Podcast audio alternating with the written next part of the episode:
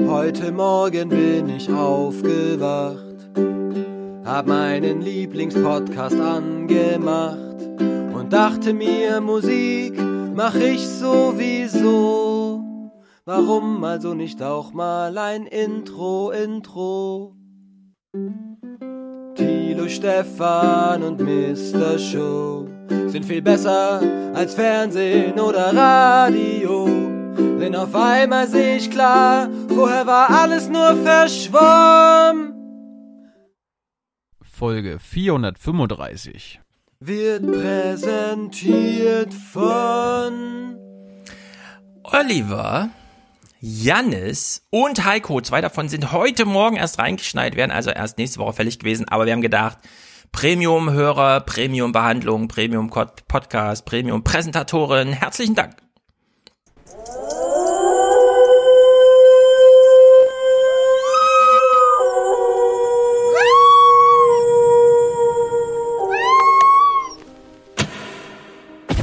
Die Einhaltung von Hygienemaßnahmen im Schlachthof gestaltet sich relativ schwierig, weil die Menschen arbeiten äh, Hand in Hand nebeneinander am Schlachtband und äh, dort ist es gar nicht möglich, äh, richtig äh, die Hygienemaßnahmen einzuhalten von anderthalb Metern, zwei Metern Abstand.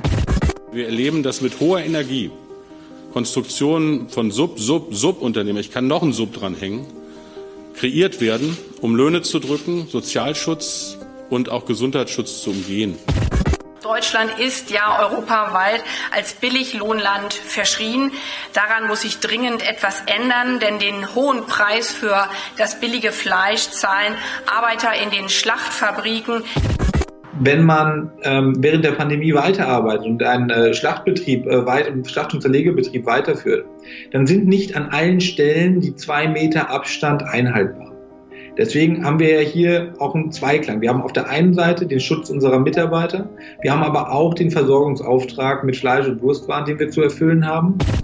Wir haben die Geschäftsleitung klipp und klar aufgefordert, dass das Geschäftsmodell, wie es derzeit stattfindet, nicht nur bei Müllerfleisch, sondern der gesamten Fleischbranche so nicht weitergehen kann. Ich will, dass schwarze Schafe eindeutig auch ermittelt werden und dass ihnen dann auch ähm, klar äh, verdeutlicht wird und es auch klar wird, dass es Sanktionen gibt.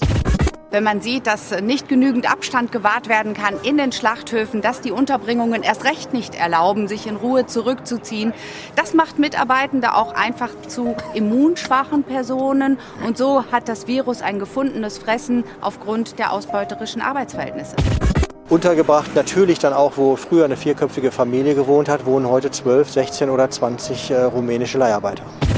Jeder ähm, Beschäftigte sollte einen Anspruch auf ein Einzelzimmer mit eigenen sanitären ähm, Anlagen haben. Das muss durchgesetzt werden. Ich finde es ganz elendig, wie die ähm, Leute untergebracht sind. Und äh, Quarantäne geht da natürlich ja auch nicht. Da findet man eigentlich keine Worte für, wie man diese Menschen so unterbringen kann.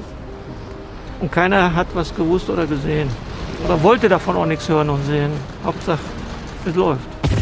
Also zuallererst würde ich mal erwarten, dass man sich an den Tisch setzt und äh, nicht draufhaut. Das ist populistisch ein Stück weit. Sie kennen auch das Problem, dass natürlich sehr viele äh, der Arbeitskräfte, die hier in Deutschland ansässig sind und nicht zu diesem Kreis der Saisonarbeiter, der ausländischen Saisonarbeiter gehören, auch eine überschaubare Bereitschaft haben, diese Jobs zu machen. Morgen. Guten Morgen. Morgen. Morgen. Hallo. Hallo, guten Morgen. Hier ist der Aufwärm-Podcast. Wake Was mir im Moment persönlich nicht gefällt, dass alles wieder zu schnell geöffnet wird. Und die Grenzen jetzt ab 15. Juni sollen wieder alle auf. Und da hat man doch ein bisschen Angst irgendwo.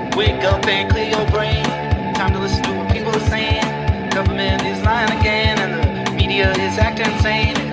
Good to stay in bed and talking heads, but you can sleep when you are dead, so wake up. And for the first couple of weeks of all of this, I think I was very much glued to the news. I was sort of reading everything I could. I was the radio was constantly on, and then I thought, oh God, this is like it's it's it's like eating fruit, isn't it? Like watching a lot of the news. It's good for you up to a point, and then it leaves you, it gives you the shits, frankly. so if you, apologies for saying that, but you, you, you have to limit it. It's best to sort of eat it in small portions.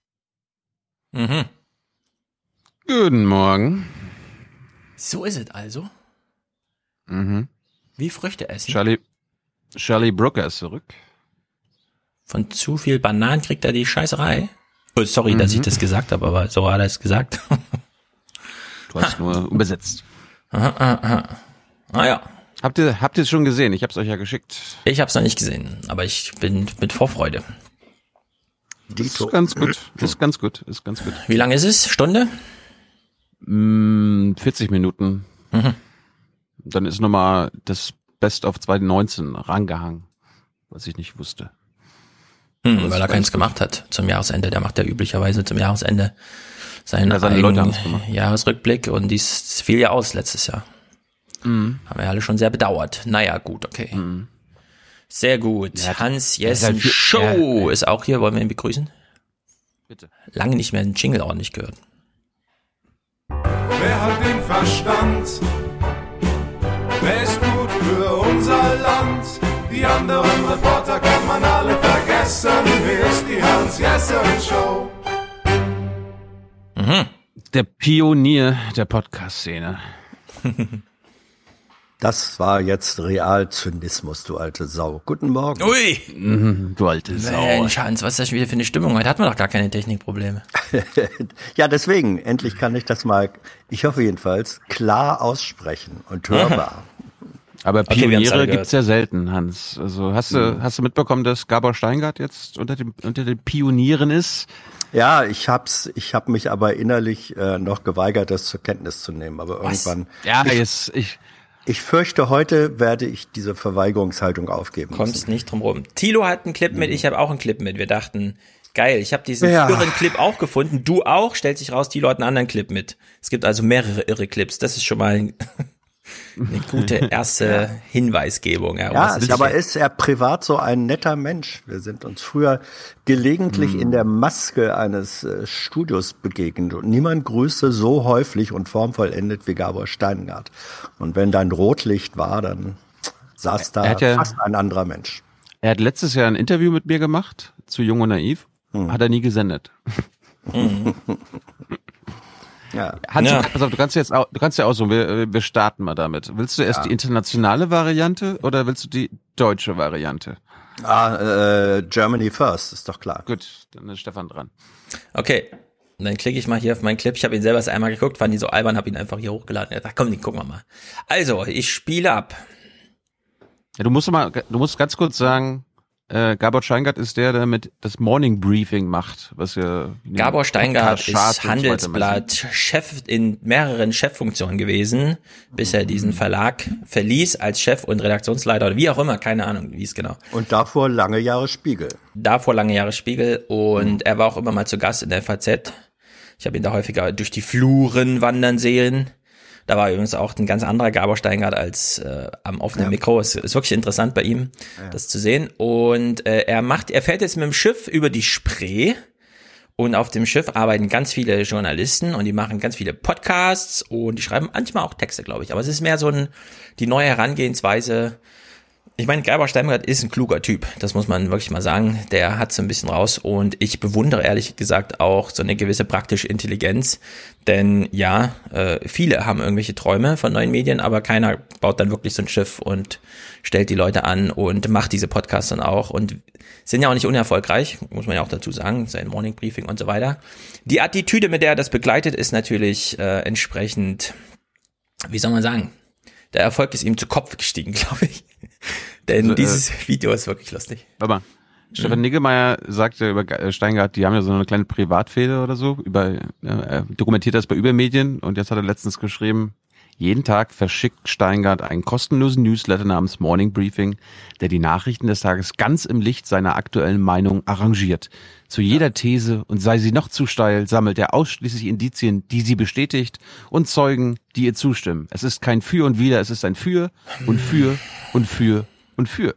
Nee, da, also damit wäre ich nicht einverstanden. Der Podcast von ihm ist nicht einfach nur Gabor Steingarts Meinung. Der holt sich da schon ein paar Stimmen zusammen, die man auch so sonst nicht irgendwo hört und traut sich da ein bisschen was zu. Das würde ich ihm schon zugestehen. Das Problem Ja, ist also mehr. Ich, hab- ich habe ich hab ihm wiedergegeben, das hat er nicht gesendet. Also das, äh, ich finde, das passt. Ja, aber das ist ja auch zeitlich begründet. Der hat halt, macht halt 20 Minuten am Tag und was nicht reinpasst, passt halt nicht rein. Ja, die reden schon viel mehr mit Leuten als, also wird halt viel ausgesiebt. Das ist der, das bist du mal nicht gewohnt, weil du einfach alles sendest, aber das ist der ganz, frag mal Hans nach seiner Erfahrung. Wie viel Material, an dem Hans hing, von dem er begeistert in Redaktion zurückging und es richtig geil fand, es gar nicht abwarten konnte, es sogar nach der Sekretärin zu zeigen und dann am Ende nicht gesendet. Sowas ist dir passiert, mir nie. Aber es gibt ja den Satz, Journalismus ist weglassen. Und das Journalismus stimmt ist auch, mat ja, materiell stimmt das eben ein Stück weit auch. Ja. Dann hören wir, hören wir mal rein, was er hier weggelassen hat. Also die Attitüde, mit Ob er- der ob er das, überhaupt was weggelassen hat. mit der das begleitet, finde ich halt so ein bisschen. Journalismus beginnt dann, wenn andere wollen, dass du schweigst. Es gibt verschiedene Wahrheiten. Aha. Aber es gibt Fakten.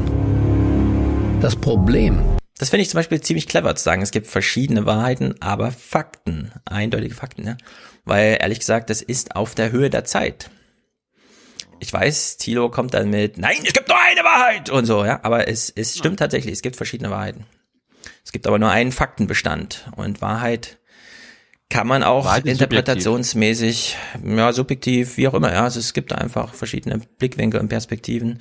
Wir haben es immer, immer mit Beobachtung zweiter Ordnung zu tun und Wahrheit ist ein schwieriger Begriff. Hier spielend so mit dem umzugehen, warum nicht? sind nicht die kritischen Journalisten, sondern die harmlosen. Die Medien werden in diesen Tagen getestet. Ja, während läuft über die Brücke der Spree im Hintergrund die AD, ja. Journalisten werden hier getestet. Zu Recht. Rein zufällig. Ja, es ist, äh, genau, rein zufällig. und Märchen haben dem Journalismus Schaden zugefügt. Wir tragen dafür nicht die Verantwortung. Aber wir alle sind mitverantwortlich dafür, dass es nie wieder passiert. Der Kern vom Kern des Journalismus ist die Unabhängigkeit. Wir Der Kern vom Kern des Journalismus ist die Unabhängigkeit. Das ist doch, das, sowas kann nur Gabor Steingart sagen. Ja. bewundern die Mächtigen. Jeder Biologe fragt sich jetzt verwirrt, gibt, hat der Kirschkern einen Kern? Ja, hat der Was, Kirschkern einen was, Kern. ist der, was ist der Kern des Kerns? Mhm. Tja, er wollte halt so einen Goethe-Spruch machen, weißt du? Goethe hat sich richtig albern zugetraut, des Pudels Kern zu sagen und ihr seid der Kern Ja. des Kerns. Ja, Er wird auch nicht gespalten. Es findet keine Haarspaltung statt bei dieser Kern des Kerns-Theorie. Keine Kernspaltung. Keine, Nee. Nicht. Wir beobachten sie. Wir sind dabei, aber gehören niemals dazu. Wir glauben Ja, wir sind dabei, gehören niemals dazu. Ja, also wenn einer glaubt, er gehöre dazu, dann ist das Gabor Steingart, der sich über jedes Bild er auf der Bühne mit Angela Merkel und so weiter freut. Ja? Also das ist sozusagen nicht. Als würde er diesen Appell an sich selber richten, weißt du? Naja. Wir fragen. Wir hassen nicht. Wir hören hin. Sie behaupten, wir widersprechen. Sie haben ihre Wahrheit. Und wir suchen die dahinter. Unsere. Nee, die dahinter. Was ist der Fall und was steckt Ah. dahinter? Meinungsfreiheit wird nur dadurch verteidigt, dass man von ihr Gebrauch macht. Täglich. Viele. Wir. Und deswegen bauen wir die schwimmende Bühne für den Journalismus einer neuen Zeit.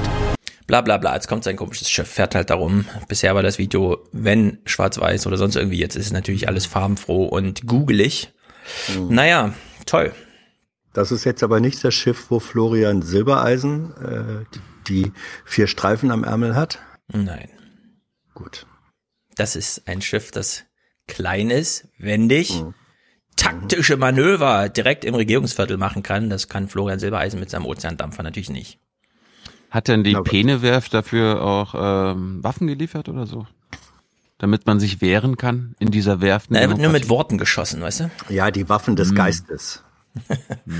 Füllfederhalter. Gut, äh, es, es gibt auch noch eine internationale Version, obwohl Mhm. Das ja nur ein deutsches Produkt ist. Ähm, Hans, du kannst das ja mal abgleichen mit deiner journalistischen Haltung. Bei Stefan weiß ich, dass er hundertprozentig zustimmen wird, was er jetzt hört. Mhm. Und ihr Bestimmt. hört neben, ihr hört jetzt neben Gabor auch seine Tochter. Warum auch immer. We all love our worldview. We appreciate our strong beliefs. We even love our fallacies and misconceptions We are so humble and generous. to ourselves, The trouble comes with the others. the opinion of others. Walls were built. People were killed. Politicians go to war. Journalists are sent to prison for their opinions It's time to reflect. and to rethink our bad behavior. Let's start celebrating the opinion of others. Even if we don't like their opinions, we should certainly respect them. The keywords are not. I like. The keywords are I respect. we may not appreciate what people have to say. But we sure have to defend their right to say it. We don't shoot. We argue. We don't arrest. We listen. We don't agree. But we tolerate. It's never easy. But it's the right thing to do. The opinions of others are the strongest power of progress. The opinions of others are wild and oppressive, Inconvenient, thought provoking. inspiring. They are important. They are stupid. They're tempting and dangerous. They are spooky. They're sometimes unbelievable. But the bigger message is Others matter. and their opinions matter. They are the engines of our societies. And sometimes Our opinions and those of others find common ground. It's the triumph of tolerance and respect over fear and anger. It's the victory of an idea even bigger than life. It's not about me, it's about us. We have a beautiful word for this democracy. Okay, den kannte ich noch nicht. Let's celebrate the opinion of others. Ja, das ist eben eine äh, Zweckentfremdung des Modells Greta, die hier stattfindet. Deswegen Ja, ist nicht nur Greta, Anne Frank, Luisa Ja. Neubauer, Alexandra Cortez, äh, Ja. Chavez, äh, Ja, Hitler. Ja, äh, Stalin, alles. Ja, aber aber der aber der der Prototyp, der sich mir am meisten ja aufgedrängt hat, ist in gewisser Weise Greta. Also ich sag's mal so, ähm, das ist auf, auf eine derart groteske Weise äh, übertrieben. Wenn jedes Wort äh, wie mit dem Vorschlaghammer eingenagelt werden muss, Mhm. ja, dann würde ich immer sagen, umgekehrt wird ein Schuh draus. Wer das nötig hat, steht innerlich auf irgendwo schwachen Füßen. Wer sich die Selbstüberzeugung sich selbst und der Öffentlichkeit derart einprügeln muss, unter Zuhilfenahme aller Mittel, die die halbmoderne Werbeindustrie von gestern zur Verfügung stellt, ähm, das ist eine Form von Realsatire. Ja. Genau. Wir möchten auch so einen Trailer haben, wir auf einem Podcast. Nein. Matthias, Matthias. In einer Welt, in der das Hören neu entdeckt wird. Und dann irgendwas, was dazu passt. Menschen, die früher nicht schlafen konnten, können jetzt aufwachen. Können jetzt immer noch Ja. nicht. Nee, äh, Menschen, die früher nach den Nachrichten nicht mehr schlafen konnten, können jetzt wieder aufwachen. Ja. Das Aufwachen Ich will auch so einen Trailer, Podcast. kann doch nicht so schwer sein. Und, uns mal einen und auch mit diesen Bildern. Mit Ja, Klaus klar. Kleber, Klaus Kleber, Slomka, Oliver Zamperoni. damit es richtig spannend wird, die richtigen Koryphäen, Thomas Baumann, Hans Jessen. Hans Jessen natürlich. Ich, ich stehe nicht zur Verfügung. Nee, wir, wir sehen nicht aus dem Bild laufen. Ich stehe Nein. nicht zur Verfügung. Und dann gehst du. Ja, genau. So geht's.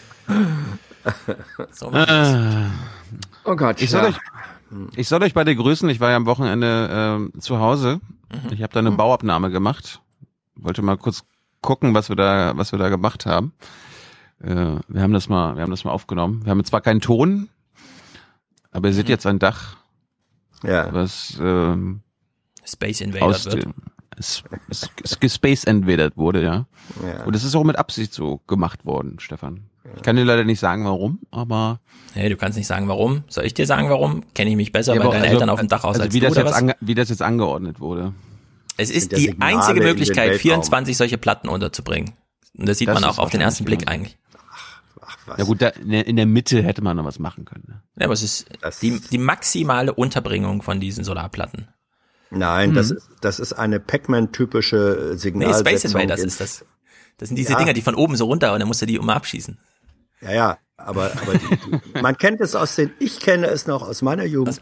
Von den frühen Pac-Man-Spielen. Mhm. Ja, ja, wo sozusagen die groben Pixel dir um die Ohren Mhm. flogen. So. Ja, ich muss das zum sind Einstieg- Signale in ferne Ja. Galaxien. Ja, sieht Mhm. sehr hübsch aus. Sieht aus, als würde die, die Drohne keinen Strom mehr und würde so langsam auf euer Haus stürzen. Ne? Ähm, ich muss am Anfang auch noch, also wir haben jetzt ganz schlechte Nachrichten für den Aufwachen-Podcast, denn wir sind hörerfinanziert und ich habe mich leider verschuldet. Äh, mein Schuldenstand ist eine Million Euro. Die einen oder anderen wissen vielleicht, äh, bitte helft uns aus. Das Geld geht nämlich an Jakob, sobald es zusammen ist. Er hat nämlich Unglaubliches geschafft. Ich habe es nicht geglaubt, dass es geht, aber es, es scheint auch kein Fake zu sein. Aha. Jakob hat durch den Filz-Mundschutz eine Kerze ausgepustet. Hast du das in Slow-Mo überprüft? Die Flamme bewegt sich in die richtige Richtung. Sie wurde nicht aus einer anderen Richtung ausgepustet. Es ist tatsächlich, wenn man hier so Clip für Clip das durch, es, es ist einfach sehr überzeugend. Hm. Äh, Das Geld geht an dich, Jakob. ja, Aber meine Erfahrung mit Masken ist, ich musste gestern zum, ich hatte gestern einen wichtigen Termin. Äh, beim, beim Lungenarzt. Ich hatte eine Maske dabei, will sie aufsetzen, zack, reißt das Band. Ich dachte, "Sch- oh." Aber es war eine Apotheke da und die Versorgungen sind ja jetzt wieder gegeben. Man kann also für ein Euro in einer Tüte, Ein also Euro? einfach so einer Papiertüte, kann man für einen Euro eine Maske kaufen. Ja. Hm. Hab ich Also ich, war gestern, ich, ich war gestern in Kreuzberg bei der Schneiderei, also ich bin nur vorbeigelaufen an der Schneiderei, da verkaufen sie für 10 Euro diese Genähten, ja. Stoffmasken. Ja, ja, genäht. 10 Ja, ja. Euro. Ja, wer es nötig hat. Äh, ich war gestern einkaufen und da war wirklich vor dem, und es war keine Spezialitätenboutique, sondern ein ortsüblicher, äh, wie heißen die, großer Supermarkt. Mhm. Und da kam, da kam eine mittelgroße Familie an, von denen die eine Hälfte Maske hatte. Und der Guard da vor der Tür hat sie einfach nicht reingelassen. Ja, Hat wirklich so. gesagt, Entschuldigung, Maske. Sagt, 50 Meter weiter ist eine Apotheke, da können Mhm. Sie Masken kaufen. Ich lass, die sind dann murrend äh, weggezogen, aber Maske gekauft waren dann wieder Hätte, hätte sie nach Mitte geschickt im Rewe, Ja. habe ich hier, ich habe ja hier meine, meine, meine kleinen Maulwürfe, die mir das erzählen.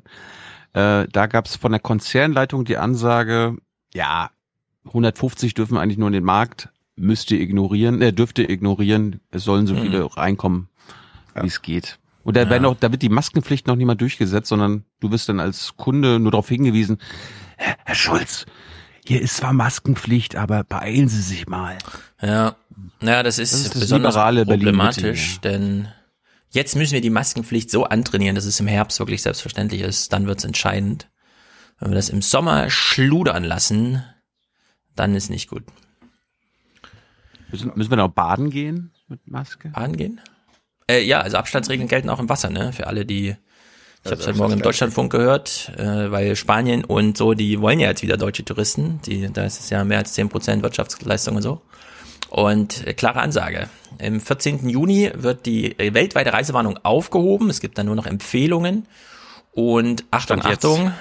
Ja, ja, stand jetzt. Und Achtung, Achtung, äh, Abstandsregeln gelten auch im Wasser. Und im Flugzeug. Und, n- nee, im Flugzeug wird das wahrscheinlich anders werden. Ja, ja, da musst du dann anderthalb Stunden Luft anhalten auf innereuropäischen Mhm. Kurzstreckenflügen. Ja. Ja, aber was ist Genau. mit FKK? Muss ich dann auch Maske tragen oder kann ich das sein lassen? Ja, mehrere. Aber bevor wir baden gehen können, müssen wir ins Fitnessstudio. Habt ihr gesehen, wie das in Köln aussieht, wenn das Fitnessstudio wieder aufmacht? Nee. Das ist auch ohne Kommentar. Der Express hat das mal gefilmt. Mitternacht vorm Fitnessstudio McFit. Mein Chef hat ja letzte Woche darauf hingewiesen, das Schlimmste ist geschlossene Räume. Wenn geschwitzt wird und Sport gemacht wird. Ich finde, das ist Ja, aber warum stehen die Leute davor? Das trainieren wollen? Naja, aber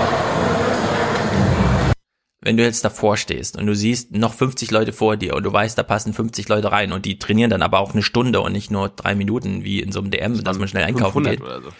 Stellt man sich dann davor und denkt, mh, ja, so in fünf Stunden müsste ich dran sein, also fünf Uhr morgens. Ja. Morning Workout.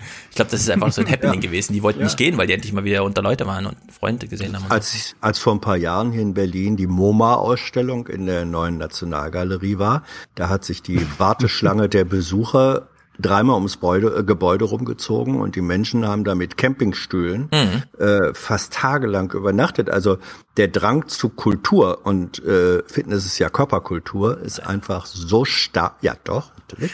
Also, ist so stark, dafür Ja. nehmen die Menschen Wartezeiten ohne Ende in Kauf. Diese MoMA-Überlassung, die da mal stattfand, das war natürlich auch ein Happening, das medial angekündigt war, inklusive, und hier wird auch vorgegrillt, bringen Sie Ihren Liegestuhl mit.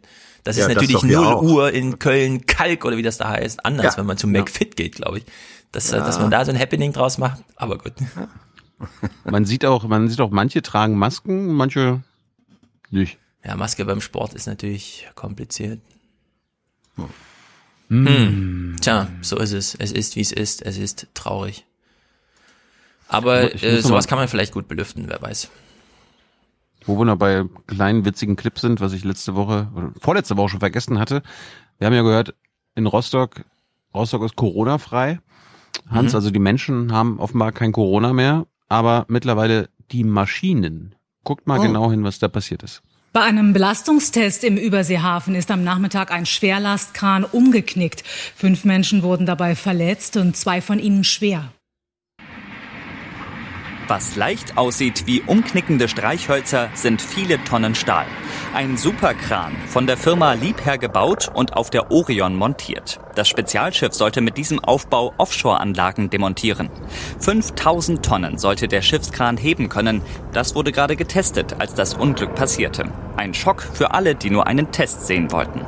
Mit einmal sah man eben, wie im kurzen, ja, fiel eben die Halteseile samt ein Teil des Hakens nach unten auf das Ponton und das Schiff rollte zur Kaikante und der Kran kam wie in Zeitlupe alles hinterher und man guckte nur noch und denkt, oh Gott, das kann doch jetzt nicht wahr sein. Ja, und dann alles nach hinten und schlug über das rüber. Ja, und dann alle Anwesenden hier große Augen gemacht. Ja, man unwirklich. Ja. Ja. Bin aber auch Der immer überrascht, wie das funktioniert mit Krähen auf Schiffen, ehrlich gesagt. Also er, er hat sofort einen Corona-Test machen lassen. Ja. Vor allem hier wurde ja auch die Herstellerfirma des Krans genannt. Die wird sich über dieses Product Placement sehr gefreut haben. Ja. Nennen wir jetzt aber nicht. Ja, hier fährt gerade der Müll vor. Mhm. Ja. In, Naja. in einem, in einem Müllauto, dessen Aufbau von der Karosseriefirma Liebherr hergestellt wurde. Das kann sein, wer weiß, ich weiß es nicht. Wenn du diesen Produktnamen hier unterbringen willst, um Da Müll, wurde vorhin Werbung gesagt, für Müll ich zu machen. zitiere nur. Ich, ich zitiere doch nur. Aha, aha, aha. Gut. Gut. Ja. Bin nur noch kurz abgelenkt wegen diesem Müllauto. Also kann ich noch kurz erzählen, äh, Blick auf den Main, hier gibt's ja auch so Wehrstufen und sowas. Und wenn da diese Schiffe kommen und ihren Kran da so aus, dann denke ich mir auch immer, hey, das Ding schwimmt doch nur, aber es funktioniert irgendwie trotzdem. Mhm. Da scheinen sehr viele Leute mit sehr viel Ahnung und mathematischen Fähigkeiten äh, dabei zu sein, wenn sowas stattfindet. In deren Sicht, Ja, weil, weil manchmal geht's schief. Mit diesen hydraulischen Seitenstützen, die man immer bei den großen Autokränen hat, das funktioniert auf dem Schiff ja nicht so. Nicht gut. so gut. Es könnte allerdings, denn die Bojen sind ziemlich stark. Also Bojen sind, kann, können ganz schön stark sein, wenn sie luftdicht sind. Das stimmt. Ja. Aber man hat meistens nicht den Platz, weil Staustufen gehen ja mit Schleusen einher. Da passt das Schiff gerade so rein und trotzdem ohne zu kippeln wird da hin und her gerade äh, Dings und so. Schon nicht schlecht. Wahrscheinlich wird dann der Besatzung angeordnet, alle mal nach Backbord. Wenn Alle der rüber und Ausle- wieder zurück. wenn, der, wenn der Ausleger nach Steuerbord äh, geht. Das kann natürlich sein. Ja, who knows? Also, äh, falls jemand weiß, wie viel Wert da zerstört wurde, das würde mich mal interessieren. Viele, dann- viele Millionen Euro. Oh ja, oh ja, oh ja. Schon allein die Schadensbegutachtung wird wahrscheinlich fünfstellig gekostet haben. Hm. Tja. Schafft Arbeitsplätze. Ja. Hm. Mhm. Okay. Das Müllauto ist immer noch da, aber Ich will jetzt nicht mit, äh, mit Schlacht. Ich habe ein großes Thema heute Schlachthöfe, damit will ich aber nicht anfangen. willst nicht damit anfangen. Das ist deprimierend. Okay, wollen wir noch mal kurz dann. Womit fangen wir denn an? Ich habe, es sind alles ganz schön bedrückende Themen. Aber gut, führt ja kein Weg dran vorbei. Wollen wir mal über Angst reden? Wir müssen ja alle ein bisschen entängstigt werden. Habt ihr das Wort schon mal gehört? Entängstigung? Habt ihr oder nicht? Nö. Äh, es erschließt sich mir, aber Ja, ich habe es auch noch nicht gehört. nicht. Man versteht es, wenn man es hört, aber man hat es noch nicht gehört. In der Hinsicht Ja, ein bisschen, so ein bisschen krass, wie, wie abgeleitet aus Entschleunigung oder ne, Ja. entängstigt. Es ist jedenfalls so, dass jetzt festgestellt wird, ähm, German Angst ist ein echtes Ding. Das ist nicht nur so dahergesagt, sondern Menschen haben wirklich Angst. Und in den Nachrichten wird ja immer noch ein bisschen ausgeblendet, wie groß die Angst gerade wirklich ist. Es wird ein bisschen auch überdeckt von diesen ganzen Protesten und so weiter, weil ja klar, es gehen ein paar Leute äh, auf die Straße, aber so 80, 81 Prozent sind zufrieden oder wollen sogar noch mehr äh, gegen Corona-Maßnahmen von der Bundesregierung haben und nur ein kleiner Teil geht sozusagen auf die Straße und sagt, ich habe keine Angst, denn ähm, Bill Gates macht's und jetzt weiß ich's und ich habe so eine Kontrolle. Und Michael Schulte-Markwort leitet die Kinderklinik des UKE, oder wie heißt der? Die äh, Universitätsklinik Eppenheim in Hamburg, dieses riesige Ding mit tausenden Ärzten. Er ist also der klinische Chef der Kinder- und Jugendabteilung und wurde dort von Lanz eingeladen und blickt mal zurück auf seinen Klinikalltag zu Beginn März, als Corona-Maßnahmen griffen. Ich will nicht klüger sein als Virologen, auf gar keinen Fall. Und ich will auch nicht die die hunderttausendste Zahl sozusagen dazu nochmal anders deuten. Aber ganz am Ende sehe ich keine Zahl weltweit, die mich so ängstigen sollte, dass ich alles runterfahre und dass ich nicht sage, Leute, seid vernünftig, haltet Abstand, versucht, dass wir das gemeinsam verlangsamen, ähm, so wie wir es im UKE auch gemacht haben, keine Besucher, all solche Geschichten. Das war doch alles sehr vernünftig.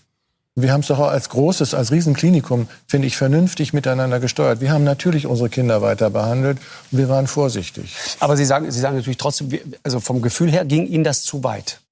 Ja, es war zu schnell. Es war also es war zu sagen, der Reflex, wir müssen körperliche Gesundheit, hat sozusagen automatisch den höheren Aber was Wert. wäre, aber was wäre denn passiert, wenn wir das nicht gemacht hätten? Wenn wir in diesen, in diesen Lockdown nicht reingegangen wären? Das kann Spanien, niemand am Ende Italien? wirklich prognostizieren, glaube ich. Ich will mich da auch nicht klüger machen.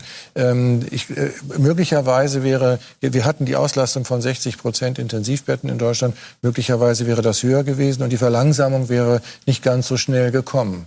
Ja, das ist das, was möglicherweise passiert wäre. Mutig, allerdings wissen wir auch, die erste Auszählung aus, weiß nicht mehr genau, wer es gemacht hat, Magdeburg oder so. Äh, fünf Tage später, alle Maßnahmen hätten vierfach äh, Corona-Ausbruch in Deutschland bedeutet. In der Hinsicht, okay. Allerdings kommt er jetzt mit seinem, ähm, ja, vielleicht war das damals zu schnell, jetzt allerdings anders drüber nachdenken. Und hier bringt er jetzt das Wort der Entängstigung. Die Medien scheinen da ja offensichtlich auch eine sehr wichtige Rolle gespielt zu haben. Äh, Also ich glaube, es kann doch nur so sein, ähnlich wie auch, was ich vorschlage oder was ich mir wünsche im Umgang mit Angst. Also wir können doch nur die Mehrheit stärken. Wir können doch nur die Mehrheit entängstigen. Und ich, mir fehlen wirklich auch kollektive Strategien und politische Strategien der Entängstigung. Und es geht nicht darum, etwas klein zu reden. Ja, es, äh, natürlich ist das eine Krankheit, die uns treffen kann, an der kann ich auch sterben. Ähm, für alle anderen hier vielleicht ist die Wahrscheinlichkeit ein bisschen geringer, weil ich hier der Älteste gerade in der Runde bin. Ähm, aber das Kommt gehört doch irgendwie, an, das ja. gehört doch irgendwie auch mit, ja gut, es kommt ein bisschen drauf an. Ja, hängt gehört- von der Virenlast ab, die sie abkriegen, Ja. hängt davon ab, ob sie es tief in Richtig. die Lunge einatmen Ja, oder gut. nicht. Trotzdem und sind so ja die absoluten Zahlen, auch weltweit betrachtet, sind die absoluten Zahlen. Wir haben ja, finde ich, auch immer den Fehler gemacht, dass wir auf absolute Zahlen starren und nicht auf Prozentzahlen. Mhm. Wenn Sie Prozent sind, wir das alles in Prozentzahlen umrechnen, dann sind das 70 von einer Million Einwohner in Hamburg, die betroffen sind. So, jetzt kann man sich natürlich fragen, differenziert er oder relativiert er? Den Streit müssen wir aber nicht aufhören. Ich höre euch sowieso schon schweigen, weil ihr keine Lust habt, darüber zu diskutieren. Auch in Na, Hamburg jedenfalls, beim UKE, gibt es jetzt eine Studie zum Thema Kinder und Angst der Eltern vorm Krankenhaus. Also, kennt ja, es gibt ja sozusagen das doppelte Problem. Ne? Einerseits will man sich selber schützen, dann weiß man ungefähr, in welche Gefahr man sich bringt. Das hatten wir ja beim letzten Mal. Man hat sehr große Schmerzen, man weiß, es ist Krebs und man geht trotzdem nicht ins Krankenhaus. Oder man ist stellvertretend für sein Kind. Ja, und entscheidet und sagt, ich weiß, mein Kind hat eine chronische Krankheit, beispielsweise am Herzen, aber ich gehe trotzdem nicht ins Krankenhaus, weil ich habe Angst vor Corona. Medienwirkungsforschung sozusagen, ja. Der Lockdown gelang, weil der mediale Stress so groß war. Auch wenn Hans letztes Mal meinte, es war schon die Antizipation einer politischen Maßnahme, wobei wir wissen, viele Leute sind auf die Straße gegangen und den Clip haben wir auch gehört, wie sie meinten, ja, der Lockdown kommt sowieso und deswegen sind wir heute nochmal auf die Straße gegangen. Also da gibt sozusagen beide seits die Interpretation. Es war jedenfalls eine große Angst durch mediale, doch, das widerspricht sich. Nö. Auf die Straße gehen und Abstand halten und äh, keine Feste mehr besuchen und doch, doch. Nein, es widerspricht sich, ob man sagt, Leute gehen jetzt schon nicht mehr auf die Straße, weil, im, weil sie wissen, dass nächste Woche die politische Anordnung kommt, oder sie gehen extra nochmal auf die Straße, weil sie wissen, es ist die letzte Möglichkeit, nochmal auf die Straße zu gehen, bevor die politische Anweisung kommt. Das ist, das ist doch kein Widerspruch. Nein, nein. Nein, äh, Menschen, also Kollektive verhalten sich nicht äh, als monolithische Einheit, sondern in dem Fall besteht, ein, ich sage mal, eine Gesamtheit von tausend Menschen ähm, und von denen verhalten sich die einen so auf diesen Input äh, und die anderen so. Und dass die einen sich so verhalten, dass die einen es antizipieren und die anderen sagen nur erst recht, ist völlig normal und gar kein Widerspruch. Man hm. kann sagen, es sind, es sind äh, oder die Reaktionsweisen stehen zueinander im Widerspruch, weil die einen sich so verhalten, die anderen so. Aber es gibt eben, da funktioniert menschliche Psyche eben nicht wie ein, wie ein physikalisches System, sondern da reagieren die einen so und die anderen so. Und das ja. ist in sich widersprüchlich, aber eine völlig normale Erklärung sozialen Verhaltens. Ausgeblendet wird jedenfalls noch, wie groß die Angst in Deutschland war, die letzten Monate durch die mediale Thematisierung von Corona. Und hier gibt's mal kleine Einblicke, als im UKE von einer Kinderärztin eine Studie vorgestellt wurde. Pressekonferenz ging eine halbe Stunde, es war im Grunde bis dahin kein Thema und am Ende hat sie nochmal erklärt, wer finanziert die Studie denn mit? Und da gab es ein großes Anliegen von ich habe den Namen jetzt vergessen, die Kinderherzstiftung, irgendwas und so weiter, also eine, die sich eben um chronisch kranke, an Herzkrankheiten leidende Kinder kümmert, die finanziert jetzt mit und die hat auch sozusagen in der Notiz mitgeschrieben, warum sie diese Studie jetzt für so wichtig findet. Und äh, dies ist eine Stiftung, die sich eben mit herzkranken Kindern befasst und damit eine der Kohorten, die wir hier in besonderer Weise ansehen, vertritt und damit auch ein großes Interesse daran hat, dass auch bei herzkranken Kindern untersucht wird, wie hoch ist das Risiko, wie schwer erkranken die Kinder, weil die Eltern extrem in Sorge sind. Und das führt dazu, dass die normale medizinische Versorgung eben nicht stattfindet für diese chronisch kranken Kinder, weil die Eltern Angst davor haben, so wie wir es auch bei manchen Erwachsenen kennen, die Klinik zu betreten und damit wir eigentlich eine deutliche Verschlechterung der Situation für diese Kinder haben. Wir haben ja ein Problem, äh, das äh, sozusagen epidemisches Ausmaß hat, äh, aus Angst, also ein psychologisches wir haben ja letztes Mal gelernt, ne, es muss ja keine Infektionskrankheit sein, um von einer Epidemie zu sprechen, sondern wir haben jetzt auch eine psychologische Epidemie, wie nämlich einfach Angst. So, und jetzt haben wir Simone Lange, unsere Lieblingsbürgermeisterin aus Kiel, die ja auch mal SPD-Chefin werden wollte, als die Zeit noch nicht reif war äh, für sie. Und sie saß auch bei Lanz und hat hier nochmal äh, einen Wunsch, einen politischen Wunsch geäußert zum Thema, welche politische Aufgabe haben wir eigentlich zum Schutz der Bevölkerung? Ich wünsche mir, dass die Leute gesund bleiben. Und ich wünsche mir aber auch, dass die Patienten, die gerade nicht gesehen werden, gesund mhm. bleiben. Wir haben jetzt wochenlang die Krankenhäuser äh, von Patienten freigehalten, ähm, damit wir natürlich die Kapazitäten hochfahren.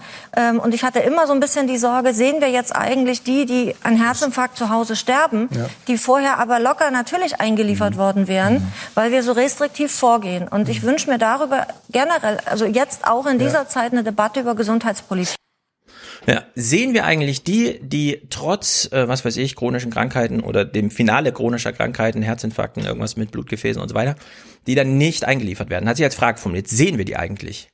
Und jetzt sind wir als hochentwickeltes, modernes Land ja eigentlich in der Lage, dass wir sagen, na klar sehen wir die. Wir haben eine Bundesbehörde, die sich genau darum kümmert. Wir haben eine Bundesbehörde, die sich um medizinischen Bevölkerungsschutz kümmert. Wir wissen inzwischen alle, welche das ist. Das wussten wir im Februar noch nicht, aber im März haben wir es alle gelernt. Es ist nämlich das Robert-Koch-Institut, nicht wahr? Mhm. Ihr schweigt ganz schön viel bei dem Thema. Ihr wollt es nicht diskutieren. Aber gut, wir hören jetzt, und das, darauf will ich hinaus. Was ist jetzt neu? Was ist neu?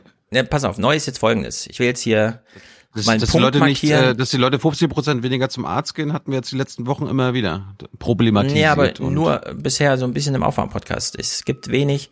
Und jetzt kommt so eine Pointe. Aber also eine Pointe im Sinne von, ist, Aufwachen-Podcast. sehr lustig ist es nicht, ja. Nee, das ist ein Aufwachen, Aufwachen-Podcast. Ein Aufwachen, Aufwachen-Podcast.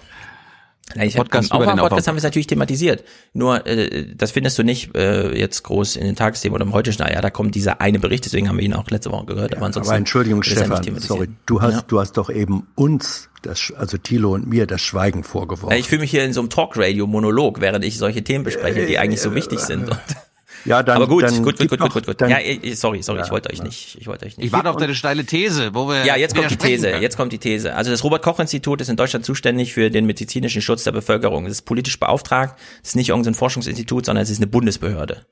So, und die macht Pressekonferenzen zum Thema Corona, Corona, Corona. Und da gab es eine Frage. Kommen Sie eigentlich Ihren anderen Aufgaben noch nach? Und ehrlich gesagt, ich war ein bisschen schockiert. Es ist vom letzten Montag. Sie haben ja dann die Pressekonferenz so ein bisschen eingestellt. Seitdem gab es keine neue. Also die aktuelle Pressekonferenz. Und dieses Gestammel zum Thema, wir beobachten die Kollateralschäden nicht derzeit. Das ist nämlich das, was hier gesagt wird. Während wir gleichzeitig wissen, dass so viele Kollateralschäden anf also anfallen einfach. Ja, das fand ich ein bisschen schockierend. Deswegen hören wir jetzt hier mal den Herrn Schade zu, wie er vorsichtig der Bevölkerung und den Journalisten zu erklären versucht, nee, wir gucken gerade nur auf Corona und alles andere, für das wir eigentlich zuständig sind, äh, ignorieren wir gerade. Ab wann wird man sich denn auch mit den Kollateralschäden befassen, also medizinisch wie auch sozial? Ab wann wird man das in Blick nehmen? Und zweite Frage, wo sehen Sie denn überhaupt die Zuständigkeit für diese Frage? Bef- Befasst sich das RKI damit oder ist Ihre Zuständigkeit jetzt allein äh, bei der Eindämmung der Pandemie? Danke. Ja, wir haben ja äh, im Robert-Koch-Institut auch eine Aufgabe zum Monitoring von nicht übertragbaren Krankheiten. Das macht bei uns die Abteilung 2, äh, Gesundheitsberichterstattung und, äh, und äh, Gesundheitsmonitoring. Und da erfassen wir ja die Gesundheit der Bevölkerung in regelmäßigen Wellen und werten auch äh, Sekundärdaten aus anderen Quellen aus, also nicht Daten, die wir selbst erheben, um letztendlich zu diesen er äh, Ergebnissen zu kommen. Und das werden wir auch machen haben wir zum Teil auch schon begonnen, sich uns diese Daten anzuschauen. Also insofern ist das ein Teil unserer Aufgabe. Aber es ist natürlich nicht ausschließlich unsere Aufgabe. Es gibt ja auch andere Wissenschaftler, die sich mit nicht übertragbaren Krankheiten und deren Epidemiologie beschäftigen, große epidemiologische Institute, und die werden sich das sicherlich auch angucken. Also es ist Teil unserer Aufgaben.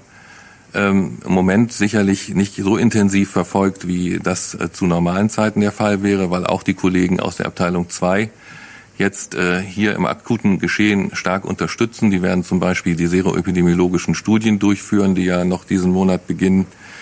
Ähm, aber das steht mit auf unserer, äh, auf unserer Liste der Dinge, die zu erledigen sind und die auch teilweise schon begonnen werden.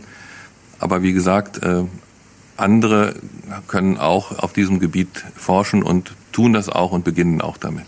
Ja, also da äußert also vorsichtig den Wunsch, äh, ja, wir als Bundesbehörde können es gerade nicht machen, weil die Abteilung 2 ist komplett in die Arbeit von Abteilung 1 involviert.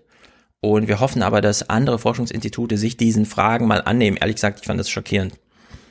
Ich nicht. Es ist eine ganz große, also es ist wirklich nicht nur Corona, Corona hat auch medizinische Folgen und die werden gerade nicht beobachtet, weil die Ja, Bundesstelle, die Stefan, dafür zuständig ist, das nicht macht. Nein, sie ist nicht, nein, sie ist nicht dafür zuständig. Ähm, du hast eben, finde ich, die Aufgaben des Robert-Koch-Institutes ein bisschen sehr einäugig dargestellt.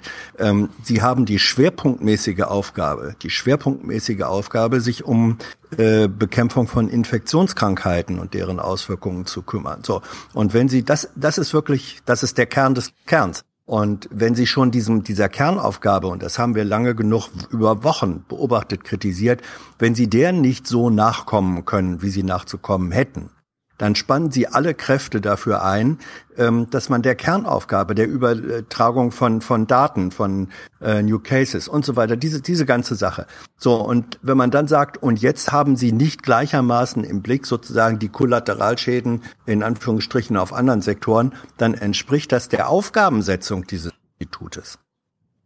Das nee, ist da kein gibt's eine Abteilung sondern 2. das ist Da gibt's Ja, eine es gibt Abteilung eine- 2. Und die Ja, kümmert sich um nicht infektiöse Krankheiten in Deutschland. Also ganz normale Ja, Epidemien halt. Ja, ja, natürlich, ganz normale Epidemien, aber die Abteilung 2 kümmert sich eben nicht um äh, Krankheiten, die in, dadurch entstehen, dass zum Beispiel Menschen aus Angst nicht zum Arzt gehen. Das ist nicht die Aufgabe der Abteilung 2. Doch. Du verkennst sie einfach. Nein! Wieso sagst Nein. du denn nein? Die, Weil das- das Robert-Koch-Institut ist ganz allgemein für die deutsche Gesundheit zuständig. Nein. Die beobachtet den Gesundheitszustand, die Volkskrankheiten, wie wir es letzte Mal genannt haben. Und die Abteilung 2, die das macht, nämlich die nicht infektiösen, also die einfach durchzählt, wie viele Leute haben Krebs, woran leiden die, wie viel laufen die Krankheiten, mit welchem Alter stirbt man, wie viele Jahre Leben verliert man und so weiter. Ja, Thema Rauchen, psychische Gesundheit, das ist alles Abteilung 2 und es findet gerade nicht statt. Ja weil es in ja. Abteilung 1 äh, Bedarf gibt, mehr zu ja, arbeiten. Selbst, selbstverständlich. Ich sag mal so, wenn, wenn auf die Besatzung eines Schiffes ähm, hat auch verschiedene Aufgaben. So, und du hast dann auch eine Abteilung, die ist, ähm, äh, die Smoothies in der Küche, die, die für Kochen und so weiter zuständig sind. Wenn der Kahn leckgeschlagen ist und alle Mann an die Pumpen gehen, dann gehen auch die Smoothies aus der Küche an die Pumpen und sorgen dafür, dass der Kahn nicht absäuft. Und sie kochen dann nicht in erster Linie, weil das in ihrem Arbeitsdienstvertrag drin steht, ähm, das Essen. Ja, man muss schon sehen, die Zent guckt doch einfach rein, was die Aufgaben des Robert Koch Institutes sind. Und es hat ja auch seinen Grund, warum es Robert Koch Institut heißt äh, und nicht Allgemeines Präventionsinstitut oder so. Es gibt eine schwerpunktmäßige Aufgabensetzung und sie sind seit dem Aufbruch, Ausbruch der Krise diesem Schwerpunkt ihrer Aufgabe ähm, mit Hängen und Würgen und ungenügend nachgekommen. Deswegen haben sie alle Kräfte darauf gesetzt. Das ist eine Unterlassung gibt auf dem anderen Gebiet, der Kollateralschädenseite, das ist unbestritten. Nur das ist aus meiner Sicht nicht primäre Aufgabe des Robert Koch Institutes. Also Abteilungen beim RKI sind für Infektionskrankheiten, das ist die erste. Zweite für mhm. Epidemiologie und Gesundheitsberichterstattung. Dritte für Infektionsepidemiologie. Vierte Zentrum für biologische Gefahren und spezielle Pathogene dann Methodenentwicklung, Forschungsinfrastruktur. Dann gibt es verschiedene Projektgruppen, dann gibt es Nachwuchsgruppen, dann gibt es globale Gesundheit und Biosicherheit, dann die Zulassungsstelle für Anträge nach Stammzellengesetz, Leitungsbereich zentrale Verwaltung, Presse und Forschungskoordination. Ja, das ist ein ganz schön großer Aufgabenbereich dafür, dass gerade alles konzentriert wird auf ja, eine einzige Krankheit, der alles untergeordnet wird. Das könnte man ja davon aus, also man kann ja einfach mal sagen, äh, entscheidend für die Relevanz ist, wie viele Menschen sterben an gewissen Krankheiten.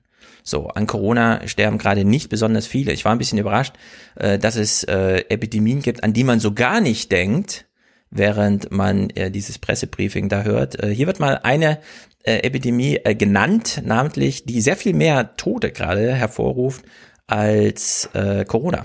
Es stellt sich mir die Frage, wie kann es bewerkstelligt werden, dass eine ähnlich gute Kooperation zwischen Wissenschaft, Politik und RKI zustande kommt, um die täglich etwa 330, 340 Toten, jährlich etwa 120.000 Toten durch die Tabakepidemie in gleicher Weise in den Griff zu bekommen. Wer müsste da wen beauftragen und welche Rolle hätte das RKI? Ja, also ich denke, die Frage ist natürlich völlig berechtigt, ist vielleicht nicht so im Fokus des heutigen Briefings. Ja, die Tabakepidemie. Also wir haben äh, sehr viele sehr tödliche Epidemien in Deutschland, die gerade nicht was weiter betreut werden. Was, was, was, was ist die Tabakepidemie? Ja, Hans, wenn ich rauche, dann steckst du dich automatisch an und willst auch ja, Nee, ich, ich möchte einfach wissen, was ist die Tabakepidemie? Also ich die Volkskrankheiten, die dem Rauchen folgen. Das ist die Tabakepidemie. Das ist keine Epidemie. Das ist eine Sucht. Das ist eine Sucht. Das hat nichts mit Epidemie zu tun, Stefan. Wieso nicht? Das ist ein, ja, äh, was ist denn, was ist denn äh, Epidemie? Epidemie ist, wir haben uns darüber letzte Woche oder vorletzte schon mal unterhalten. Volkskrankheit. Ja, aber ähm, eine, eine Erkrankung, die ähm, gezielt ähm, an bestimmten Orten gehäuft auftritt und genau das ähm, äh, und sich dort verbreitet. Und genau das hast du bei den Folgen des Rauchens äh, einfach nicht. Es gibt, es gibt eine Zahl von, die ist statistisch mit Sicherheit richtig, die er da genannt hat, ist furchtbar, diese 330 oder wie viel Toten als Folgen von, äh, von Nikotin, äh, von Tabakrauchen pro Tag. Aber das hat nichts mit Epidemie zu tun. Das ist ein demagogisch verwendeter Begriff hier.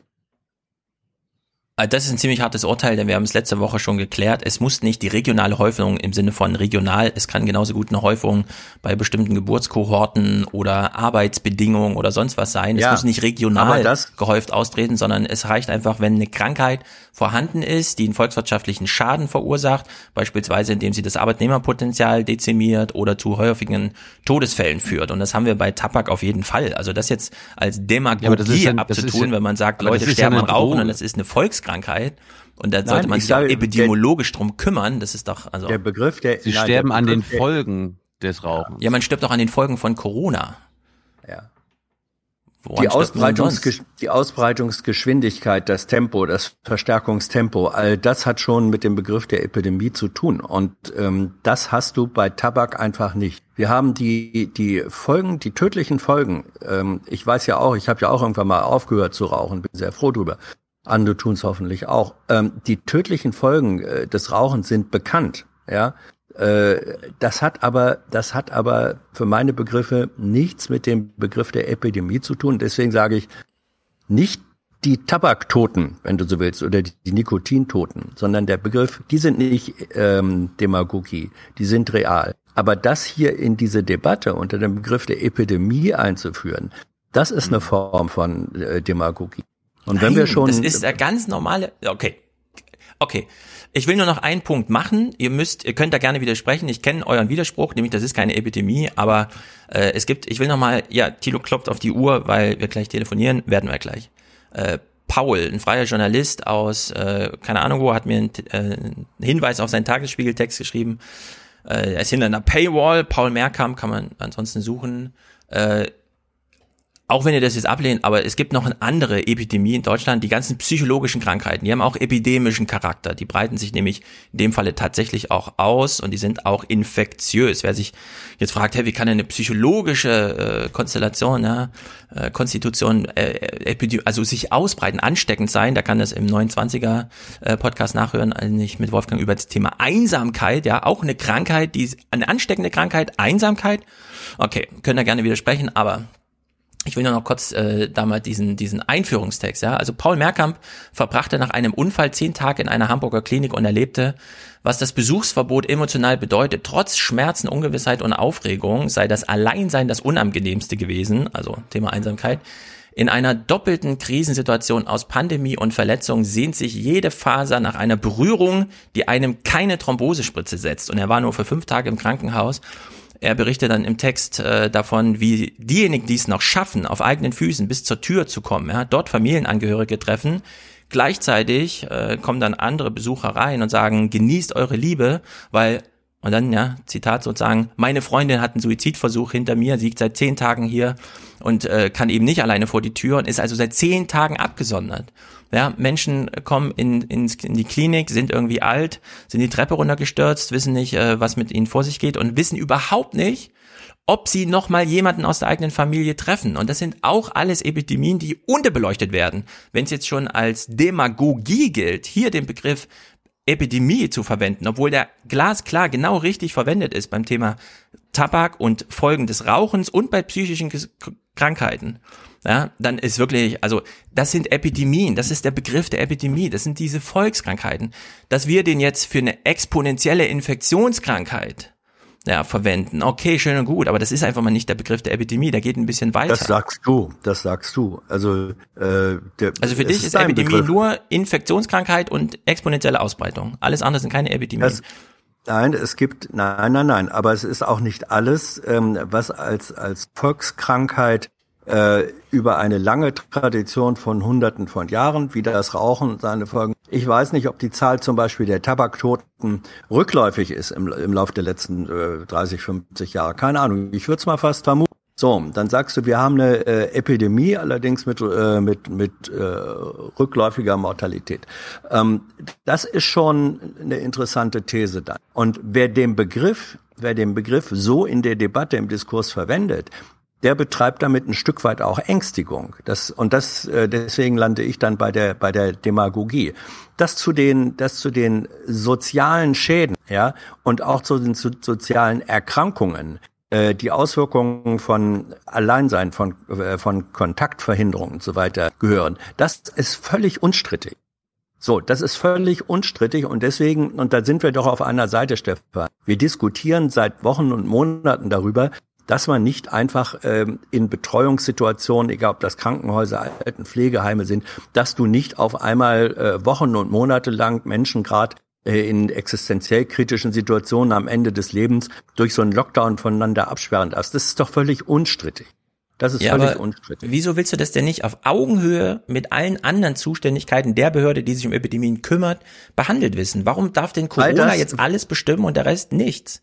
Und wir haben von Nein. Schade gerade gehört, in der Abteilung 2, die sich um sowas kümmert, ist Ja, gerade ja. niemand äh, damit befasst, sondern man ruft auf und wünscht sich, dass irgendwelche Forschungsinstitute, frei oder nicht, sich dem doch schon mal annehmen wollten. Das, ich sage, ich nehme nochmal das Beispiel, wenn ein Schiff leckgeschlagen ist, das Wasser bricht ein, der Kahn droht zu sinken. Ja, aber das dann macht er doch gehen auch nicht. die, das, ich sage jetzt nur Brasilien.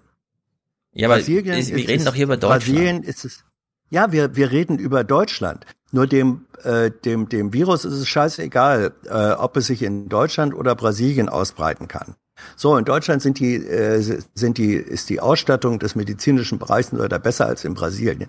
Aber die Grundhaltung dahinter, und kannst auch USA nehmen, die Grundhaltung dahinter, wenn man sagt, äh, ist schon alles nicht so schlimm, wir lassen das mal, wir kriegen das schon äh, in den Griff, dann hast du eben diese wirklich exponentielle Ausbreitung und die führt dann zu den Ergebnissen, die wir hier, und du sagst jetzt Angst, ich sage, für mich besteht ein großer Unterschied zwischen Angst und Vorsicht. Ein großer Unterschied. Ja, aber ich habe Ja, doch gerade nicht, nicht- gesagt, mit Corona, das lassen wir mal. Das hast du mir jetzt wieder in den Mund gelegt. Und das finde ich nicht gut. Ja, aber- Muss ich mich dagegen ja, aber- wieder wehren. Ich habe gesagt, die anderen Krankheiten sollte man auch mal Ja. beobachten. Und das heißt aber nicht. Corona lassen. Was diskutieren Nein. wir denn hier immer die ganze Zeit? Ja, weil die, weil, weil die, die zentrale Behörde oder die Behörde, die Ja, aber die soll doch nicht aufhören, jetzt Corona zu beobachten. Das habe ich doch nicht gesagt. Die soll nur die anderen Aufgaben, sie- die sie hat und die sie aus guten Gründen hat, auch wieder wahrnehmen.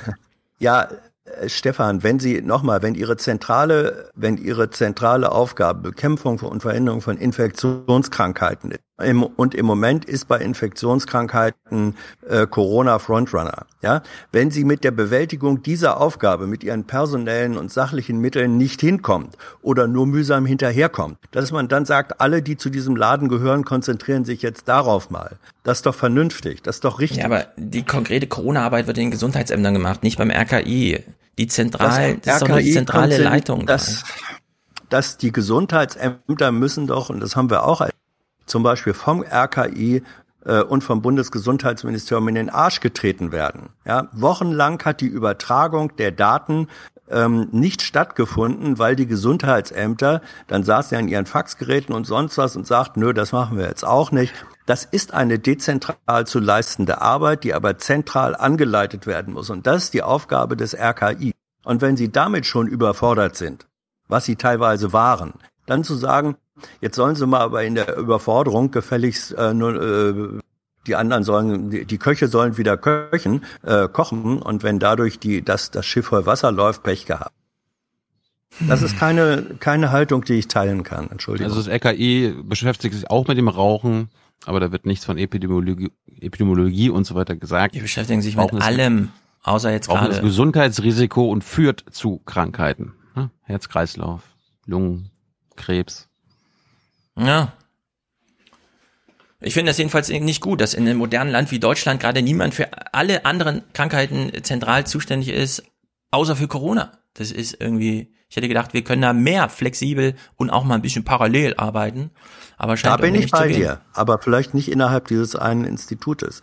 Also ich bin, wenn man wenn man diese Diskussion äh, äh, aufweiten würde und sagen würde, haben wir eigentlich in dem, was wir an Krisenstäben, an wissenschaftlicher Beratung äh, haben, auch über die Maßnahmen, ja, ähm, ist da genügend Expertise vorhanden gewesen, eingebracht worden, zum Beispiel was Kollateralschäden, ich weiß jetzt kein besseres Wort, was die sozialen Folgen, die ökonomischen Folgen. Ich glaube nicht.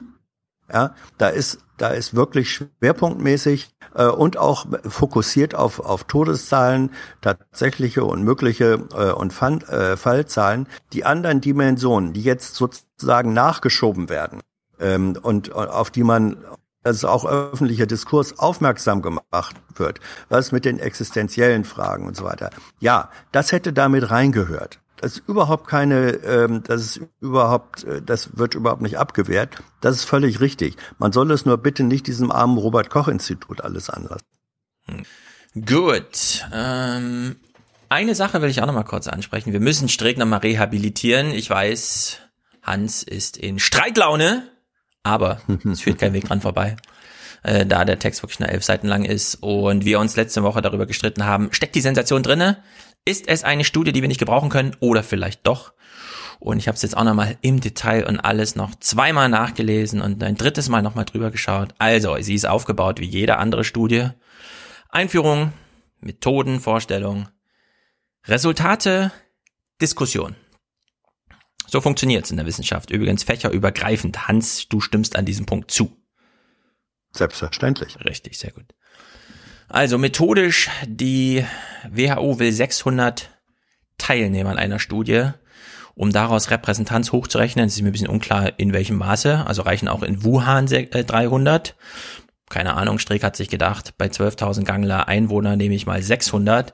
Man ist ins Melderegister gegangen, hat ausgewürfelt, hat darauf geachtet, dass sich die Nachnamen nicht gleichen, denn das ist in Deutschland ein sehr sicherer Weg, äh, Familienverbünde nicht äh, durch Zufall überproportional drin zu haben.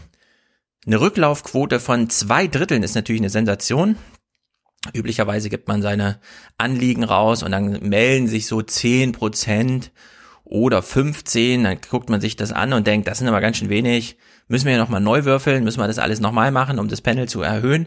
Das musste man da gar nicht machen, denn 400 liegen ja immer noch über den 300 und die Zufallswerte waren natürlich immer noch gegeben. Man hat dann ganz aufwendig, und das sage ich jetzt ausdrücklich ganz aufwendig, weil es natürlich nicht aufwendig war, sich die Demografie in Gangelt angeschaut und hat geguckt, das eigene Panel entspricht dem denn das und hat mir gesagt, ja, die Kinder sind ein bisschen unterproportioniert, ein paar zu viel alte.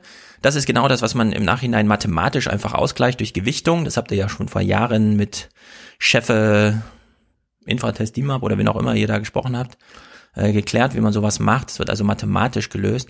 Gleichzeitig haben sie auch nochmal die Gangelter Demografie mit der NRW-Demografie verglichen und mit der deutschen. Wir haben es also hier mit einem Zufallspanel zu tun, das auch den Repräsentanzvorgaben entspricht. Die Sensation bleibt also aus, dass man dadurch, dass es nicht eine 100% Rücklaufquote gibt, was eine echte Sensation gewesen wäre, dazu äh, Verwirrung kommt. Dann hat man in den Resultaten vorgestellt, dass die Infektionssterblichkeitsrate bei 0,36 Prozent liegt. Die Spanne reicht, also Konfidenzintervall ist ja dann, glaube ich, 95 Prozent Zusicherung oder so, zwischen 0,29 und 0,45. Man ergänzt dann nochmal, dass nach der Datenerhebung, also außerhalb der Studie, aber im Interesse der Öffentlichkeit und auch der eigenen Forschungsfrage noch ein weiterer gestorben ist. Es gab also nicht nur sieben, sondern acht Todesfälle. Das verschob die Infektionssterblichkeit auf 0,41 Prozent und das Spektrum von 0,33 bis 0,52. Abgeschlossen, das war das Resultat. Kommen wir in den Diskussionsteil. Wird ein bisschen diskutiert, das wird immer. Ganz am Ende, im allerletzten Schlenker des Textes, geht man mit allen Konjunktiven vor und sagt, ausgehend von der aktuellen Todeszahl in Deutschland, in Verknüpfung mit der eigenen ermittelten Infektionssterblichkeitsrate, käme man, käme man, konjunktiv, käme man in Deutschland auf 1,8 Millionen Infizierte. Und dann schiebt man ausdrücklich den Satz nach. Ich lese ihn auf Deutsch vor, so steht er auf Englisch drin. Es ist sehr wichtig, den wahren IFR-Wert für Deutschland zu bestimmen. Er würde also durch diese Studie nicht bestimmt. Es geht nur ein Diskussionsvorschlag. Das ist quasi schon der letzte Satz mit, eine weitere Forschung ist nötig. Gleichzeitig hat man nochmal angefügt, es gibt da ein Problem bei der Ermittlung, denn wenn man den Zahlenwerten glaubt, die vorgeschlagen werden, 1,8 Prozent Durchseuchung, hat man es mit einer zweiprozentigen Durchseuchung zu tun, die mit dem ELISA-Antikörpertest sehr schwer nachvollziehbar ist, der da selbst eine Fehlerrate von einem Prozent mitbringt. Man hat also dieser Studie nicht behauptet, dass 1,8 Millionen Deutsche durchseucht sind, sondern man hat den Vorschlag gemacht, diese Zahl als Ausgangshypothese für eine folgende Fragestellung zu übernehmen und man hat noch den methodischen Hinweis gegeben, es wird sehr schwer, mit dem in Gangelt angewendeten Testverfahren den deutschen Wert überhaupt bestimmen zu können. Wahrscheinlich lässt er sich derzeit noch gar nicht bestimmen. Studie fertig, elf Seiten, super kompakt. Nichts weiter dazu zu sagen, außer du willst noch mal dazu was anfügen, aber Es ist, wie Streeck immer behauptet hat, äh, ich, ich möchte ihn hier an dieser Stelle rehabilitieren, denn wir haben ja auch einen Auftrag, gegen alle möglichen Versuche, Streeck da zu kritisieren, an dem Punkt vorzugehen. Sehr gute Arbeit, kann man tatsächlich als lehrbuchartig behandeln. Ich hätte sie, wenn ich ein Seminar zum Thema hätte, in mein eigenes Seminar mitgebracht. Ja, also ich sage dann doch zwei kurze Sachen. Das eine ist, er muss nicht rehabilitiert werden, weil niemand ihn diskreditiert hat, zumindest nicht ja. in diesem Forum. Das heißt, du rennst da eine offene Tür ein. Äh, zum Zweiten, was ich als Frage äh, angemerkt hatte, wie wurde sichergestellt, dass bei einem eigentlich gedachten Panel von 600 Angefragten sich 400 gemeldet haben. Du hast jetzt nicht genannt, dass in der Studie selber äh, im Hinblick auf frühere Infektionen die Vermutung da ist, naja, da haben sich Leute, die das Ergebnis schon wussten, ähm, ich bin so oder so positiv, weil ich getestet worden war und so weiter, die haben sich unterdurchschnittlich gemeldet. Das sagen sie selber in der Studie, deswegen haben sie da einen Korrekturfaktor eingebaut. So. Und dann ist die Frage, keine, ähm, keine fehlerhafte oder eine durchaus zulässige, wenn im Hinblick auf diesen äh, auf dieses eine Phänomen, nämlich äh, die Repräsentativ, äh, Repräsentativität des Rücklaufs erkennbar äh, nicht gegeben ist, ist sie dann möglicherweise in anderen Fällen demografischer Art auch nicht gegeben. Wie wurde das? Und so hatte ich es äh, gestellt. Ich habe nicht in Zweifel gezogen, dass es nicht repräsentativ sei, sondern meine Position war gewesen, wie wurde sichergestellt, dass es repräsentativ war. Also in, insofern hast du da ähm, in, den Be in diesen beiden Punkten eigentlich eher offene Türen eingelaufen, äh, eingerannt. Und das Dritte ist mit den 1,8 Millionen, ja, das war mit allen Konjunktiven, nur ähm, es ist die Zahl, die konkret genannt wurde und es ist dann auch in der Verantwortung auch von Wissenschaftlern, die etwas kommunizieren, zu wissen, dass mit dieser Zahl Politik gemacht wird äh, und so ist es dann ja auch geschehen. Und es gab eben hinterher die Korrektur, dass der Koeffizienzfaktor ähm, sozusagen nicht ganz korrekt angelegt worden sei, so dass man diese Zahl gar nicht hätte nennen können, sondern bestenfalls eine Bandbreite. Und ich glaube, dieser Kritik, die sagte, mein, man kann eigentlich nicht, auch nicht im Konjunktiv mit 1,8 Millionen arbeiten, sondern hätte, wenn, dann sagen müssen, wir können dann vielleicht ausgehen von einer, in einer Bandbreite von 1 bis 5 Millionen. Ich glaube, Streeck hat dieser Kritik oder Verbesserung nicht widersprochen. Ja, bei der Zahl gibt's gar kein Konfidenzintervall, weil man hat einfach nur die Zahl Doch. der gemeldeten deutschen Toten multipliziert mit äh, der ermittelten IFR. Und das ist das, das ist die Rechnung. Das ist dann nicht zwischen 1 und 5 Millionen, sondern da kommt einfach 1,8 Millionen raus. Ja. Wer ist Gerd Gigaenzer? Kennt ihr den? Nö. Der die, äh, der diese, der diese Korrektur äh, angebracht hat. Hm. Ja? Nein, Gerd Gigaenzer ist einfach ein sehr äh, alter deutscher Psychologe, der äh, immer mal wieder Texte geschrieben hat, die in der FAZ wie heilige Schriften von Schirmacher verwendet wurden.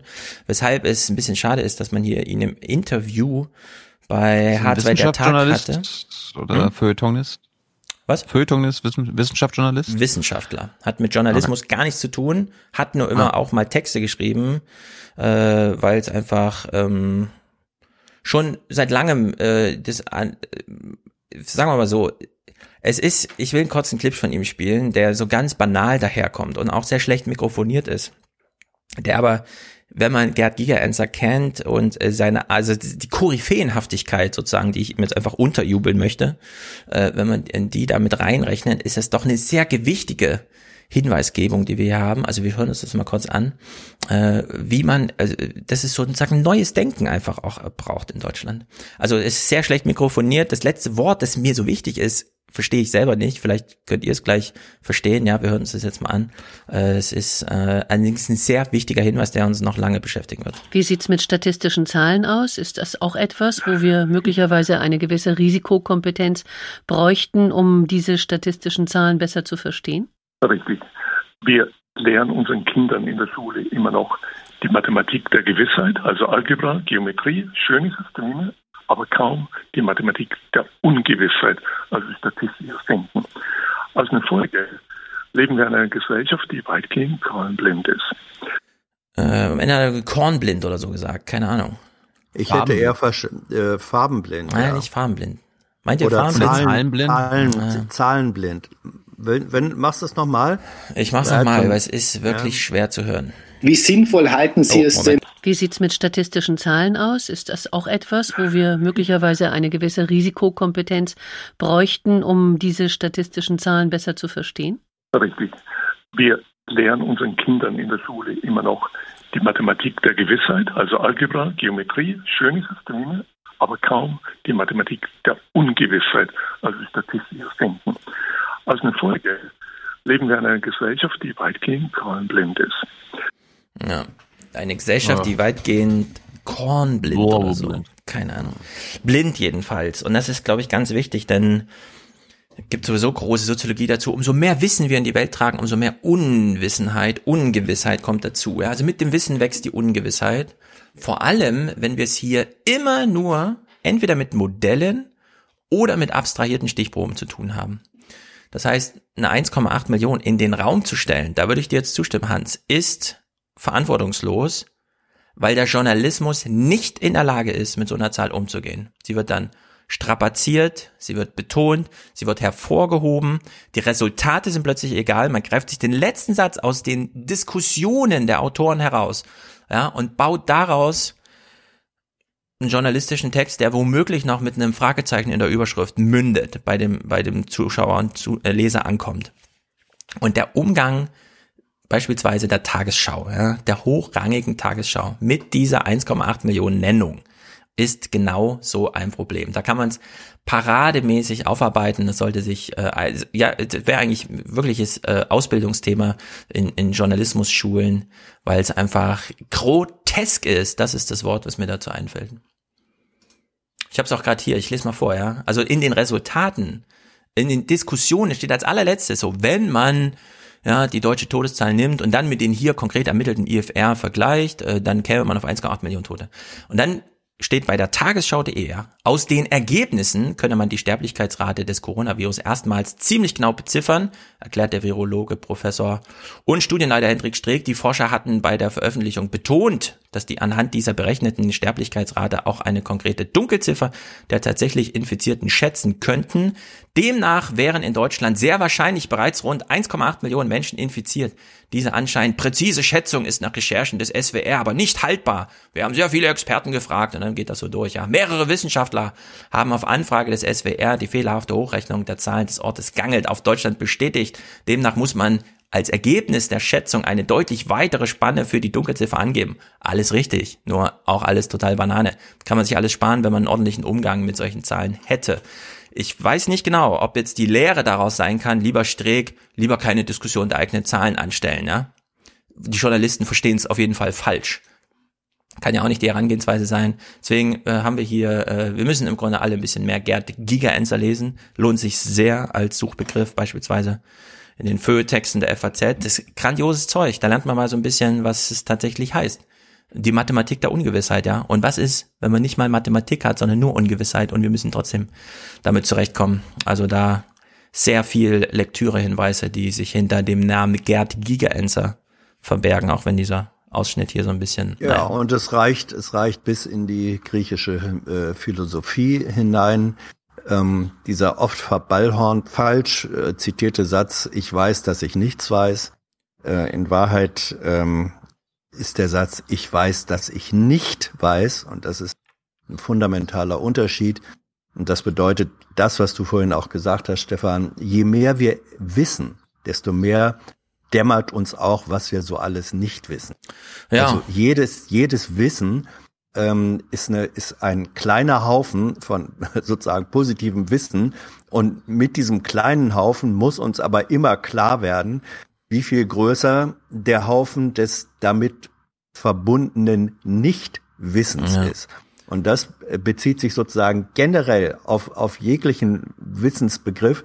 Und das bezieht sich mit Sicherheit auch, äh, da würde ich dem Gigainster zustimmen, ähm, die, die Sucht oder der Hunger oder das Bedürfnis nach der, Mö nach der konkreten, der präzisen Zahl, ähm, das ist eine Droge, das ist eine Scheinsicherheit, Und ich finde es da wirklich dann richtiger und dann wieder bei der Studie, mir wäre es lieber gewesen, diese Zahl von 1,8 Millionen hätte auch da nicht gestanden, sondern man hätte gesagt, ähm, wir können davon ausgehen, dass in einer Bandbreite von Mhm. 1 bis 5 Millionen. Witziger fände ich, wenn sich Streeck, Drosten und so zusammenschließen und sagen, wir führen ein neues Segment in Studien ein und schreiben drunter, dieser Abschnitt ist nicht für Journalisten geeignet, sondern wirklich nur für interessierte Kollegen. Weil es sind ja im Grunde wissenschaftliche Texte, die richten Ja, sich ja. ja nicht an Journalisten. Wenn man hier schreibt, Ja. liebe Journalisten, nicht verwenden, führt in die Irre. Ihr habt nämlich nicht nur durch mehr Wissen mehr Unsicherheit, sondern ihr habt auch Zeitnot. Jede Thematisierung von dem, was ihr hier macht, verdrängt anderes. Ja, haben wir, werden wir nachher dann bei Nicola Albrecht hören. Man hat nur 1,30 für den Nahostkonflikt. Das kommt im Journalismus noch dazu. Tanjev Schulz, der von mir sehr geschätzte Journalistenkollege, weil er mein Buch in der SZ gelobt hat, gleichzeitig dann. mich aber kritisiert hat als Autor und mit dem ich auch schon diskutiert habe in Mainz kürzlich auf einer Bühne. Tanjev Schulz hat auch nochmal einen sehr guten Punkt gemacht beim Thema Ausbildung von Journalisten. Journalisten kommen ja oft aus einem Studienhintergrund, der nicht so sehr mit Zahlen zu tun hat, also nicht gerade ähm, dafür bekannt ist, dass da Mathematikkenntnisse vorhanden sind. Äh, aber das ist sehr wichtig in unseren Zeiten. Zahlen, Statistik, auch Ungewissheiten und damit umzugehen, zugleich aber auch nicht zahlenhörig zu sein. Zahlen verstehen, ohne sich ihnen auszuliefern. Meistens, also manchmal hat man so, da hat man einen Journalist, der interessiert sich für Zahlen. Aber der liefert sich den dann auch aus, weil der ist dann der Einzige in der Redaktion, der das kann, der kriegt dann die ganzen Dinger mit Zahlen vorgelegt, der muss dann dazu arbeiten. Ja, eigentlich müsste man noch diesen Schritt weitergehen. Alle in der Redaktion Mhm. kennen sich mit Zahlen aus und können sie noch reflektieren und werden ihnen nicht hörig. Ja, und da sind Genau, wir weder ganz so weit rum noch davon so entfernt. rum. Weder so rum noch so rum. Es Ja. ist ja auch eine Zahlenhörigkeit, wenn auf einmal gesagt wird, der ganze Lockdown äh, ist überflüssig, weil wir haben hier eine, ähm, eine Letalität von 0,36 oder 0,41. Das ist Zahlenhörigkeit der anderen Art. Also Ja. wenn wir, ich stimme dir völlig zu, wir sollen nicht in der einen Richtung zahlenhörig sein, aber dann bitte auch nicht in der anderen, sondern reflektiver und reflexiver Umgang, äh, reflektierender Umgang bedeutet, ähm, die Relativität und die Unpräzision von Zahlen und das große Fragezeichen, was hinter jeder Modellierung, hinter jedem Modell immer steckt. Modelle sind Modelle. So als Mhm. solche sind sie wertvoll, ähm, aber sie sind keine Garantie für eine Realität äh, jenseits des Modells. Und, Mhm. und dieses, diese Form von Ungewissheit, die finde ich, darf uns weder als Journalisten noch als Bürger ängstigen, sondern wir müssen sagen, ja, so ist es eben. So, und dann navigieren wir ein Stück weit äh, im Nebel und, und äh, hangeln uns äh, von Tor zu Tor oder so. So ist es. So ist es nun mal.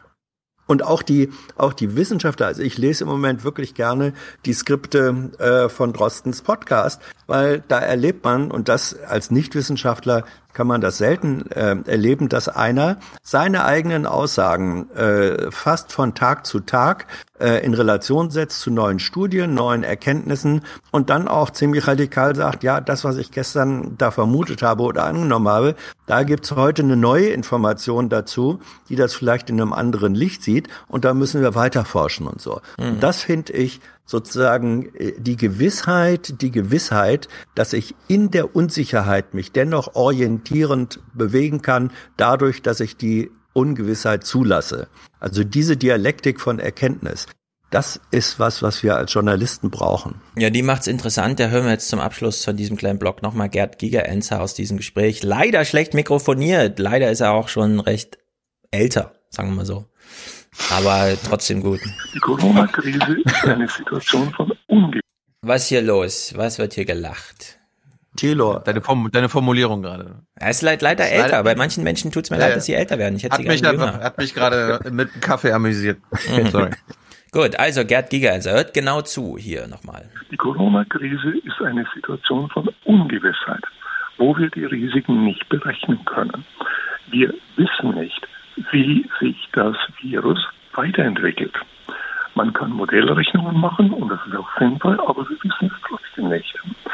Und es kann auch heilsam sein, zu realisieren, dass wir in einer Welt leben, in der wir mit Ungewissheit umgeben sind.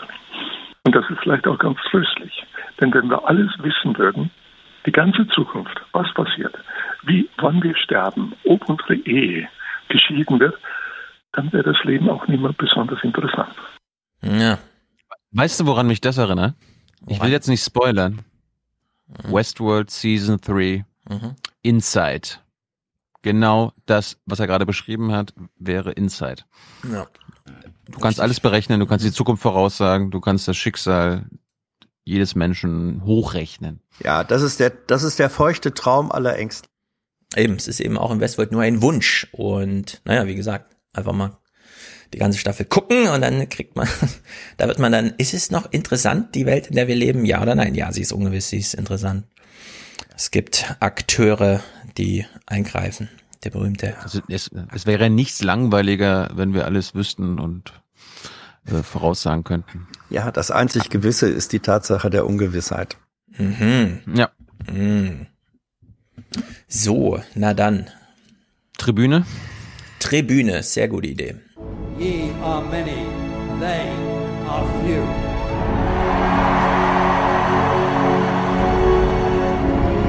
Willkommen im 1% Club.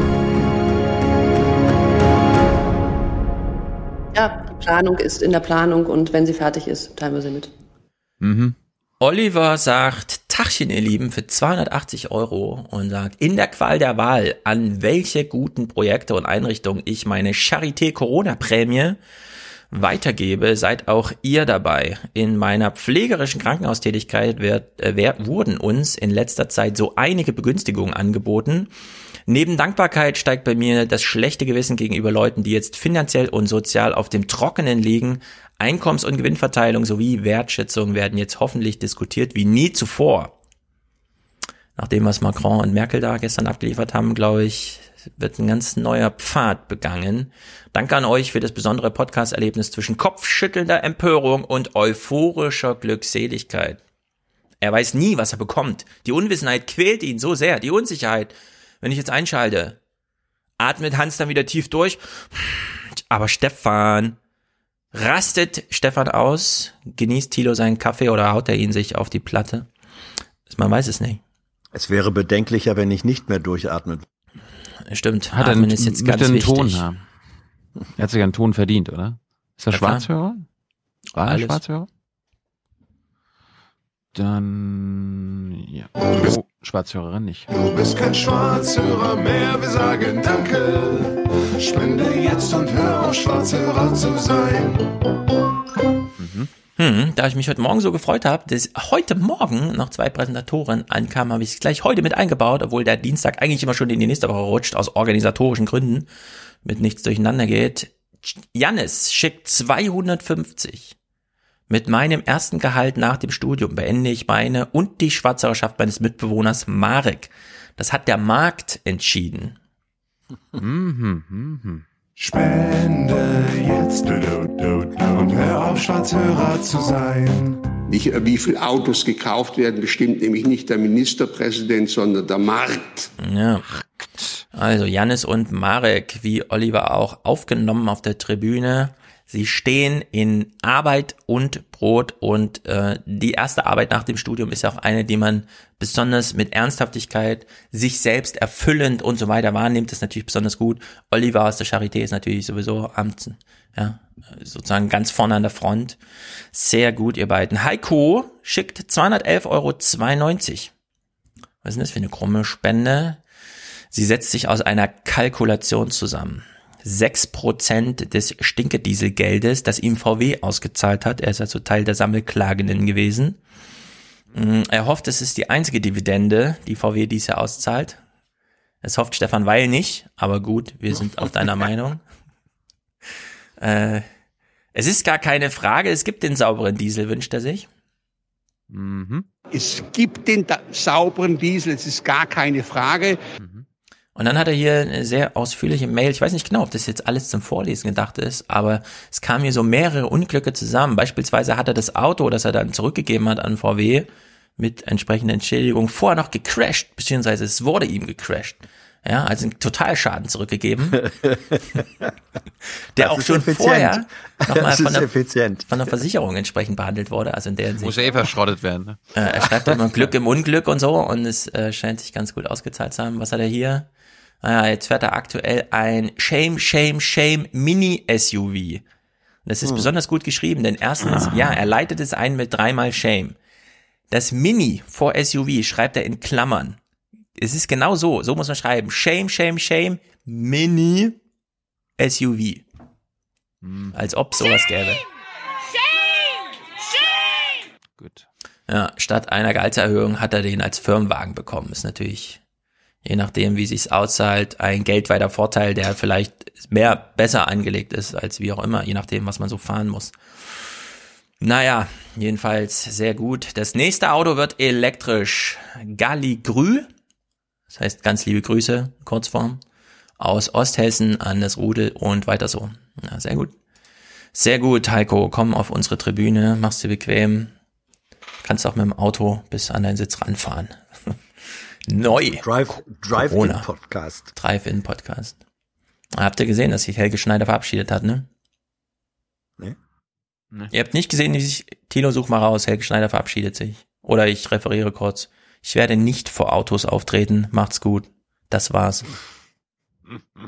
Es ist wirklich, es ist das allererste Video von Helge Schneider, das ich von ihm sehe, in dem null Ironie drin steckt. Sondern einfach nur, ich erkläre hier mein Ende.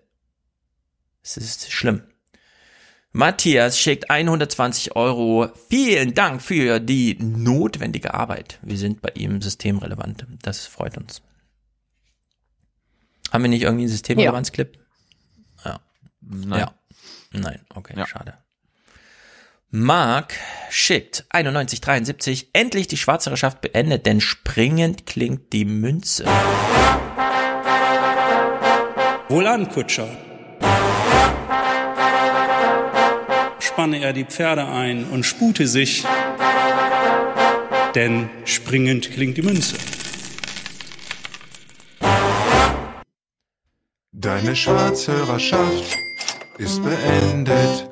Ja, gilt natürlich für Matthias an der Stelle bestimmt auch. Hat er sich nicht explizit gewünscht, aber hiermit war ausgeliefert. er kein Schwarzherrschaft Schwarzhörer, ne? beendet. Der hatte- Das kann natürlich Schon auch sein. Doppelt hält besser.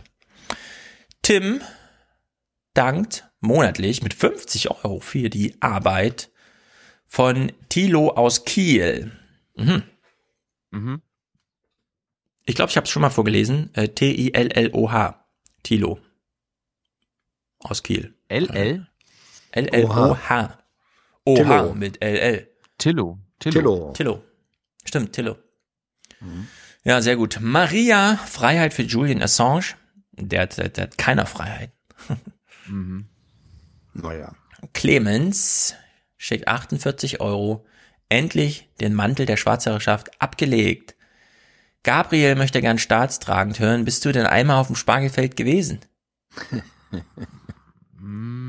Schwarzhörer, Schwarzhörer, spende auch du, denn nix ist for free. Bist du ein einziges Mal, bist du ein einziges Mal in Mali in einem Flüchtlingslager gewesen, in Somalia? Bist du dort gewesen? Hast du dir angeguckt und hast du mit Menschen gesprochen? Seid ihr ein einziges Mal in einem Schlachthof gewesen? Das werden wir Nee. nachher klären. Simon, Aufwachen statt Kirchenquatsch. Monatliche Spende vom dritten Drärchen, äh, dritten, vom ersten Dritten des Drärchens, so. Ich fassel mich, warum? Ich habe es doch schon hundertmal vorgelesen. Das ist gut fürs deutsche Rei Deutschland. Mhm. Aber erstmal beten, ne? Jesus aber antwortete und sprach, Steh auf, geh hin, dein Glaube hat dir geholfen. Die Merkel, die hat das deutsche Deutschland und Europa zunichte gerammelt, hat die das mit ihrer Politik. Hm, das Drärchen wohnt ja in Köln und Köln wird sich auch bald Corona-frei erklären. Ist ja beeindruckend dort in der Bussi-Bussi-Stadt, dass sie es da so gut hinkriegen. Alexander ist hier Produzent. Monatlich Kohle für euch, aber bitte nicht verbrennen. Grüße aus Luxemburg. Sehr gut, sehr treu. Wir danken dir sehr. Florian schickt 40, wie angekündigt, jeden Monat 5% meines Gehalts. Das ist gut für Deutschland. Wow. Es ist einfach gut für unser Land. Das ist gut für Deutschland, sage ich Hm. dazu nur. Wahrscheinlich bring- verbringt er einfach 5% seiner Zeit mit uns. Hört den Podcast in halber Geschwindigkeit.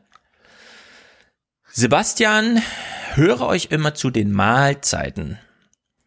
Wie lang isst du denn, Sebastian? Das ist natürlich sehr gut. Langsam und sieben, genüsslich essen ist sieben, gut. Ta sieben Tage die Woche, drei Mahlzeiten, 21, fünf Jeweils eine Stunden. halbe Stunde. Mhm. Warte mal, warte mal, das rechnen wir mal kurz aus. Ich bedanke mich für eure Mühen und die Aufbereitung der Themen. Jetzt kein Schwarzhörer mehr. Kleine Spende soll nun regelmäßig folgen. Grüße an euch drei. Basti aus Rostock. Also wenn Hm. im Schnitt fünf Stunden Podcast ist und der 21 Mahlzeiten in der Woche zunimmt, dann äh, braucht er eine Viertelstunde pro Mahlzeit. Das ist gut. Ja. Das, das geht. Klingt ja, vernünftig. Fast Food. Ja. Thorsten hat einen Dauerauftrag für ausgezeichnetes Infotainment. Ist fällig geworden. Sehr gut. Ruwan unterstützt uns. Manuel Felix. Ich glaube, meine Tür geht nicht mehr zu. Also kann man es auch sagen. Weiter so. Ja, wir erfinden hier neue Sprüche. Mike, Paul, Andreas, Aufwachen, Chevalier der Stummenberge 7. Wir rätseln hier seit fünf Jahren, was das bedeutet. Ich weiß es immer noch nicht. Lisa, Thomas, äh, Österarm. Hm, jetzt gleich mitgedacht. Österreich, Österarm. Sehr gut. Lea. Äh, ist das das, war das jetzt so ein Trigger hier? Mehr Geld, alle wollen mehr Geld, mehr Geld. Wir lösen es mit mehr Geld. Überall mehr Geld. Lea, danke für eure unermüdliche und wichtige Arbeit. Ohne euch wäre die Woche nur halb so schön. Herzchen schickt sie. Sehr gut. Sehr gut. Hier klingelt's bei mir. Kümmert sich bestimmt jemand. Andreas, 21 Euro für den Aufwärmpodcast im 21. Jahrhundert. 21 Thesen, 21 Euro, 21. Jahrhundert. Alles ziemlich gut. Susanne, danke und Liebesgrüße aus Mainz von Susi. Martin sagt äh, für den geilen Podcast. Da hat man auch einen Clip hier. Ich finde das nur geil hier. Hm. Claudia, richtig und wichtig für Tochter und Mutter, also Julia und Claudia. Grüße an euch beide. Ist natürlich sehr schön, so treu. Das ist, denke ich, richtig und wichtig. Richtig. Ingmar unterstützt uns genau wie Josephine. Die hat nämlich einen Dauerauftrag. Sehr gut. Die möchte gerne, dass die Dots mal connected werden. Unter Schmerzen, würde ich sagen. We connect the dots, Penner. We connect the dots. Ja. Manche Menschen fragen mich, wer ist denn dieser Typ, den ihr da manchmal einspielt, dieser Ritter und so? Und dann sage ich, mach dir keine Sorgen. Ansonsten ruf selber die 112 und sag, in Mainz brennt. Ich kann euch da nicht weiterhelfen. Es gibt halt irre Leute im Internet. Nein, das ist, das ist meins, wie es singt und lacht. Richtig. Marco unterstützt hier mit dem besten Politik-Podcast. Das freut uns natürlich. Victoria sagt Danke. Klaus grüßt aus Taiwan. Paul sagt, da alle spenden, spendet er auch. Ausrufezeichen macht ihr es auch. Ich muss jetzt trotzdem mal zur Tür gehen. Wir gönnen uns mal ein paar Töne hier. I did what I did for the good of the realm. The realm. Do you know what the realm is? It's the thousand blades of Aegon's enemies. A story we agree to tell each other over and over till we forget that it's a lie. An diesem Nachrichtentag heute kann einem schwindelig werden. Schweigen ist keine Option. Ähm, ja, wenn ich es mal kurz zusammenfassen darf, alles hat mit allem äh, zu tun. Ja. Sag mal, Bitte? Stefan, Ja, du trägst Capri-Hosen? Nein. Capri-Hosen? Was ist das? Capri-Hosen. Ja, das sind, das war in den- Capri-Hosen? Nein? Capri-Hosen. Google mal, das war in den 50er, frühen 60er Jahren eine sehr beliebte modische, damals Damen äh, Beinbekleidung. Ah, ich weiß, was das sind das sind Hosen, die sozusagen erst unterm knapp unterm Knie anfangen, dann nach oben weitergehen. Also ja, Dreiviertel- Also, ich ja, trage damals hieß es Capri. Meine Hosen so, allerdings Ja. Ah. Ach so. selbst gewählt. Sieben, acht? Hosen. Ja, ja, er zeigt Bein. Ja. Geheim. Interessant. Geheim. Okay, ich habe aufgeklärt, warum es geklingelt hat. Die Kinder wollen zur Eisdiele. Ich habe sie rausgelassen. Gnädig, wie ich bin. Nein, aber warum die hat's, sagen warum mir nicht mehr geklingelt? Bescheid. Warum klingeln die, wenn sie rausfallen? Ja, Sie- das ist, du, das ist wie im Knast, wenn du da aus der Zelle raus willst oder nicht. Ja. In der, wenn, wenn in der geschlossen, wenn in der in der geschlossenen Anstalt du aus deinem zurechtgeschlossenen Zimmer raus möchtest, dann klingelst du und dann kommt die Aufsichtsperson und lässt dich eventuell raus. Ich hänge diesen Vorstellungen sehr nach, denn die suggerierten würden bedeuten, dass ich hier Herr des Hauses bin, aber dem ist nicht so, denn Corona hat dazu geführt, dass alle Kinder mit dem iPad umgehen können und plötzlich eine Traube anderer Kinder vor der Tür steht, die sagen, wir sind doch verabredet, wir wollen doch zur Eisdiele, ist doch klar, weißt du nicht Bescheid? Was ist denn das hier? weiß nicht, weiß nicht Bescheid, aber schön, dass ihr so viel geklingelt habt. Ich dachte, das war die Post. Gut. Also Kinder sind versorgt, wollte ich nur sagen. Ja. Kein Mittagessen Hoffen- gekocht, dafür Eisdiele. Hoffen, hoffen wir, dass das Eis salmonellenfrei ist. Ja, ist es. Nirgendwo wird so viel drauf geachtet, dass alles gerade medizinisch hinhaut wie bei der Versorgung mit elementaren Sachen, wie zum Beispiel Eis für Kinder. Das ist so elementar. Wem sagst du das? Richtig. Paul, alle spenden schon. Ach so, genau. Er schickt das Ausrufezeichen. Sehr gut. Christine und Carola, danke für eure Arbeit, sagen sie. Jan unterstützt uns für die Wende. Welche Wende? Keine Ahnung. Der 17. Juli ist jedenfalls der wichtigste Tag dieses Jahr. Stimmt's, Hans? Ähm, weiß ich noch nicht. Was ist der Kann man 17. erst Juli hinter- für ein Kann man Tag? ja erst hinterher sagen. Das Sommersonnenwende, oder? Na, Der 17. 17. was? Juli. Juli. Juli. Ähm, weiß ich nicht. Ist das der Tag, an dem angeblich wieder gereist werden kann oder so?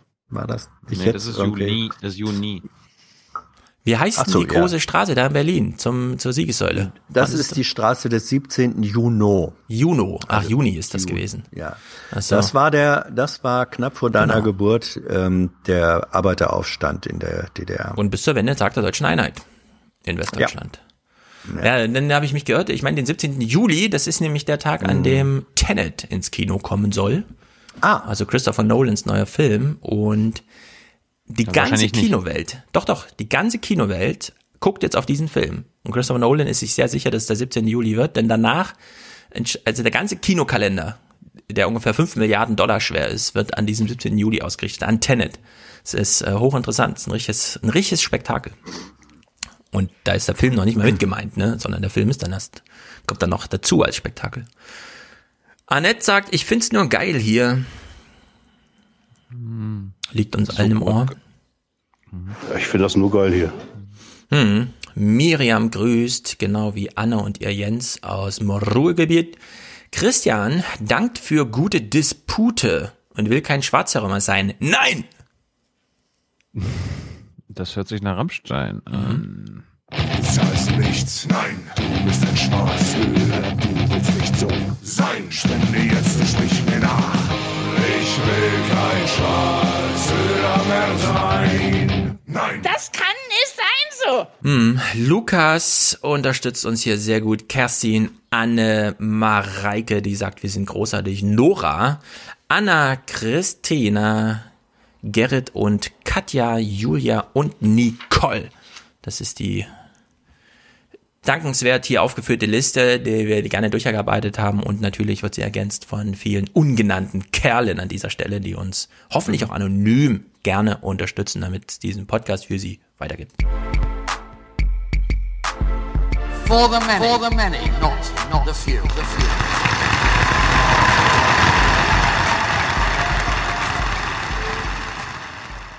Ja, so kann es gehen, obwohl ich wusste und selber fühle, dass das auch schmerzhaft ist. Ja, ich will einen kleinen Clip spielen, darf ich, bevor Thilo du hier groß einsteigst, denn ich bin. Sure. Du hast ja zuletzt diesen, das ZDF kritisiert das RKI-Clip mitgehabt, ne? Da haben Ah. wir, hab ich ja, Hör, mir, hör mir auf mit dir. Hör mir auf mit den Clips hier. Das war die katastrophalste YouTube-Woche ever. ach so, deswegen ist es rausgeflogen bei YouTube. Ja, wegen so. einer Minute aus Berlin direkt. Ja, Berlin Und direkt hat sich jedenfalls den Mut zusammengekratzt und gesagt, wir kritisieren jetzt mal das RKI, weil wir nicht nur Journalismus für nicht Hingucker von Demonstrationen machen, sondern wir wollen auch mal darüber informieren, was das RKI macht und nicht macht. Und wenn da kritikwürdig berichtet werden muss, dann kann man sich das auch mal zutrauen. Und wenn man die RKI-Pressekonferenzen selber schaut, da fällt man aus allen Wolken. Man denkt ja irgendwie, na, wenn so ein Coronavirus nachgewiesen wurde, oder? Dann guckt man sich ja mal dieses soziale Umfeld von dieser betroffenen Person an und stellt die ein oder andere Nachforschung an. Gerade jetzt, wenn man weiß, wir haben eigentlich so noch 400.000 Tests die Woche über.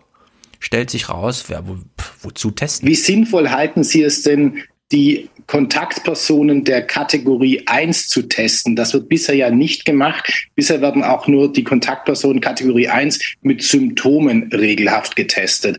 Halten Sie es für sinnvoll, das auszuweiten auf grundsätzlich Testung von Kontaktpersonen der Kategorie 1? Ja, das kann man machen. Das ist sinnvoll.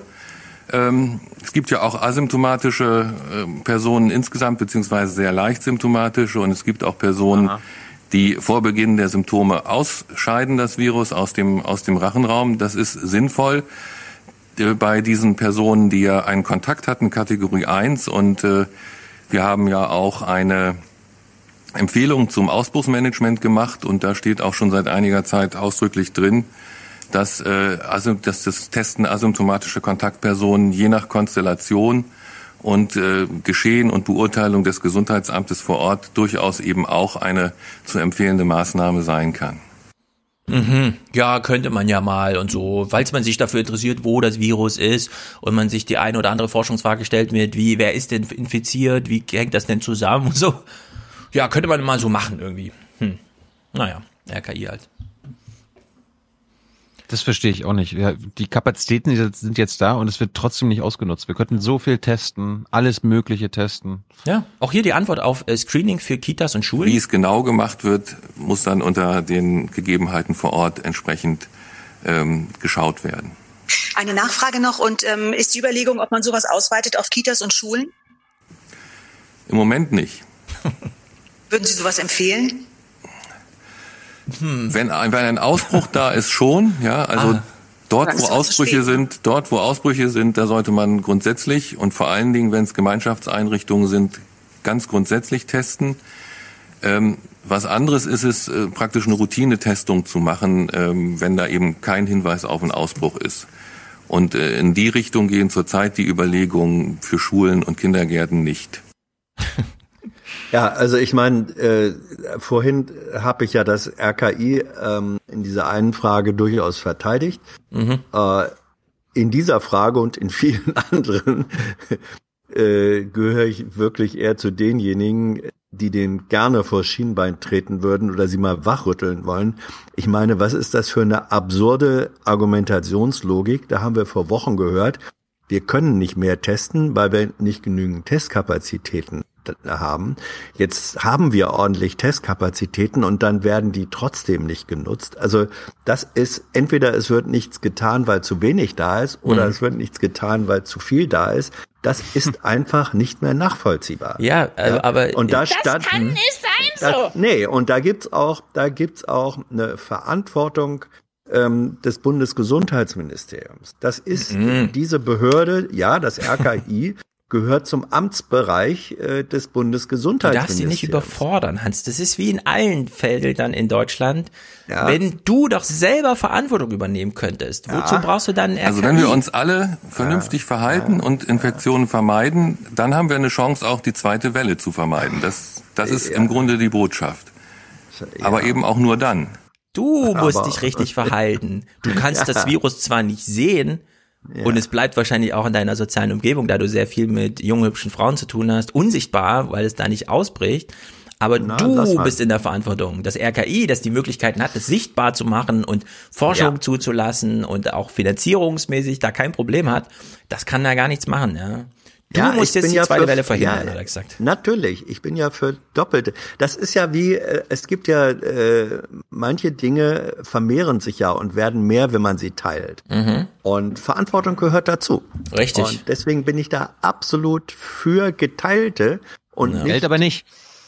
Leider nicht, leider nicht. Es, äh, es sei denn, mhm. man teilt es so, dass es irgendwie investiert wird und sich dann auf wundersame Weise angeblich äh, vermehrt. Aber das, äh, den Pfad will ich jetzt nicht weiter bescheiden. Ja. Nein, es gibt dann natürlich, Stefan, da ist so einer der Punkte, wo wir, glaube ich, relativ an derselben mhm. Seite des Stricks ziehen. Es ist kompletter Schwachsinn, Verantwortung vom einen zum anderen zu schieben. Ähm, da gibt's eine, eine mehrfache und eine doppelte Verantwortung. Da kann nicht der Bürger sagen, ja. die Behörde soll's tun und die Behörde kann nicht sagen, der Bürger soll's tun. Und die meine, eigentliche Kritik. Ja hm? Tilo? Man kann es ja einmal ganz einfach machen. Das BMG kann anordnen, dass das RKI alle Testkapazitäten jede Woche ausnutzt. Na, ich würde sagen, Sonst- Kontaktperson 1 müssen alle getestet werden, auch symptomfrei, Ja. damit man Ja. weiß, wie viel ist denn jetzt symptomlos weitergegeben, ja, trotz Kontakt. Ich meine, Kontakt 1, ja, das heißt 15 Minuten face to face, da will man doch wirklich, da fragt man sich doch, wieso interessieren sich nicht dafür, wer von denen jetzt Corona bekommen hat oder nicht? Warum schicken die einfach noch alle in Quarantäne, ja? Das ist doch, das ist doch zu wenig. Und äh, gestern, das ist ja die eigentliche Kritik noch, ja. Datenerhebung, okay, da kann man sagen, die sollten einfach mal mehr machen, weil das ist so einfach, das, es kostet nur Geld, ja, aber Geld ist nur wirklich genug da. Äh, Das zweite ist ja, wenn Sie dann Daten erhoben haben, behalten Sie die ja für sich. Da gab es gestern bei netzpolitik.org den großen Aufruf, mehrere Datenjournalisten, gebt uns doch einfach mal was zum Rechnen, ja, stellt uns doch mal was zur Verfügung, damit wir selber mal hier ein bisschen was machen können und nicht nur der nicht mehr stattfindenden RKI-Pressekonferenz ausgeliefert sind. Also hier läuft beim RKI einiges, würde ich sagen, das muss man dann auch mal Ja. so sagen, nicht besonders gut. Absolut. Das ist auch in der Bundespressekonferenz äh, von Thilo vor, in der vorletzten Woche gefragt worden. Ähm, Hintergrund war, dass zum Beispiel die äh, NDR Wissenschaftsredaktion sich beklagt hatte, welche Daten das RKI sozusagen dezentral, dezentralisiert nicht rausrückt. Ähm, und da hat dann, äh, hat dann der Vertreter, der Sprecher Kautz. des ja, der Versprecher des, äh, der, der Versprecher, das war ein hübscher Versprecher. Also der Sprecher des Gesundheitsministeriums hat große Augen gemacht und ähm, fand, dass diese Fra dass hinter der Frage ein Nichtwissen steckt. Ich glaube, das war in diesem Herr, Fall. Herr Jung, haben Sie sich das einmal angeguckt? Ja, waren Sie Waren Sie einmal. einmal, waren Sie einmal, waren Sie einmal auf der Webseite und haben Sie mit den Zahlen Ja, ich, ich glaube, da war das Wissen und Nichtwissen äh, andersrum verteilt. Aber Tim egal. Brittlaff macht seit einer Woche diesen Corona Weekly, wo die das durchrechnen mit dem Pavel, wo die schon seit Wochen geglättete R-Werte und so weiter haben und die hören in dieser Pressekonferenz, dass der Herr Schade sagt, ja, wir haben es auch mal glättet, die lachen sich schlapp, ja, darüber, dass das RKI in der zehnten Woche auch mal einen geglätteten, äh, geglätteten R-Wert Ja. ausgibt. Das ist einfach total Banane. Ja. Ich habe äh, ich hab auch was zum RKI. Äh, Wieler war in MacPom. Oh. Ja. Ja. Und aber auch nur mal sicher gehen, ja, wo, wo keine Corona-Gefahr droht.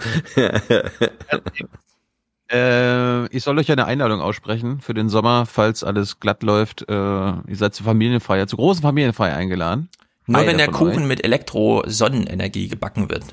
Ja, natürlich, nichts anderes. Und die Voraussetzungen sind jetzt geschaffen. Familienfeiern sind ab dem 25. Mai, also in einer Woche, wieder erlaubt, mit bis zu 30 Teilnehmern.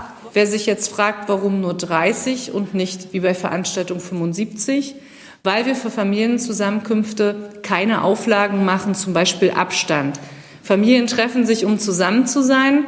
Da werden bestimmte Regeln nicht eingehalten werden können. Hatten wir letzte Woche, glaube ich, nicht erwähnt. Ähm, Manuela Schwesig hat sich äh, erholt von ihrer Krebserkrankung. Darum hat sie eine neue Frisur. Davor hatte sie, glaube ich, eine Perücke getragen. Äh, ganz kurzer Witz, was ich nicht wusste. Wir haben uns ja über den Wirtschaftsminister von Brandenburg lustig gemacht. Wir haben uns über den Wirtschaftsminister von MacPom lustig gemacht. Ich Also habe nie. nicht gewusst. Nie. Ich erinnere mich an Harry. nichts. Hans, hast du dich über die Harry. Leute lustig gemacht? Niemals. Das widerspräche meinem Naturell. Unglaublich. Ich hol den Wagen vor, das kam von dir letzte Woche, Hans. Das war ein Zitat. Hm. Dass nie ges- im Original gesprochen wurde. Was? Ja. Es wurde nie Das war gesprochen. nicht, nicht, nicht Was? in dieser, nicht in dieser Wortwahl. Ja, Es gab eines so der ähnliche berühmtesten Fernsehzitate, Formulierungen. das niemals aus in der Serie gesprochen Ja, wurde. ja, ja, ja. Nicht, nicht, nicht genau. Nein, es gab nie das Zitat Harry hol schon mal den Wagen. Ähm, äh, aber es gab so ähnliche. Also es gab mehrfach.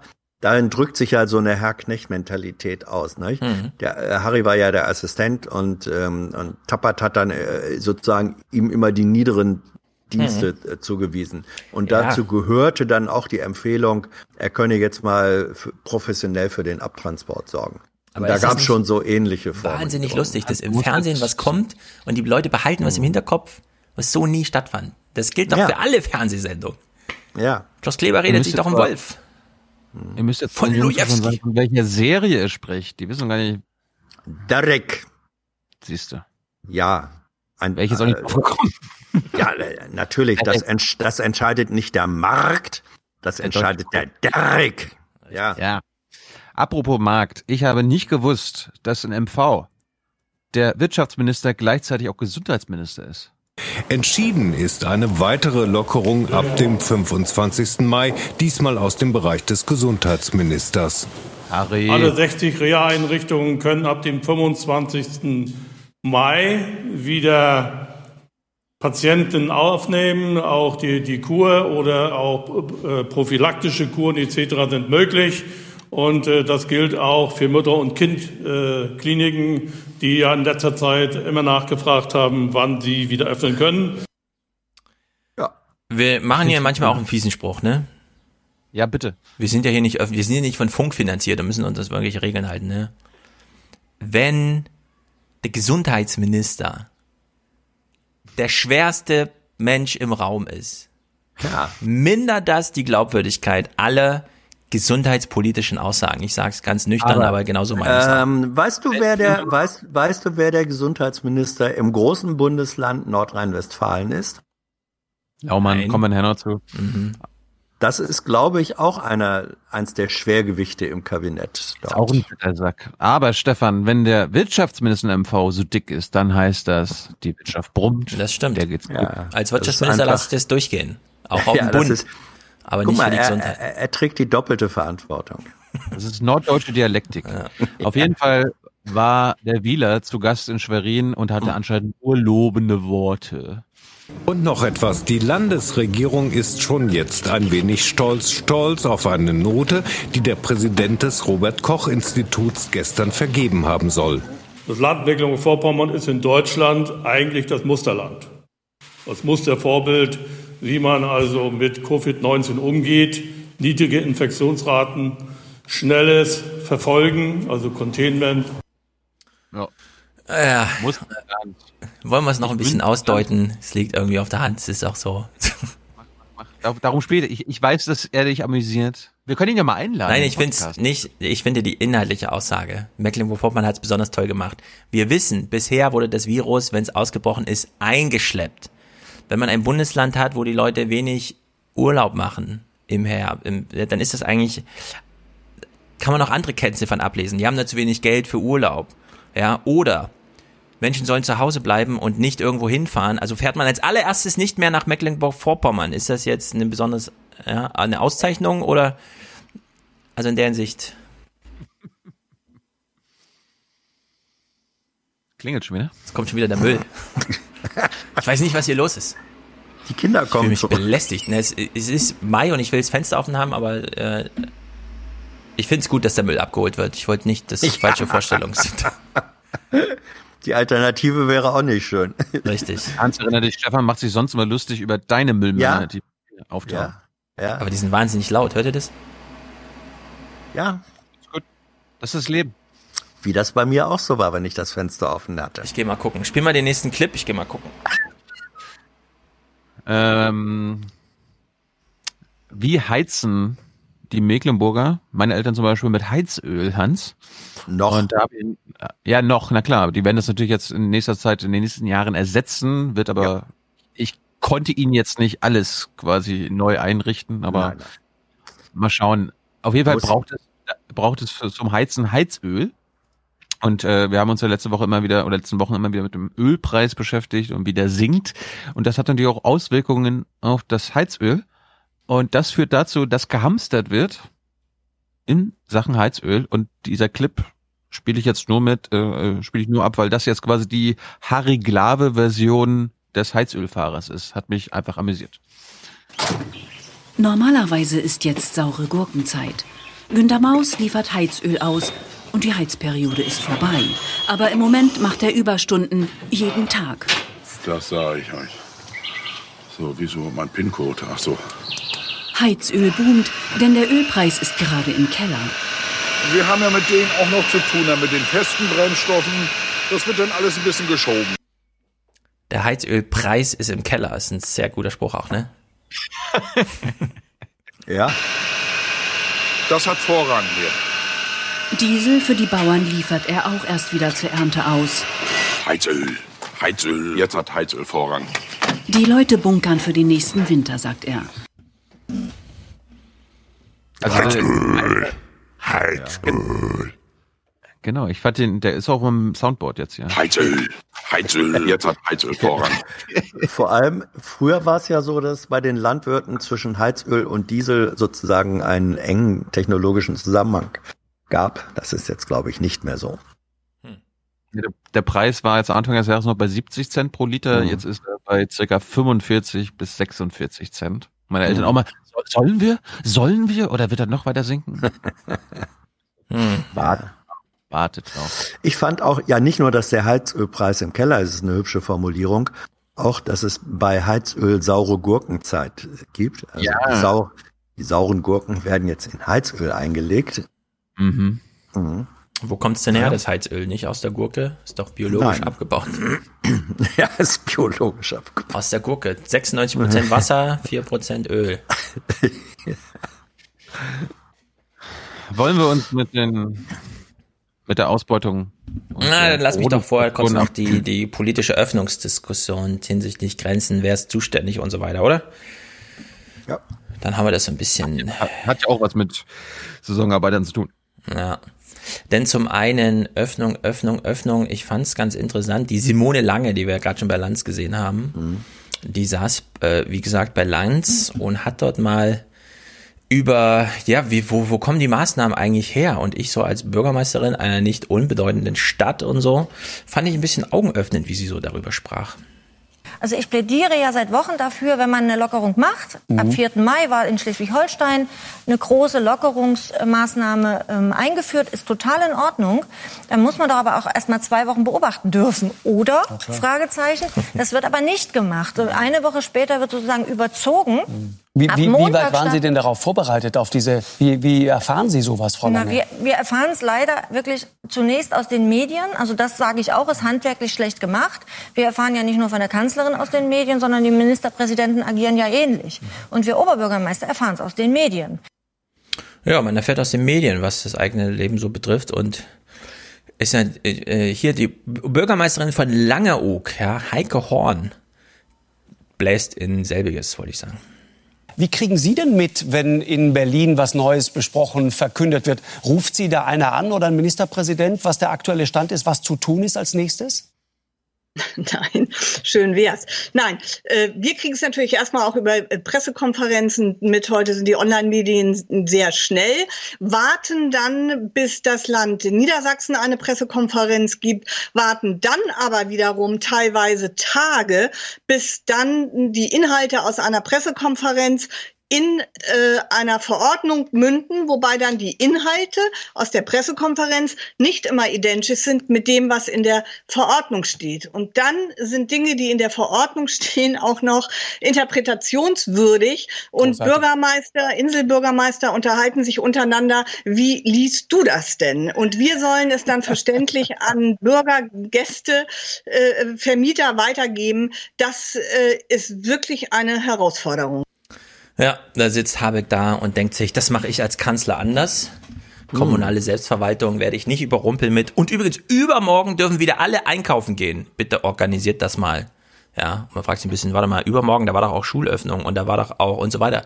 Ja, plötzlich gibt's die Familienpartys. Alles wieder ab übermorgen. So, wird einfach die Verordnung geschrieben, ja. Und die Kommunen sollen dann mal, während sie gleichzeitig ihre Steuerschätzung machen, was? Null Gewerbesteuer? Hm, schade. Ja, Kopf frei für äh, gute umgänglichen Umgang mit den Bürgern, ja. Also es ist eine Katastrophe in Deutschland, wie das da gerade Ist das organisiert wirklich wird. Habeck, der da sitzt? Mhm. Ich dachte, wie ein er. früher, äh, ein bisschen wie ein früher Grönemeyer, aber egal. Das kann auch der frühe Grönemeyer sein, bei Lanz weiß man ja nie. Ja. Jedenfalls, die Grenzen gehen wieder auf und es war sehr interessant, das die Nachrichtenwoche zu sehen, denn Michael Stempfle, Michael Stempfle hat angefangen, ähm, vom Zorn zu sprechen. Ja, wir steigen mal richtig gleich mit so einem Kommentar ein.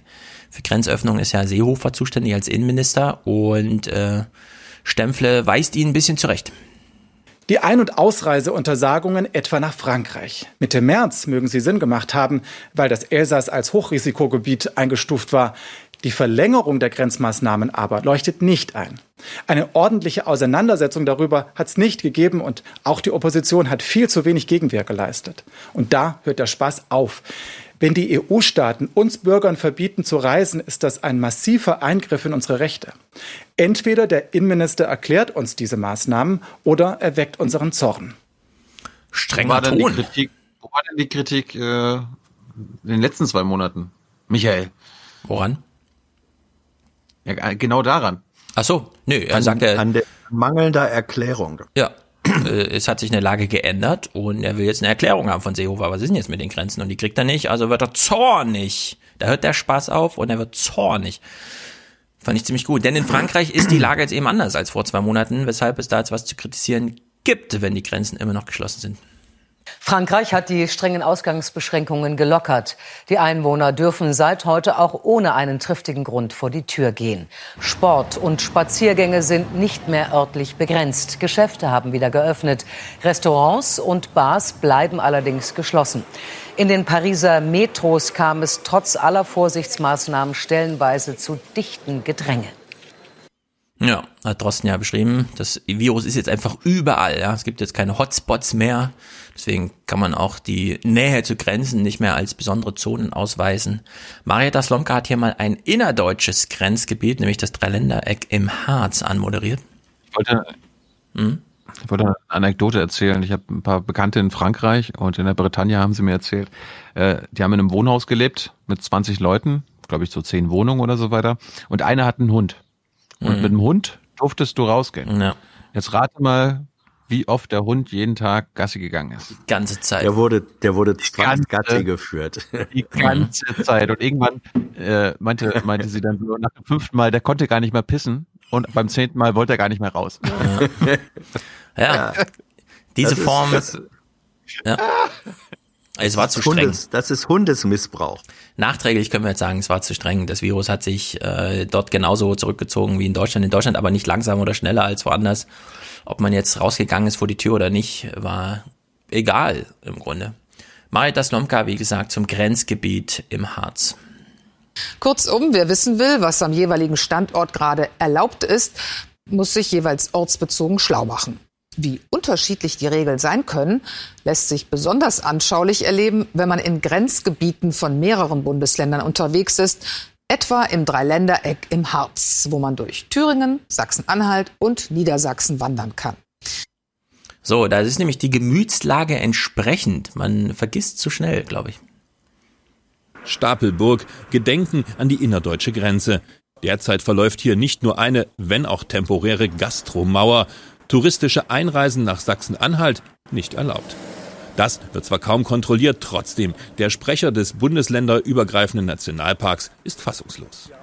Also ich will es wahrhaftig nicht vergleichen, weil die Maßnahmen haben ja ihren Sinn. Aber diese Erinnerungen kommen hoch. Und gerade wenn man hier steht, kommen all diese Bilder der alten Grenze wieder hoch. Ich hätte nie gedacht, dass ich hier mal stehen würde als Behördenvertreter und würde darum bitten, die Regel einzuhalten, touristisch hier nicht einzureisen. Das ist schon skurril. Ja, ist ihm schwer gefallen, verstehe ich gut. Markus Preis berichtet hier mal aus Luxemburg, wo er die Grenze zu Deutschland geschlossen wurde. So ein paar Tage Grenzschließung. Zu was führt das eigentlich im Gemüt mancher? Acht Wochen hat die buchstäbliche Ausgrenzung der Luxemburger gedauert, obwohl das Land ähnliche Corona-Schutzmaßnahmen hatte wie Deutschland und obwohl ohnehin jeden Tag über 100.000 Pendler die Grenze überqueren. Die hielt man im Bundesinnenministerium offenbar für nicht so riskant, den Rest der Luxemburger aber schon. Am Samstag aber ist es wieder vorbei. Beide Bürgermeister halten die Grenzschließung für einen leichtsinnigen Fehler und hoffen, dass er keine langfristigen Spuren hinterlässt. Denn es habe Nazi-Vergleiche und Beschimpfungen gegeben, Töne, die hier ewig nicht zu hören waren. drüben wie bei uns, es gibt immer Einzelne, die sind gar nicht unglücklich über diese Grenzschließung. Da sind immer noch äh, Vorurteile und auch äh, rassistische äh, Gedanken, die werden hier geschürt halt durch die Maßnahmen und die, die werden dann wieder, diese Geister, die, die, die kriechen dann aus allen Ecken heraus. Virengefahr steht nicht im Pass. Die Bürgermeister finden, eine Region darf nie wieder so zerschnitten werden und würden davon gern auch Horst Seehofer überzeugen. Ja, wir würden ihn ganz gerne einladen hier in die Grenzregion und ihm zeigen, wie wir hier funktionieren, dass einer nicht ohne den anderen kann und dass wir uns auch so arrangiert haben, ähm, unter den Gemeinden, aber besonders unter den Menschen, hier funktioniert das halt etwas anders vielleicht als in Bayern. Ja, das sind einfach Regionen, da teilt man sich die Kläranlage, ja, den Supermarkt, die Schule und so weiter, da eine Grenze zuzumachen, äh, wird beim zweiten Lockdown, also wir gehen ja weiter davon aus, ich jedenfalls, dass es einen nächsten großen Ausbruch, also einfach eine Erhöhung von äh, Infektionszahlen gibt, sobald das Leben wieder nach drinnen wandert im Herbst. Wenn es dann wieder zu politischen Maßnahmen gibt, kann die Grenzschließung in diesen Regionen nicht mehr dazugehören. Ja, das kann man einfach, muss man jetzt so aufschreiben und dann führt da auch kein Weg dran vorbei und es macht auch weniger Sinn.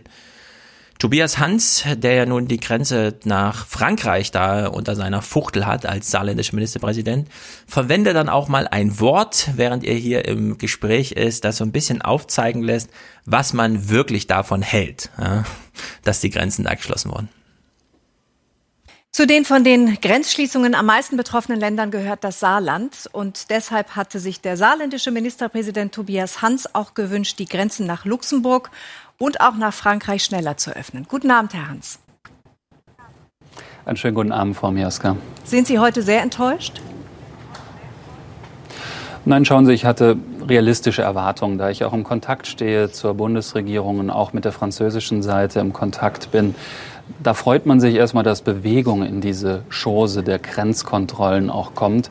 Und für uns an der Saar bedeutet es, dass ab dem Wochenende dann endlich die Grenzbarrikaden an den kleinen Grenzübergängen wegfallen können und damit das Bild auch noch mal ein anderes ist. Wir sind hier in einer Region, in der wir uns dran gewöhnt haben, mit offenen Grenzen zu leben. Und deswegen war das schon eine große Belastung die letzten Wochen.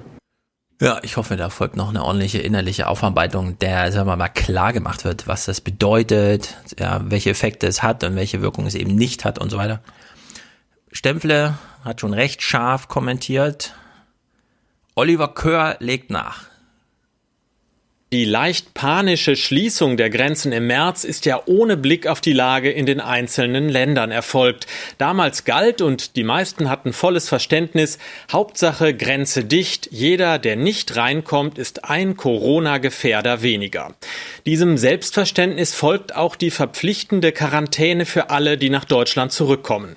Zu Recht hat das niedersächsische Oberverwaltungsgericht die pauschale Quarantänepflicht gekippt.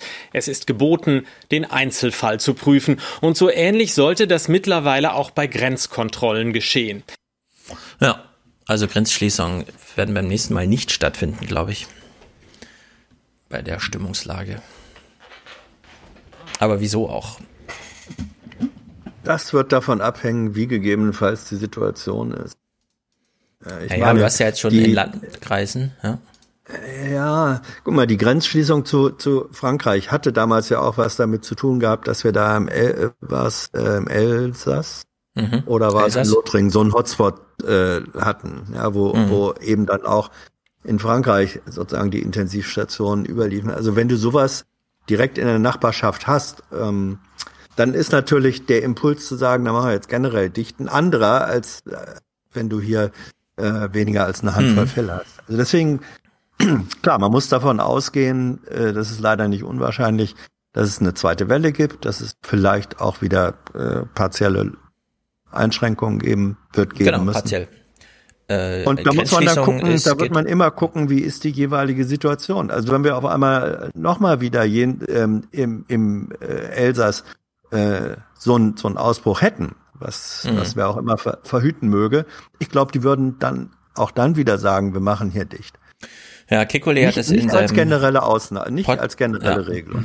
Wir sollten uns auch erinnern, die Grenzen wurden ja nicht alle dicht gemacht, sondern ja. erst Frankreich, dann mhm. Belgien, Holland und dann, glaube ich, eine Woche später Polen, Tschechien und so weiter. Ja. Österreich war auch noch zuerst, ja. Bei den Hotspots liegt das ja auch nahe, so zu denken.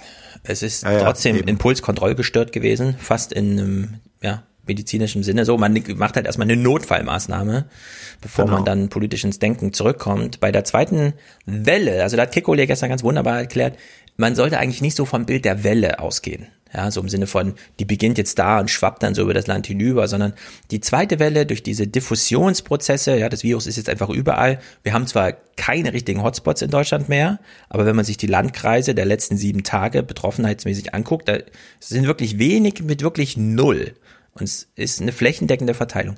Und wenn es im Herbst dazu kommt, dass das Virus eben ja, genießt, dass die Leute, dass der nächste Wirt immer schon in einem geschlossenen Raum auch mit Aerosol und so weiter erreichbar ist, dann sollte man nicht so von einer Welle oder von irgendwie, sondern das sind dann so Granateinschläge in Deutschland. Ja, so ein richtiges Flächenbombardement. Plötzlich kommt das in allen Landkreisen gleichzeitig und dann hast du über diese Hotspots. Und da Grenzen zu schließen, äh, macht dann einfach gar keinen Sinn mehr, weil dann hast du nur noch LKW-Staus und dann hast du zwei Probleme auf einmal. Ja, dann hast du nicht nur so eine Welle, Granateinschläge, mit denen du zu tun hast, sondern auch noch eine Unterversorgung von was weiß ich und so weiter, ja. Und das äh, Grenzschließung werden wir, glaube ich, nicht nochmal sehen.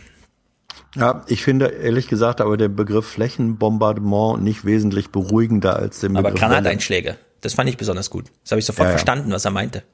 Ja, schon klar. Ja, da gehen dann aber auch alle die Leute in die Bunker. So, Westfleisch. Wollen wir mit der ersten Nachricht begonnen, beginnen, die ich das letzte Mal liegen gelassen habe? Da war ja doch, warte mal, habe ich das überhaupt noch? Sonst guck doch mal, vielleicht habe ich dir auch mitgebracht. Ich habe nämlich so eine Chronik gemacht. Vom 8. Mai habe ich heute. Was? Ich soll was gucken, wo soll ich was mit. gucken? Ja, äh, von wann ist die denn, die Meldung? Das weiß ich nicht genau. Das ist ähm, äh, 434, also letzte Woche wäre das gewesen. Also ja, Na, ja, spiel mal ab. Ja, wir können mal reingucken. Am frühen Nachmittag in Coesfeld, der Schlachtbetrieb von Westfleisch. Schichtwechsel. Mitarbeiter gehen in den Feierabend.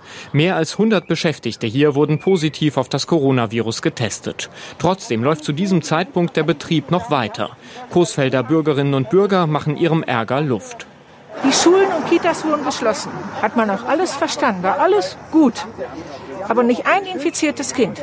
Und hier sind jetzt schon über 100 und die dürfen einfach so weitermachen, als wäre nichts gewesen.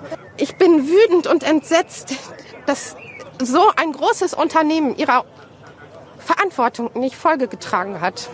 Westfleisch teilt mit, das Unternehmen sei sich seiner Verantwortung vollkommen bewusst. Ja, die Verantwortung ist uns mit dreckigem Fleisch zu äh, Hm. versorgen. Ist jetzt ein flächendeckendes Phänomen, dass in diesen Betrieben trotzdem noch weitergearbeitet wird, weil da werden ja immer noch Schweine eingeliefert, die müssen ja noch geteilt werden. Ich habe es gestern noch mal getwittert. Das ist, fällt mir wirklich schwer, überhaupt das Gedankengebäude aufzubauen. Aber das stellt euch mal vor, in Deutschland Schulen nicht zu, in der Gymnasialklasse ja ein Ausbruch, die Hälfte der Klasse ist krank und die andere Hälfte sagt, aber wir wollen trotzdem noch auf Klassenfahrt fahren. Die Abschlussfahrt können wir uns doch jetzt nicht nehmen lassen. Ne? Das ist so weit weg von der Realität. Beim Fleisch Klar haben die noch gearbeitet. Es wurden ja noch mit LKWs Schweine angeliefert, die mussten doch geteilt werden. Also es ist eine un, ein unglaublicher Zustand. Ich glaube, ich melde meine Demo an gegen, diese, dies, gegen diesen Müll, der hier stattfindet. Ja, unbedingt. Und es waren ja auch keine deutschen Arbeiter, Stefan. Es waren ja nur Osteuropäer. Ja, da arbeiten auch Deutsche im Management und sowas, ja. Die gehen auch weiter zur Arbeit in der Hinsicht. Naja, Die der, können, die können Homeoffice machen, Ja. Management. der Minister war dann jedenfalls außer sich, musste aber auch, ja, die Gesundheitsämter sind halt kaputt gespart. Was soll man tun? Ich habe vor einigen Tagen schon den zuständigen Ländern geschrieben, dass ich erwarte, dass da durchgegriffen wird. Das ist so die typische von oben nach unten. Ich habe denen doch eine Verordnung geschrieben, das sollten doch durchgreifen. Wieso haben die es nicht gemacht? Also die hatten das nur auf der Presse erfahren und wussten dann nicht, wie sie das deuten sollen. Na, alles klar. Dass es Kontrollen gibt, dass Arbeitsschutzregeln eingehalten werden. Und das betrifft die Unterkunft, das betrifft den Transport der Beschäftigten und das betrifft auch die Sicherheit am Arbeitsplatz. In Nordrhein-Westfalen sollen die Gesundheitsämter die Unterkünfte überprüfen. Es gibt aber Zweifel. Also was ich mir wünsche, ist, dass die Gesundheitsämter vor allen Dingen die Möglichkeit haben, ihre Aufgaben vernünftig zu erfüllen. Dafür brauchen sie genügend und ausreichend Personal. Das fehlt. Die Gesundheitsämter werden seit Jahren runtergespart. Und ähm, wir haben jetzt in der Corona-Pandemie eben das Problem, dass keiner da ist, der das machen kann. Mhm. Ja, toll. Man hat gar kein Gesundheitsamt vor Ort. Aber eine Anordnung von oben, dass die das jetzt mal machen sollen. Naja, entsprechend sind die Hotspots schon ausgemacht. Die Fleischindustrie könnte der Ausgangspunkt einer neuen Corona-Welle werden. Mhm. Und ist jetzt zwei Wochen später schon passiert. Ja, es ist ja nicht der einzige Ort. Und damit beschäftigen wir uns jetzt. Ich habe nämlich äh, viele, viele Regionalmagazine, ARD, ZDF geguckt. So wenig Material wie nötig mitgebracht. Also bitte jetzt. Nur 20 Minuten. Nur 20 Minuten. Eine Woche lang Chronik dieser Einzelfälle. atmen. Okay, 20 Minuten. Ne, du hattest Hans jetzt, glaub nicht ich, auch sagen, 20 Minuten. Clip Rom- durchlaufen lassen. Nein, kleiner Ihr Scherz. könnt Los, sagen, let's ihr könnt go. sagen let's was ihr go, wollt. Let's go. Ähm, ich habe, glaube ich, am selben Doppelte Tag. Du hattest, Geschwindigkeit.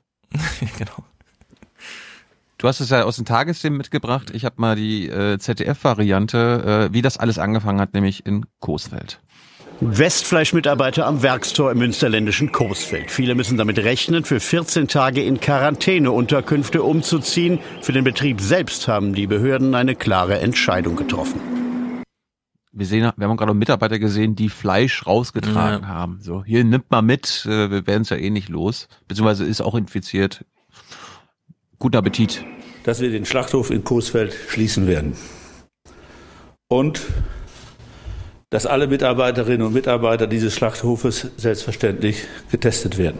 Bisher 151 Infizierte bei erst 300 getesteten Mitarbeitern. Die Gewerkschaft Nauengenuss Gaststätten sieht die Ursache dieser Infektion nicht im Betrieb selbst, sondern in der Unterbringung osteuropäischer Vertragsarbeiter. Subunternehmer schicken die Männer und Frauen in solche Gemeinschaftsunterkünfte, oft mehrere in ein Zimmer. Abstands- und Hygieneregeln kontrolliert dort niemand. Westfleisch testet nun auch die übrigen der 1200 Mitarbeiter auf Corona. So, was heißt das denn eigentlich, wenn so eine Fleischfabrik in Coesfeld ähm, dicht macht, weil die Mitarbeiter äh, mehrfach oder ähm, groß, zum Großteil infiziert sind? Hat das eigentlich Auswirkungen auf die restliche Bevölkerung vor Ort? Ja. Corona-Risiko Fleischindustrie. Auch Müllerfleisch in Baden-Württemberg schickt Mitarbeiter in Quarantäne. Müssen die Behörden aber ganze Landkreise stilllegen?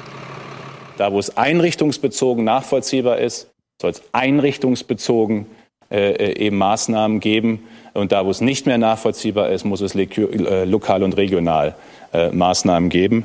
In Coesfeld ist die Ursache klar. Trotzdem verschieben die Behörden die angekündigten Lockerungen nun für den gesamten Landkreis um eine Woche. Hier zahlen alle Bürger den Preis für die hausgemachten Probleme der Fleischindustrie. Ich dachte, er, er hat erst von Likör gesprochen. Aber das war am 8. Das war am 8. Mai. Drei Tage später ging dann die Berichterstattung so richtig los. Und der WDR hat ja äh, die lokalsten Nachrichten von allen. Da gibt's ja Lokalzeit Aachen, Lokalzeit Köln und jetzt aber auch Lokalzeit Münsterland, weil Coeswald liegt im Münsterland. Und da sind dann am 11. Mai, drei Tage später, die Testergebnisse von Westfleisch aufgetaucht.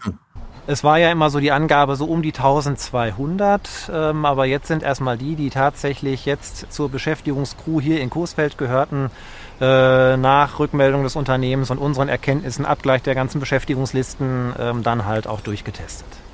Positiv auf Corona getestet wurden bisher 254 Arbeiter. 476 negativ. Allerdings stehen auch noch über 270 Testergebnisse aus. Immer deutlicher wird den Coesfeldern das Ausmaß der Infektionen in der Stadt und im Landkreis. Die Wut über das Unternehmen wächst. Ich finde es ganz elendig, wie die ähm, Leute untergebracht sind. Und äh, Quarantäne geht da natürlich ja auch nicht. Da findet man eigentlich keine Worte für, wie man diese Menschen so unterbringen kann. Und keiner hat was gewusst oder gesehen. Oder wollte davon auch nichts hören und sehen. Hauptsache, es läuft. Hm. Ist ja jetzt ja kein, ist ja jetzt kein unbekanntes Phänomen. Ich glaube, das hatten wir auch im Podcast immer mal wieder, die Situation dieser Menschen. Also, ich würde doch sagen, es war ziemlich unbekannt. Wusste im Grunde niemand. Wie die untergebracht werden? Na klar. Die Arbeitsbedingungen? Also war mir du bist ja super informiert und so weiter, aber ich würde mal grob sagen, es wusste im Grunde niemand in Deutschland, dass man hierzulande das Fleisch noch billiger verarbeitet als in osteuropäischen Ländern über mhm. die Konstruktion, wir rechnen das hier mal als Sachleistung ab. mhm. Und haben dann irgendwelche Sub-Subunternehmer, die dann mit echten Menschen da vorstellig werden. Das war unbekannt.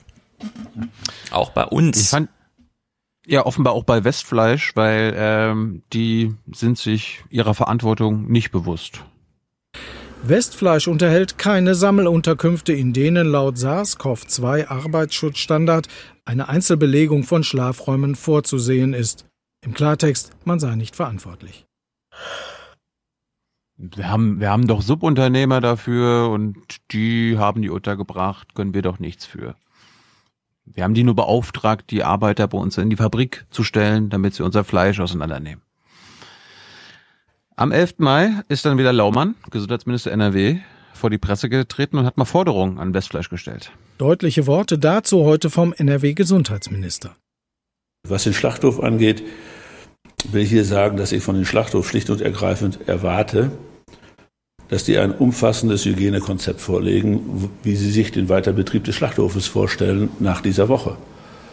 Und zwar ein Hygienekonzept, was nicht nur den Schlachthof als Betrieb angeht, sondern was auch die Frage Transport von Wohnungen zum Schlachthof angeht und was auch die Wohnungssituation angeht. Und zwar in Verantwortung des Betreibers des Schlachthofes. Also dieses Verschieben, äh, einfach sagen, dafür sind dann die Subunternehmer zuständig, das geht nicht. Mhm. Ihr könnt ja mal dreimal raten, ob Westfleisch diesen Plan rechtzeitig vorgelegt hat. Wir kommen da gleich zu. Westfleisch ist ja der eine Produktionsstandort. Die haben auch ein, ein, Subunternehmen namens Westfalenland und da ist das dann auch aufgetreten. Es könnte aber noch weitere Kreise ziehen. Beim Westfleisch-Tochterunternehmen Westfalenland in Münster werden unter anderem Schnitzel und Hackfleisch verpackt. Von hunderten Arbeitern derselben Personaldienstleister wie in Coesfeld. Hier wird aber bisher nicht getestet. Tja. Das musste auch erst wieder Tage später angeordnet werden. Das haben sie nicht selbstständig hinbekommen. Der größte äh, Schlachtbetrieb, Fleischverarbeiter ist ja Tönnies. Ja, Tönnies. Nicht nur Tönnies. Mhm.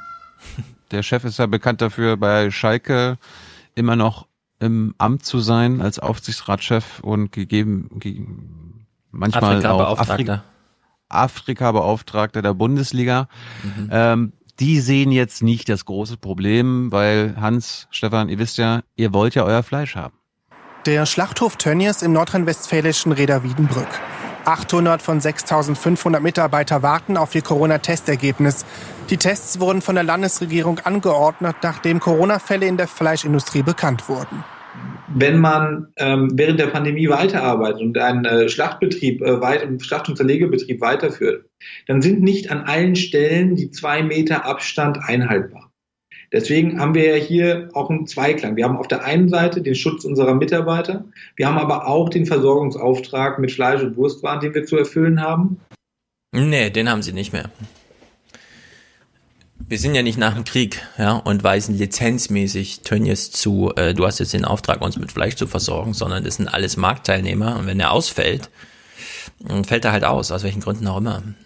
Die Logik ist bei denen, ey, wir müssen hier jeden Tag zehn Tonnen Fleisch produzieren und darum müssen so und so viele Leute am Schlachtband stehen, damit diese zehn Tonnen produziert werden können. Ja, er rechnet sich selbst darum, so eine Systemrelevanz zu, die hier nicht gegeben genau. ist.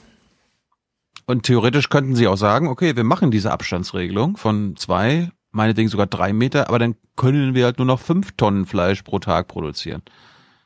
Ist Oder wir haben ihn falsch verstanden. Äh, er meinte, mein Chef hat mir den Auftrag gegeben, ich soll Deutschland versorgen und ja, dass er das so wir kommen nachher, Wir kommen zu Tönnies nachher nochmal zurück. Äh, es gibt noch andere Fleischanbieter beziehungsweise Schlachthöfe, zum Beispiel Böser. Böser im Kreis Borken in Nordrhein-Westfalen. 34 Infektionen führten dazu, dass der Fleischzerlegebetrieb geschlossen wurde. Ja. Auch ein schöner Name, Böser. Wusste ich nicht. Ähm, zwei Tage später hat ja, sich das aber Restfleisch ist auch ein schöner Unternehmensname. Wiesenhof ist ein anderer schöner Unternehmensname, der auch äh, Trikotsponsor von einem unserer demnächst ähm. Zweitligisten ist. Ja, Wen denn? Werder Bremen. Hm. Werder Bremen. Trikotsponsor von Werder Bremen und zwei Tage später geriet auch Wiesenhof in den Blick. Der Wiesenhof Geflügelschlachtbetrieb bei Straubing in Bayern. In der Kantine werden seit heute Mittag 1000 Mitarbeiter getestet, nachdem mehrere Arbeiter an Corona erkrankt sind. In immer mehr Schlachthöfen, in immer mehr Bundesländern greift das Virus um sich. Alleine bei Müllerfleisch in Baden-Württemberg sind 400 von rund 1100 Mitarbeitern positiv getestet. Also das sind ja Durchseuchungswerte, das ist ja wirklich beeindruckend. 50 Prozent oder 40 oder so, ja. Bei einer ähm, Infektionsrate innerhalb von Familien von 15 Prozent. Wie, wie arbeiten die denn da und wie leben die denn da? Das muss ja wirklich. Und das war nur nach einmaligen Testen. Ich meine, es gibt ja auch quasi, wenn du am ersten Tag infiziert bist, ist es wahrscheinlich, dass der Test nicht anschlägt. Also eigentlich nee. müssten ja mehrfach testen, um nee. alle Infektionen nee. nachzuverfolgen. Doch, da doch. würde ich schon sagen, äh, man hat jetzt halt die Welle erwischt, die da gerade durchgeht. Den Ausbruch. Ja, du kannst jedenfalls nicht nur einmal testen, sondern musst quasi jede Woche oder jeden Tag testen, um. Das wissen wir von der Kanzlerin. Ach so, um die Negativen zu bestätigen. Nein, um sicher zu gehen, dass, dass du, ob du, dass du, wenn der erste Test negativ ist, ähm, dann musst du drei Tage später nochmal äh, getestet werden. Ich glaube, also bei Merkel war es so, die ist, glaube ich, Hm. ja, mindestens geht's doch um die positiv dreimal. gezählten. Wenn die schon bei 40 Prozent positiven Tests angekommen Ja, eben, sind. eben, Genau, eben, nicht, das reicht mir schon völlig. Ob die dann bei nächste Ja, Woche ja. nochmal auf 45 erhöhen, ist also ja. Das sind schon. wir sind, wir sind uns also, einig, wir krasse sind uns Werte. einig, die müssten all, die müssen alle dicht machen, aber die denken, ja, wenn 40 Prozent infiziert sind, kann der Rest ja arbeiten. Das ist die Fallacy. Also die Idee, Jetzt dass man durch die PCR-Tests jetzt alle positiven aussortiert und die negativen weiter dann drin lassen kann, ja, das wäre völlig Banane, Genau. so daran zu gehen. Aber so wird genauso gerne gedacht. So, so arbeiten die auch. Jetzt gucken Ach, wir so mal, doof wie sind die doch nicht, oder? Jetzt fragt sich Stefan ja zurecht, wie kann das sein? Wie kann sowas kommen? Ja, das Genau liegt das hab ich mich an den, das liegt an den Kann das eigentlich sein, Unterbringungsbedingungen. Wie kann das sein? Das kann nicht sein. Das kann nicht sein so. Und zwar, wenn es um den und um die Unterbringung geht dieser Mhm. Menschen aus meist Süd- und Osteuropa und äh, auch den Transport derjenigen. Diese Bilder, die dem WDR vorliegen, zeigen eine Sammelunterkunft für Leiharbeiter der Firma Westfleisch. Corona-Hygiene und vor allem Abstandsregeln können kaum befolgt werden. Massenuntersuchungen bei Schlachthofarbeitern sollen zeigen, wie sich das Coronavirus hier ausbreitet. Auch bei Saisonkräften wie hier, die aus Rumänien in Düsseldorf ankamen, stellt sich die Frage, wie Hygieneregeln eingehalten werden. Sie werden mit Bussen abgeholt. Desinfektionsmittel und Masken ja, der richtige Abstand wird nicht eingehalten. Richtig wäre, wenn hier von der Bezirksregierung Arbeitsschutzinspektion jemand wäre, der die Abfahrt schon überwacht und kontrolliert und jeden, der dagegen verstößt, aus dem Verkehr zieht. Ja, 20 Minuten, äh, 20 Stunden Minibus fahren durch Europa, äh, Schulter an Schulter mit so einem Maske drauf, ja. Kennen wir auch aus der Spargelernte. Den wir gerade gehört haben für unsere HörerInnen, das war jemand von der Industriegewerkschaft, der sich vor Ort ein Bild gemacht hat. Ähm, Hubertus Heil hat am 13. Mai dann auch im Bundestag zum ersten Mal was gesagt. Die Fleischindustrie, heute Thema im Bundestag. Der Arbeitsminister verspricht schärfere Regeln. Es ist Zeit für Klartext und Verantwortung. Wir werden aufräumen müssen und wir werden aufräumen mit diesen Verhältnissen, meine Damen und Herren. Ich bitte Sie parteiübergreifend als Arbeitsminister um Unterstützung. Ja, also da will ich doch mal was sagen. Äh, da wir alle Schulen prophylaktisch zugemacht haben, ja, müssen wir jetzt hoch, also ab, einfach abstrahiert von der Gefährlichkeit so einer Betriebsart, ja, davon ausgehen, dass alle Betriebe, die so arbeiten, davon betroffen sind und die alle stilllegen. Wirklich Betriebe einfach als, das ist hier wie beim Gefahrguttransport auf der Autobahn, einfach fahren Sie mal rechts ran und lassen Sie das Auto stehen, ja, rufen Sie den Kollegen an, der muss Sie jetzt abholen. Ja, das wäre eigentlich, und dann äh, ist halt wirklich weniger Fleisch im Supermarkt. Aber das, da würde ich sagen, das muss jetzt mal gemacht werden, weil das ist ja wirklich zu krass. ja, aber äh, also Moment, Moment. Entschuldigung, der Versorgungsauftrag mit Fleisch ist doch höher zu bewerten als der Bildungsauftrag. Das ist kann wie, alles das ist sein, wie Fußball. aber- Das steht dem Deutschen zu. Und gleichzeitig, es geht ja nicht um sämtliches Fleisch und, und um, um die sämtliche Fleischproduktion. Das ist ja jetzt ja, es wird ja nicht 100 Prozent des deutschen Fleisches, Schnitzel und Würste in diesen Massenfabriken produziert, sondern es gibt ja auch regionale und lokale Fleischproduktion. Ja, aber und die machen es anders. Selbst wenn es alle anders wären, würde ich sagen, Deutschland muss jetzt mal auf Fleisch verzichten. Habe ich kein Problem mit. Auf jeden Fall, Hans, äh, Hans, Stefan, bitte haltet euch zurück. Das hat so ein bisschen was, was ihr hier macht von Populismus. Die Branche sieht sich zu Unrecht am Pranger. Deutschlands größter Schlachtbetrieb heute. Also zuallererst würde ich mal erwarten, dass man sich an den Tisch setzt und äh, nicht Isst. draufhaut. Das ist populistisch ein Stück weit. Jetzt setzen wir uns erstmal alle an den Tisch und essen ein Steak. Und dann guck mal, wer es überlebt hat. Und Also das sagt auch der Richtige, ne? Tönnies, Tönnies ruft auf, hier nicht populistisch hier, und ihnen in irgendeine Ecke zu stellen. Mhm. Äh, am selben Tag, Lokalzeit Münsterland, äh, ich fand die eigentlich am besten in der gesamten Berichterstattung. Die haben sich da reingearbeitet, haben unter anderem auch den DGB besucht, der sich dem Bei diesen Haltungsnoten muss ich jetzt immer an Drosten denken oder Lauterbach. Die können ja auch keinen Link mehr twittern, ohne nochmal dazu zu schreiben, ganz hervorragend gerechnet. Das ist eine ganz kluge Studie. Das ist die beste Studie. Nee, nee, wir sind ja hier, TV wir sind ja ein medienkritischer Podcast und, und wenn, Ja. wenn Regionalmagazine mal einen guten Job machen und Wir sich da reinarbeiten, ja. Möchte ich das auch mal loben. Ja, wir sind ja hier nicht immer nur Völlig zu Recht. äh, Bu- Boommänner. Der DGB Münster V sagt auch ja. Die Enge bei An- und Abtransport zu den Unterkünften und die miserable Unterbringung der meist südosteuropäischen Arbeiter wie hier in Rosendahl wie unter einem Brennglas. Heute macht der DGB in Münster Front gegen mangelnden Hygieneschutz der Saisonarbeiter, verbunden mit politischen Forderungen an Land und Bund.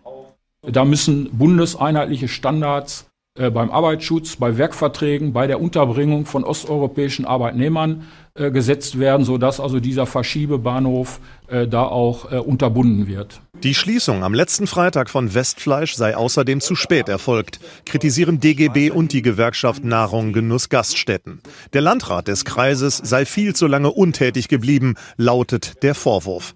Die Gewerkschaft bringt sogar eine Kommunalaufsichtsbeschwerde ins Spiel. Es muss jetzt lückenlos äh, dokumentiert werden, wann der Landrat, wann die Regierungspräsidentin was äh, unternommen haben. Sie haben unterstellte Behörden, Gesundheitsamt, Ordnungsamt und so weiter. Und nach unserer Einschätzung äh, haben sie nichts unternommen, weil ich war selbst die ganze letzte Woche täglich mehrere Stunden vor Ort. Es ist nichts äh, passiert und deswegen ist äh, so eine Kommunalaufsichtsbeschwerde das erste Instrument. Nee. Ganz falsch.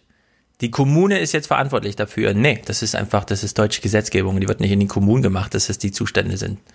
Und die Aber Abhilfe wäre jetzt auch nicht. Aber, nee, aber die können die Schließung anordnen. Ja, ja, aber er, er meint ja jetzt, die Kommunen haben nicht richtig hingeschaut, also müssen wir die jetzt mal zur Verantwortung ziehen, hier wird jetzt mal eine Aufsichtsbeschwerde gemacht. Ja, die wurden wir belogen von irgendwelchen kommunalen Politikern, die wussten doch, was da vor sich geht. Ja, die Gesetze sind, wie sie sind und die ermöglichen das halt.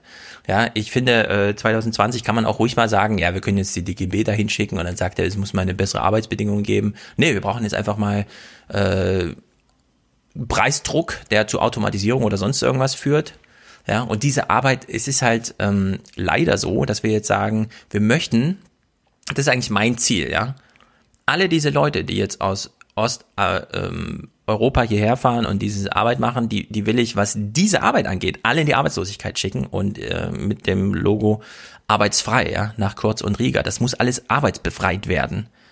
Und da nützt mir jetzt auch keine, also klar, ich verstehe jetzt, warum die das machen und so weiter, ja, also volles Verständnis, ja, da, die Kommune ist jetzt eine Verantwortung in der DGB kommt und so weiter, aber hier kann man auch gleich mal ein bisschen langfristiger, mittelfristiger denken und sagen, nie wieder darf es diese Art von Arbeit geben. Ja, auch nicht für den doppelten Lohn oder für das Dreifache, sondern darf es einfach so nicht geben. Ist völlig Banane, kann man auch anders machen. Da Also- wurde die Innovation also bisher ausgehalten, weil das zu billig war, ja, deswegen, da gab es Innovationsschranken durch zu billige Arbeitskraft und es muss jetzt einfach anders gemacht werden. Es gibt trotzdem Motive von Landratsseite und von Kommune, kommunaler Seite. Na klar, Gewerbesteuer weg, und so weiter. Wegzuschauen. Genau, Gewerbesteuer. Weil wenn sie es zumachen, bricht die Gewerbesteuer ein. Äh, Und zum anderen hatte ich jetzt bei Heil vergessen, Heil hat ja die ganze Woche, auch die Bundesregierung hat angekündigt, am Montag werden wir was beschließen, was die Sache ändert. Mhm. Jetzt haben wir gestern in der BBK gesessen und auf einmal hieß es, äh, ja, das Corona-Kabinett konnte sich doch nicht einigen. und das Interessante ist, das hat, äh, glaube ich, Kollege Rinke oder so weiter eingebracht, dass das Bundesverkehrsministerium Einspruch einge äh, eingelegt hat. Scheuersladen. Was aber, ja, es ist wahrscheinlich CSU. Weil CSU, Bauernverband, da gibt's besondere Verbindungen. Ich weiß nicht, ob Hans da sich noch besser auskennt. Als aber Bremer die Union, ganz bestimmt.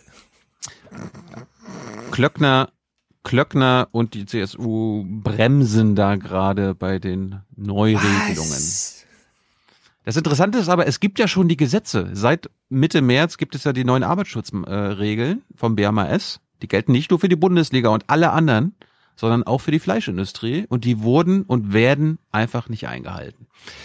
Wir gucken mal in Ost, nach Ostdeutschland, da wird nämlich auch Fleisch produziert, wie da die Maßnahmen aussehen. Sie gehen auf Nummer sicher. Hier in Weißenfels wird ein provisorisches Corona-Testzentrum aufgebaut für die 2500 Mitarbeiter des Schlachtbetriebes.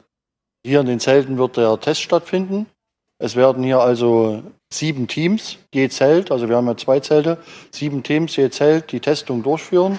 Auch in dem Schlachtbetrieb in Weißenfels arbeiten zahlreiche ausländische Gastarbeiter. Auch hier hat man Angst vor einem Corona-Ausbruch, wie in einigen Betrieben, vor allem in Westdeutschland. Denn nicht überall, so lassen es diese Bilder vermuten, wird sich an Abstandsregeln gehalten. Das bestätigen auch gemeinnützige Vereine. Wenn man sieht, dass nicht genügend Abstand gewahrt werden kann in den Schlachthöfen, dass die Unterbringungen erst recht nicht erlauben, sich in Ruhe zurückzuziehen, das macht Mitarbeitende auch einfach zu immunschwachen Personen. Und so hat das Virus ein gefundenes Fressen aufgrund der ausbeuterischen Arbeitsverhältnisse. Ach ja. Es wurde zum Beispiel geregelt, dass bei den Arbeitsschutzmaßnahmen in Corona-Zeiten äh, es keine Sammelunterkünfte mehr geben soll, sondern die Leute in Einzelunterkünften. Also jeder soll sein eigenes Zimmer bekommen. Ich habe mal meine Kontakte spielen lassen. Ihr wisst ja, wir hatten ja auch schon Leute zu Gast, äh, die sich damit auskennen. Es ist kein einziger Betrieb bekannt, wo diese Unterkünfte angeboten werden. Also Ja. wo jener rumänischer Saisonarbeiter ein einzelnes Zimmer bekommt. Kein einziger. Dabei ist das Gesetz. Auf jeden Fall übernimmt Julia Klöckner, ist ja unsere Ernährungsministerin, die volle Verantwortung. Die Landwirtschaftsministerin schiebt die Verantwortung auf die Länder. Sie sollen Missstände aufdecken. Das gelte für Schlachtbetriebe, aber auch für ausländische Saisonarbeiter in der Landwirtschaft, von denen die Bundesregierung Zehntausende per Ausnahmeregelung ins Land gelassen hat. Ich will, dass schwarze Schafe eindeutig auch ermittelt werden und dass ihnen dann auch ähm, klar äh, verdeutlicht wird und es auch klar wird, dass es Sanktionen gibt. Also wenn schwarze Schafe erwischt werden, dann müssen sie nur sanktioniert werden. Die müssen nicht aus dem Weg äh, geräumt werden, die müssen nicht, die dürfen dann nicht mehr arbeiten, sondern müssen Sanktionen spüren, eine Geldstrafe, Hans, ne? Ja, Schlachtverbot für schwarze Schafe. Wir wissen ja, Klöckner ist auch der Meinung, dass Deutschland den Auftrag hat, die Welt mit Nahrungsmitteln zu versorgen, sonst würden ja alle hungern. Richtig. Haben wir ja schon mal gehört von ihr. Kennst du noch mal die Zahlen, wie viel Fleisch wir exportieren? Oh, so 30 Prozent all, von 40 allem. Prozent. Das ist mega. Mehr als, also äh, Autos überträgt, überschlägt das immer, ansonsten ist äh, Fleisch oh, die Export. Also haben wir nicht nur- 750 Millionen geschlachtete Tiere pro Jahr in Deutschland. Auf jede Person Also haben zehn wir- Tiere. Also haben wir nicht nur einen Versorgungsauftrag für Deutschland mit Fleisch, sondern für Europa. Ganze Welt. Feed the world, oder wie das mal hieß da. So, dann ist ja das Problem, wenn wir die ganze Welt mit Fleisch versorgen müssen, dann müssen ja auch irgendwie Arbeiter da sein. Und wenn die in Deutschland nicht arbeiten wollen, ne? Doch auf ausländische Arbeitskräfte will weder die Fleischindustrie noch die Landwirtschaft verzichten. Sie kennen auch das Problem, dass natürlich sehr viele ähm, der Arbeitskräfte, die hier in Deutschland ansässig sind und nicht zu diesem Kreis der Saisonarbeiter, der ausländischen Saisonarbeiter gehören, auch eine überschaubare Bereitschaft haben, diese Jobs zu machen. Das ist so dämlich, wirklich. Das ist das Problem. Also so eine ausbeuterische, äh, so einen ausbeuterischen Beruf, da sind die Deutschen nicht. Keine Bereitschaft. Eine Schlimm. überschaubare Bereitschaft. Überschaubar. Ja. Ein paar gibt's offenbar. Ach ja. So, jetzt, jetzt gucken wir uns mal an, wie diese Menschen äh, untergebracht werden von den Sub, Sub, Sub, Sub, Subunternehmen. Äh, und wir gehen mal in den Kreis Greve, ist äh, in NRW. Und äh, nee, das, Das ist nochmal ein anderer Fall. Ja, ja. Kreis Greve ist äh, grenzt an Holland und da ist es interessant, das hat das heute schon herausgefunden. Äh, die arbeiten in Holland in den Fleischfabriken, werden aber jeden Tag wieder nach Deutschland zurückgebracht, um dort zu schlafen, weil das in Holland verboten ist. Emmerich, Kreis Kleve. Es sind heruntergekommene Häuser an der Grenze. Hier und in rund 40 anderen Unterkünften leben ca. 3600 Menschen aus Polen, Bulgarien und Rumänien. Doch sie arbeiten nicht hier, sondern unter anderem für die Leiharbeitsfirma Horizon in den Niederlanden. In vollbesetzten Kleinbussen werden sie mitten in der Nacht abgeholt und über die Grenze gefahren. Emmerichs Bürgermeister ist besorgt. Wir befürchten hier, dass wir aufgrund des fehlenden Informationsaustauschs mit der niederländischen Seite ähnliche Verhältnisse vorfinden, wie das in Coesfeld passiert ist. Dass ich hier in meiner Stadt einen Corona-Hotspot habe, ohne es zu wissen. Dass äh, Infektionsketten aufgebaut werden, die ich eigentlich gar nicht unterbrechen kann. Hauptsächlich in der Fleischindustrie würden die Männer eingesetzt, vermutet der Verwaltungschef. Er hat sich die Unterkünfte angesehen. Untergebracht natürlich dann auch, wo früher eine vierköpfige Familie gewohnt hat, wohnen heute 12, 16 oder 20 äh, rumänische Leiharbeiter. Das ist Wahnsinn. Stefan wohnt in seiner Wohnung mit, mit drei Kindern und einer Frau. Stell dir vor, da müssten 20 Leute leben. In deiner müssten 40 leben. Ja. Ja. Ich, ich weiß nicht, ob meine größer ist als deine, aber unmenschlich. Hallo, du wohnst doch voll im Unmenschlich. Schloss da. Ja, wenn du wüsstest. Ähm, das Team hat sich auf jeden Fall mal auf die Suche begeben, wo die denn hingefahren werden. Doch wo arbeiten die Menschen denn nun? Wir verfolgen die Kleinbusse, die gegen 3 Uhr früh Emmerich verlassen. Nach langer Fahrt biegen die Busse in Scherpenseel in eine Fleischfabrik ein. Hier steigen die aus Deutschland angereisten Leiharbeiter aus. Für die Gewerkschaft geht es den niederländischen Firmen vor allem darum, geltende Tarifverträge zu umgehen. Dann hat man einfach Arbeitnehmer, die man nicht wie in die Niederlande, Niederlande üblich zum Beispiel zwei Jahre Gehalt äh, durchbezahlen muss, als die Leute krank werden. Aber dann hat man Leute, die man einfach entlassen kann, als äh, sie krank werden. Corona-Tests gäbe es für die Arbeiter bisher gar nicht, vermutet der Gewerkschafter. In Deutschland würden sie nicht kontrolliert, weil sie nicht in Deutschland arbeiten. In Holland verlässt sich Fleischproduzent Vion auf die deutsche Leiharbeitsfirma. Ja, ihr, ihr kümmert euch um die Arbeiter, ne? die werden getestet. Äh, müssen wir da gar nicht. Na gut, dann ist auch kein Problem. Dann ist ein zweites äh, großes Problem natürlich, äh, die Unterkünfte, wo die Menschen untergebracht werden, können gar nicht kontrolliert werden, weil das ja keine Firmenwohnungen sind, sondern teilweise Privatwohnungen, die privat äh, vermietet werden. Und da gibt es ja Grundrechte. Die nordrhein-westfälische Landesregierung sieht keine ausreichende Handhabe, um die deutschen Wohnungen zu überprüfen, gibt der Arbeits- und Gesundheitsminister zu. Es gibt auch noch das Recht der Unversehrtheit der Wohnung. Wir haben es da nicht mit Werkswohnungen zu tun, sondern wir haben es mit privat angemieteten Wohnungen zu tun. Und da liegen die Hürden nur etwas höher. Solange es keine grenzüberschreitende Zusammenarbeit bei der Überwachung der Fleischherstellung gibt, werden weiter jede Nacht deutsche Leiharbeiterkolonnen über die Grenze rollen. Ich fand auch gut, dass Laumann als CDUler vor allem SPD-Hintergrund spricht. Sieht man auch Mhm. selten. Unprofessionell, Herr Laumann. Wir gehen wieder ins Münsterland zur Lokalzeit. Der hat sich einen Tag später mal gedacht, na, wie wird das dann eigentlich kontrolliert? Ja, Menschen äh, sind angesteckt, müssen in Quarantäne, Kontaktpersonen müssen in Quarantäne, also die ganze Unterkunft, wo die zusammenleben, müssen in Quarantäne. Ähm, was ist denn, wenn die kein Deutsch sprechen und überhaupt nicht verstehen, was Quarantäne bedeutet in Deutschland? Da hat das Ordnungsamt jede Menge zu tun. Sandra Niemann vom Ordnungsamt Billerbeck muss immer wieder erklären, dass Quarantäne Ausgangsverbot heißt. Warum ich mache hier eine Polizei? In diesem Gebäude leben 28 Fleischarbeiterinnen und Arbeiter. Rumänen, Ungarn und Albaner. Manche Corona-positiv, manche als Kontaktpersonen mitgefangen. Die Verständigung ist schwierig. Übersetzer gibt's keine. Er war nicht ganz so einsichtig, es war aber trotzdem immer noch eine sprachliche Barriere da. Also er hat einen Teil verstanden, leider nicht alles. Ich würde jetzt gleich einfach nochmal mit dem Vorarbeiter Kontakt nehmen und ähm, hoffen, dass er ihm das dann nochmal in seiner Landessprache vernünftig erklären kann. Seit zehn Jahren leben hier wechselnd Schlachthofmitarbeiter. Leiharbeitsfirmen haben hier fünf Wohnungen gemietet und weiter vermietet. Bezirksregierung und Kreisgesundheitsamt haben am letzten Wochenende die Belegung geprüft, ohne Beanstandung. Nur die Versorgung der Menschen, die ist jetzt der Stadt Billerbeck überlassen.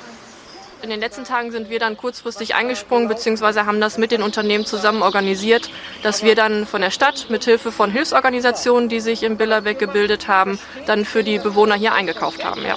Letztendlich sind es Billerbecker Bürger, die gehören genauso dazu wie alle anderen Billerbecker Bürger auch und wir möchten ja auch, dass die dann entsprechend versorgt sind und ja, ihre Lebensmittel zum Leben haben.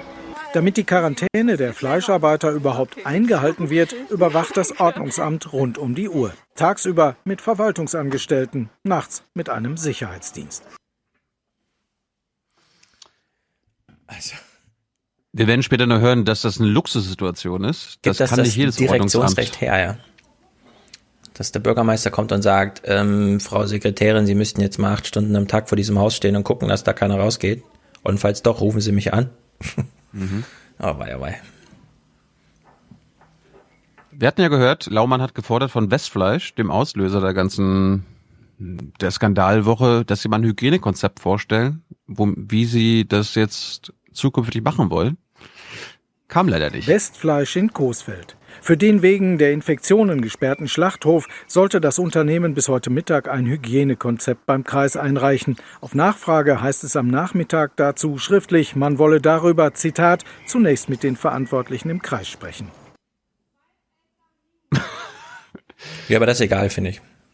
Der Betrieb ist halt zu, wenn die den ja, klar. Termin dafür reißen, ist ja deren Sache. Ja, aber so, so die, die Arroganz, ja, ist jetzt eine Ansage, aber wir reden mal mit den Verantwortlichen, ob sie ihre Gewerbesteuer auch weiterbekommen wollen. Ja. Dann sollen Solange die mit dem Minister zubleibt. sprechen. Genau, der Minister sieht das ähnlich wie Stefan. Der Schlachthof ist bis Sonntag geschlossen. Und er wird von mir mit Sicherheit nicht wieder eröffnet oder vom Landrat, solange kein vernünftiges Hygienekonzept vorliegt. So einfach ist die Sache. Basta! Basta! Es gibt aber gute Nachrichten. Äh, wenn die Menschen nämlich in WDR, im ZDF, in der ARD sehen, dass es äh, Corona-Fälle in diesen Massenschlachthöfen gibt, dann boomt, dann boomen die Kleinfleischversorger. Doch die Infektionen in Coesfeld und die Situation der Westfleischarbeiter beeinflussen offenbar immer mehr Kunden. Anne und Thomas Janning betreiben eine Fleischerei in Dahfeld. Ihr Fleisch bekommen sie von einer kleinen Schlachterei in der Nachbarschaft. Seit die Corona-Fälle in Coesfeld bekannt sind, werden die Kunden immer kritischer. Seit äh, Freitagnachmittag geht hier in einer Tour Telefon. Die Leute bestellen und wollen auch wissen, wo unser Fleisch herkommt. Und wir können denen sofort Rede und Antwort stehlen. Und seit Samstag sind wir hier nonstop am Arbeiten. Wir haben ganz tolle Kollegen, Arbeiter und wir haben nonstop, wir haben, Frühstück haben wir nicht gekriegt. Wir mussten in eins durcharbeiten, weil lange Schlange hier vorm Laden. Immerhin. Das ist wieder Medien- und Wirkungsforschung. Die Leute bekommen was mit und dann informieren sie sich auch. Äh, wir gehen mal nach Schleswig-Holstein, in den Norden. Gibt ja nicht nur in Ostdeutschland, in Bayern, in Baden-Württemberg, in NRW äh, Fleischbetriebe, sondern auch in Schleswig-Holstein, bei Böcklunder. Die zur Mühlengruppe gehört zu den ganz Großen in der europäischen Fleischindustrie. An den Standorten Saatrup und Böcklund produzieren 1600 Mitarbeiter vor allem Wurstkonserven und Wurst für Supermärkte. Zur Mühlen ist hier Marktführer.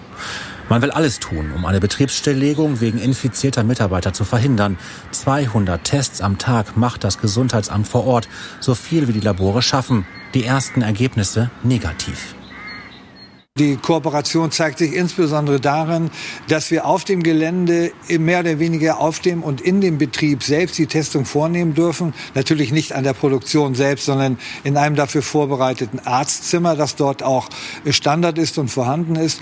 Und man führt uns schichtweise die Beschäftigten zur Testung.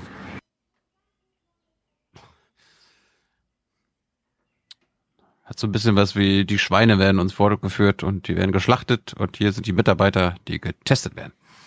Nee, das ist einfach mal Screening, was ich nicht nur dort äh, eine gute Idee finde. Ich Ja, bin ein absolut. totaler Screening-Fan. Absolut. Ich auch. Wir kommen zu Westpol, einer sehr sehenswerten Sendung im WDR. Die haben sich mal vorgenommen, das alles zu mal rekonstruieren, was da in den letzten Wochen in NRW passiert ist und wie langsam eigentlich reagiert wurde, weil der erste Fall bei Westfleisch ist nämlich nicht letzte Woche aufgetaucht, nachdem quasi klar wurde, okay, bei Westfleisch gibt's infiziert und dann wurde sofort geschlossen, sondern schon einen Monat Hat vorher. hier alles begonnen? In dieser Sammelunterkunft in Ohrerkenschwick gab es womöglich die allerersten Corona-Fälle in NRWs Fleischindustrie. Im April war das ganze Haus in Corona-Quarantäne. Marian Lazar kommt aus Rumänien, arbeitet für ein Subunternehmen von Westfleisch und zerlegt Schweine. Er war einer der ersten mit Corona.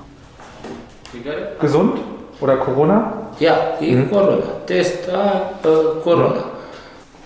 Seit dem 8. April durften er und seine Mitbewohner das Haus für mehr als zwei Wochen nicht verlassen. So schrieb es dieses Dokument des Bürgermeisters vor. In der Sammelunterkunft haben sie sich nach und nach infiziert. Wir fragen per Übersetzer-App, wie viele hatten im Haus Corona?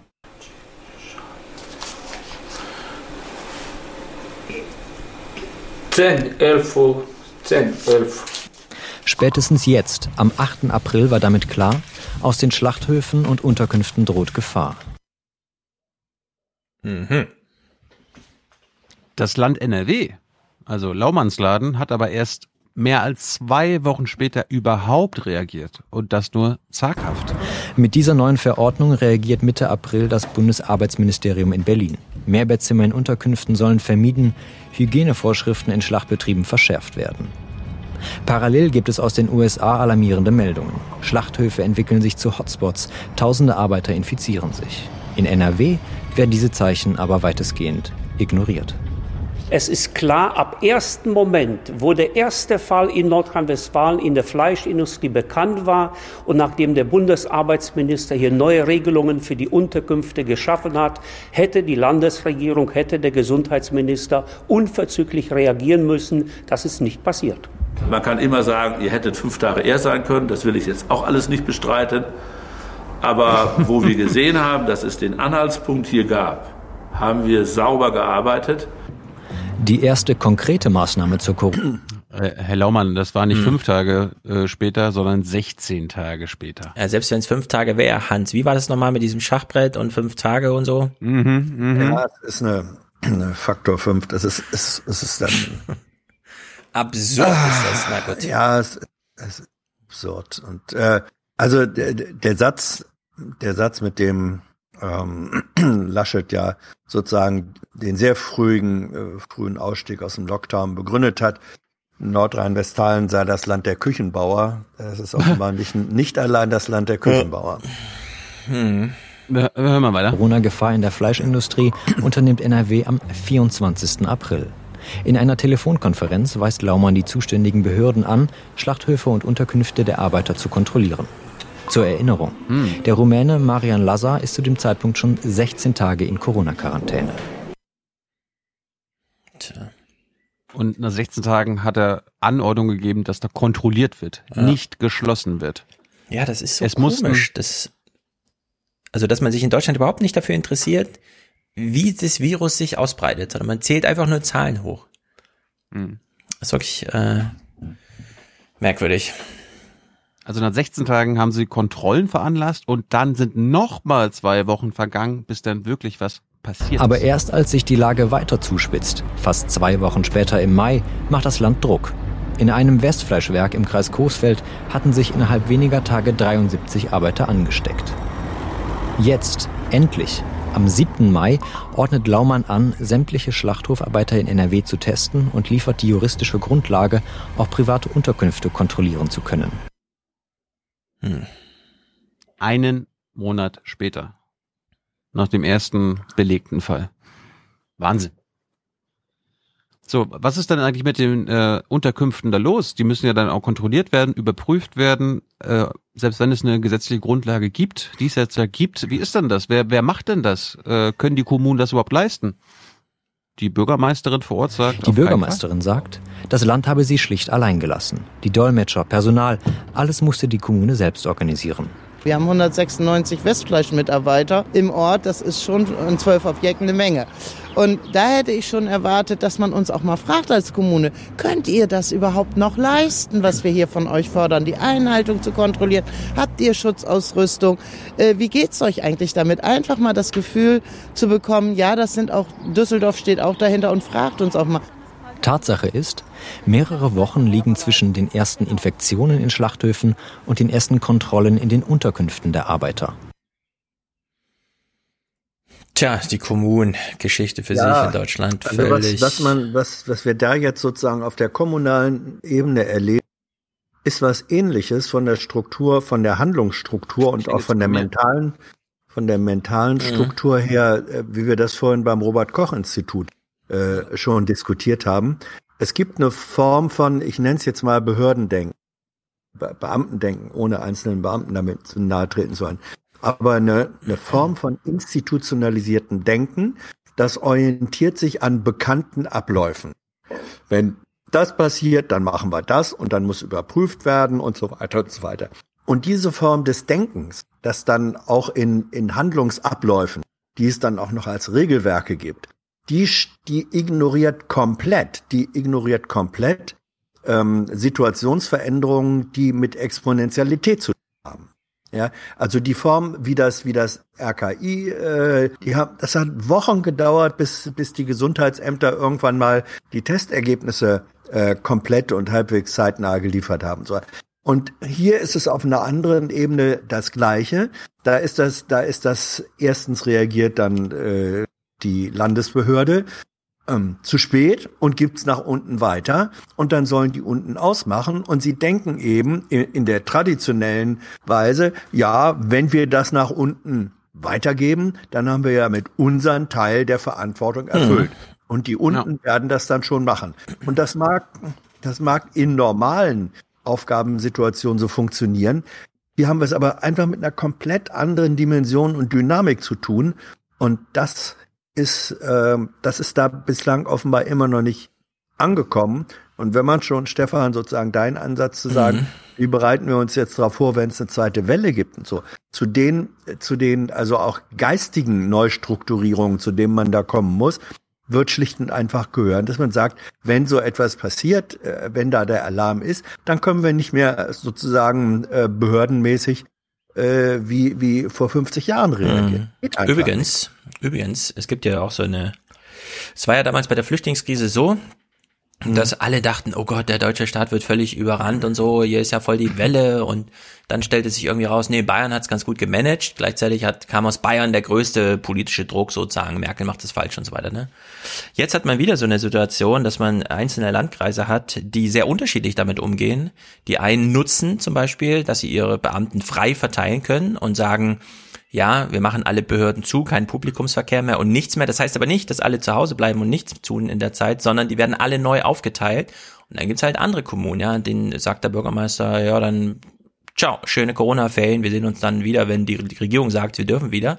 Und beispielsweise Boris Palmers Tübingen, ne, nach dem, was ich so gehört habe, hat das wunderbar funktioniert. Der hat sofort die ganze Stadt umgekrempelt und hat alle zu Corona geschickt. Alle zum Corona. Also alle Beamten, die er in der Verfügung hatte, mit seinem äh, Rechten die Aufgaben neu zu verteilen, alle Corona zugeteilt. Also da muss man auch nochmal genau schauen, wer hier wie und so und wo richtige Action da ist.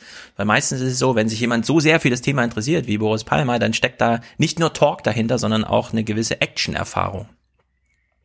Arbeiterzuteilung ist ein gutes Stichwort. Ich meine, wenn in Coesfeld äh, Arbeiter fehlen eines Subunternehmens, dann macht das Subunternehmen was? Es schickt einfach vom Nachbarort welche hin. Aber wie viele Arbeiterunterkünfte wurden kontrolliert? Die Bezirksregierungen schreiben uns, seit Ende April mindestens 1150. Im Hotspot-Bezirk Münster waren es allerdings nur 58. Während der Recherche erhalten wir Hinweise von mehreren Seiten. Schlachthofarbeiter sollen auch während der Corona-Zeit von Werk zu Werk gefahren worden sein. Ansteckungsrisiko inklusive. Eine osteuropäische Insiderin berichtet anonym konkret von Transporten zwischen zwei Schlachthöfen. Die haben in Schöppingen gearbeitet. Dann sind sie nach Coesfeld gefahren worden. Das ist in Pandemiezeiten, ich würde mal sagen, nicht nur ungeschickt, sondern fahrlässig.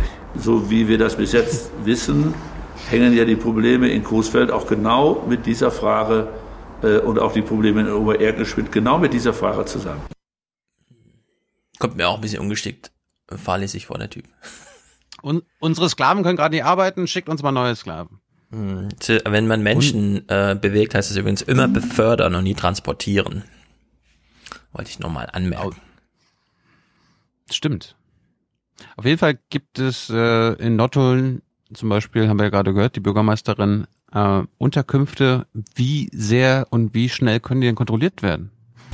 Erst seit kurzem wird kontrolliert. In Nottuln mit vier Mitarbeitern. Gerade mal zwei von zwölf Unterkünften haben sie bisher durchsucht. Vor einigen überwachen Freiwillige aus der Verwaltung die Einhaltung der Quarantäneregeln zwischen 7 und 22 Uhr. Die können sich keinen Sicherheitsdienst leisten, der von 22 bis 7 Uhr kontrolliert. Das heißt, da kann die Quarantäne auch umgangen werden. Und zwar jetzt manchmal nicht äh, bösartig, sondern weil die Menschen das aber nicht verstehen. Weil die Sprachprobleme da sind, weil es keinen Übersetzer gibt. Und als äh, letzter Clip hat mich am das, nee, ein, ein, ein ja. Satz noch dazu, weil ich eben so über, über Beamtenmentalität und Denken äh, äh, geredet habe oder das kritisiert habe. Hier erleben wir sozusagen die andere Seite der Medaille, Freiwillige aus der Verwaltung, ob das Angestellte sind oder Beamte, ist ja wurscht. Aber das sozusagen, ähm, das ist öffentlicher Dienst. Ja, hm. dass Menschen, die im öffentlichen Dienst arbeiten, sagen, das ist jetzt meine Verantwortung, dafür zu sorgen, äh, dass da kontrolliert wird. Das ist, das ist sozusagen auf so einer, äh, auf so einer positiv-negativer Negativskala der, der Margen oder Dimension äh, von, von Handlungen von Verwaltungen, ist das der positive Gegenpol. Den gibt's eben auch. Ja, oder man hat gesagt, wir können euch auch anweisen, aber schöner wäre, wenn ihr unter euch ja. ausmacht, wer hier freiwillig bereit ist. Auf jeden Fall, der Tiefpunkt war dann wirklich jetzt der letzte Clip. Die Coesfeld-Mitarbeiter, die infiziert sind oder infiziert waren und in Quarantäne sind und nicht mehr in diesen Sammelunterkünften untergebracht werden können, sind jetzt in einem Hotel untergebracht. Aber wie wird das kontrolliert? Übrigens, aus Coesfeld sind viele Infizierte in einem Tagungshotel in Ohrerkenschwick untergebracht. Das Gelände ist frei zugänglich, ein Wachdienst ist nicht zu sehen. Ja.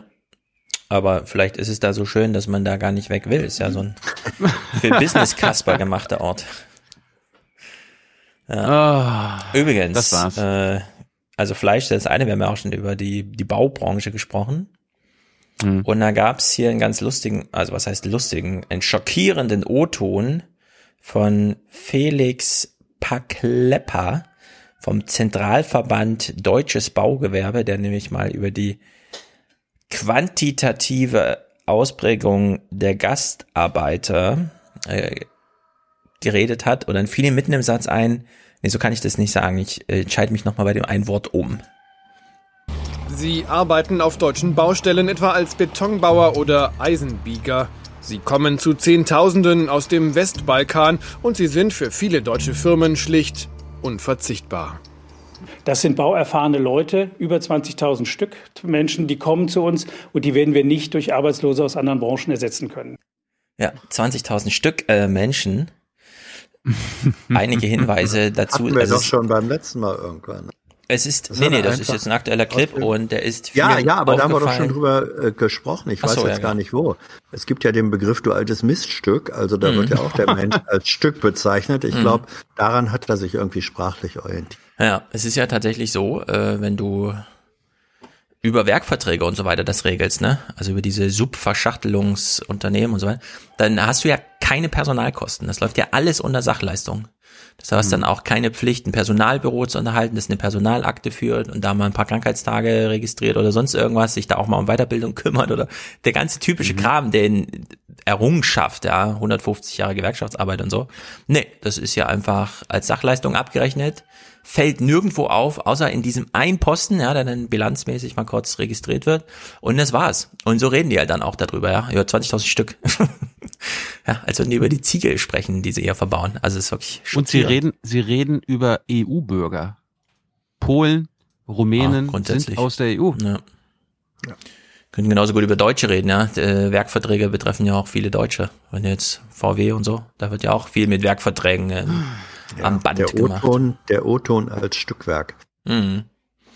So, wo kommen jetzt eigentlich die ganzen Proteste her? Pia Lamberti und Katharina Nockun haben ja ein Buch geschrieben, das nun mal eine Punktlandung gemacht hat zum Thema Fake Facts.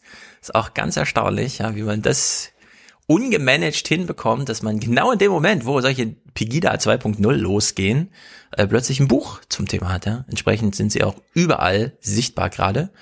Pia Lamberti hier zum Beispiel auch im Fernsehen, in dem Falle in den Tagesthemen. Und äh, sie geht hier mal, das finde ich super, dass wir jetzt dieses Buch zum Beispiel haben, weil wir relativ früh, ja, sehr früh jetzt davon Abstand nehmen können, zu sagen, die glauben Verschwörungstheorien, weil die das inhaltlich so überzeugend finden. Also sollten wir mal dahin gehen und mit der Wahrheit und der Wissenschaft dagegenhalten, ja, weil dieses, das kann man auch gleich abräumen jetzt, darum geht's nicht. Es geht um was ganz anderes. Es geht um einen Gemütszustand derjenigen, die sich da motiviert fühlen zu demonstrieren. Und es ist sehr gut, dass äh, sowohl Pia Lamberti als auch Katharina das immer wieder voranstellen, sobald sie gefragt werden. Es sind ja die verschiedensten Gruppen, die jetzt auf die Straße gehen, auch heute Abend wieder. Warum erfahren diese Gruppen gerade jetzt einen so großen Zulauf?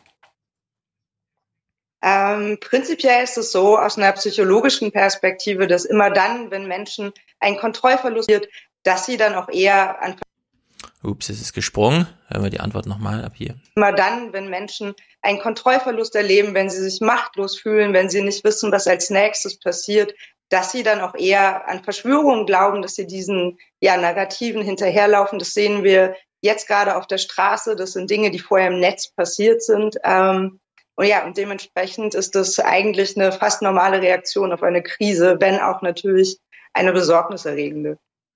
Ja, also es geht nicht um Inhalte. Man kann jetzt nicht, äh, das haben wir ja lange versucht, beim Klimawandel auch, ja. Nee, da muss man nur denen die Wahrheit sagen und das ganz häufig und dann überzeugt man die schon. Nein, das ist dieser, äh, dieses, dieses Gefühl von Kontrollverlust, nicht beteiligt ja, ist, zu sein. Das ist Sozialpsychologie und Individualpsychologie. Ja. Ohnmachtserleben, ja, ja. ja, da einfach außer, nicht es steht bei ähm, in diesem Einsamkeitsbuch von Manfred Spitzer auch, ja, dieser chronische Stress, der sich einstellt dadurch, dass du abends ins Bett gehst und nicht genau weißt, habe ich es morgen wieder unter Kontrolle oder entgleitet es mir wieder komplett? Ja. Die Arbeitswelt, die Familie, das politische Drumherum und so weiter. Womit haben die Brexiteers ihre Kampagne gewonnen? Take genau. back control. Take back Take control. Back control. Ja. Erstens, wir gehen zurück, take einer, back ja. und control. Ja. die beiden Sachen, ja, die geht's. Inhalte spielen im Grunde fast keine Rolle. Alles es ist im Grunde so, äh, man kann sich dann auch wirklich über die Inhalte lustig machen, wenn man nur die Leute richtig anspricht. Ja, Katharina betont ja auch immer oder ihr Pia auch. Mhm. Man muss halt die Leute dann auch mal persönlich abholen. Ja, die sind aus es sieht so aus, als wären sie aus politischen Gründen da. Nein. Und sobald man das Gespräch auf eine private Ebene holt, sieht es schon mal ganz anders aus. Das zweite allerdings, und das ist eben auch sehr viel Sozialpsychologie, diese Menschen erleben jetzt eben nach acht Wochen Kontaktsperre und so weiter, wenn sie sich da auf dem Cannstatter Vasen treffen zum Beispiel, eine Vergemeinschaftung, die derzeit beispiellos ist. Die kann man nur dort erleben und wir wissen, wir sind soziale Wesen, ja, wir brauchen dieses gewisse, hier fühlen wir uns aufgehoben, hier denken alle so wie wir, es ist überhaupt mal jemand da und so. Und äh, da steckt dann auch viel Stress, Unmut und Unsicherheitsabsorption drin. Und die, die äh, da gerade mitlaufen und so verunsichert sind, lassen sie sich auch bereitwillig vereinnahmen? Ähm, ja, das ist eine schwierige Frage, was da gerade bei den Menschen in den Köpfen passiert. Ähm, ich vermute, dass äh, ja die aktuelle Situation ist für viele Menschen einfach auch bedeutet Stress, bedeutet Ängste, Unsicherheiten.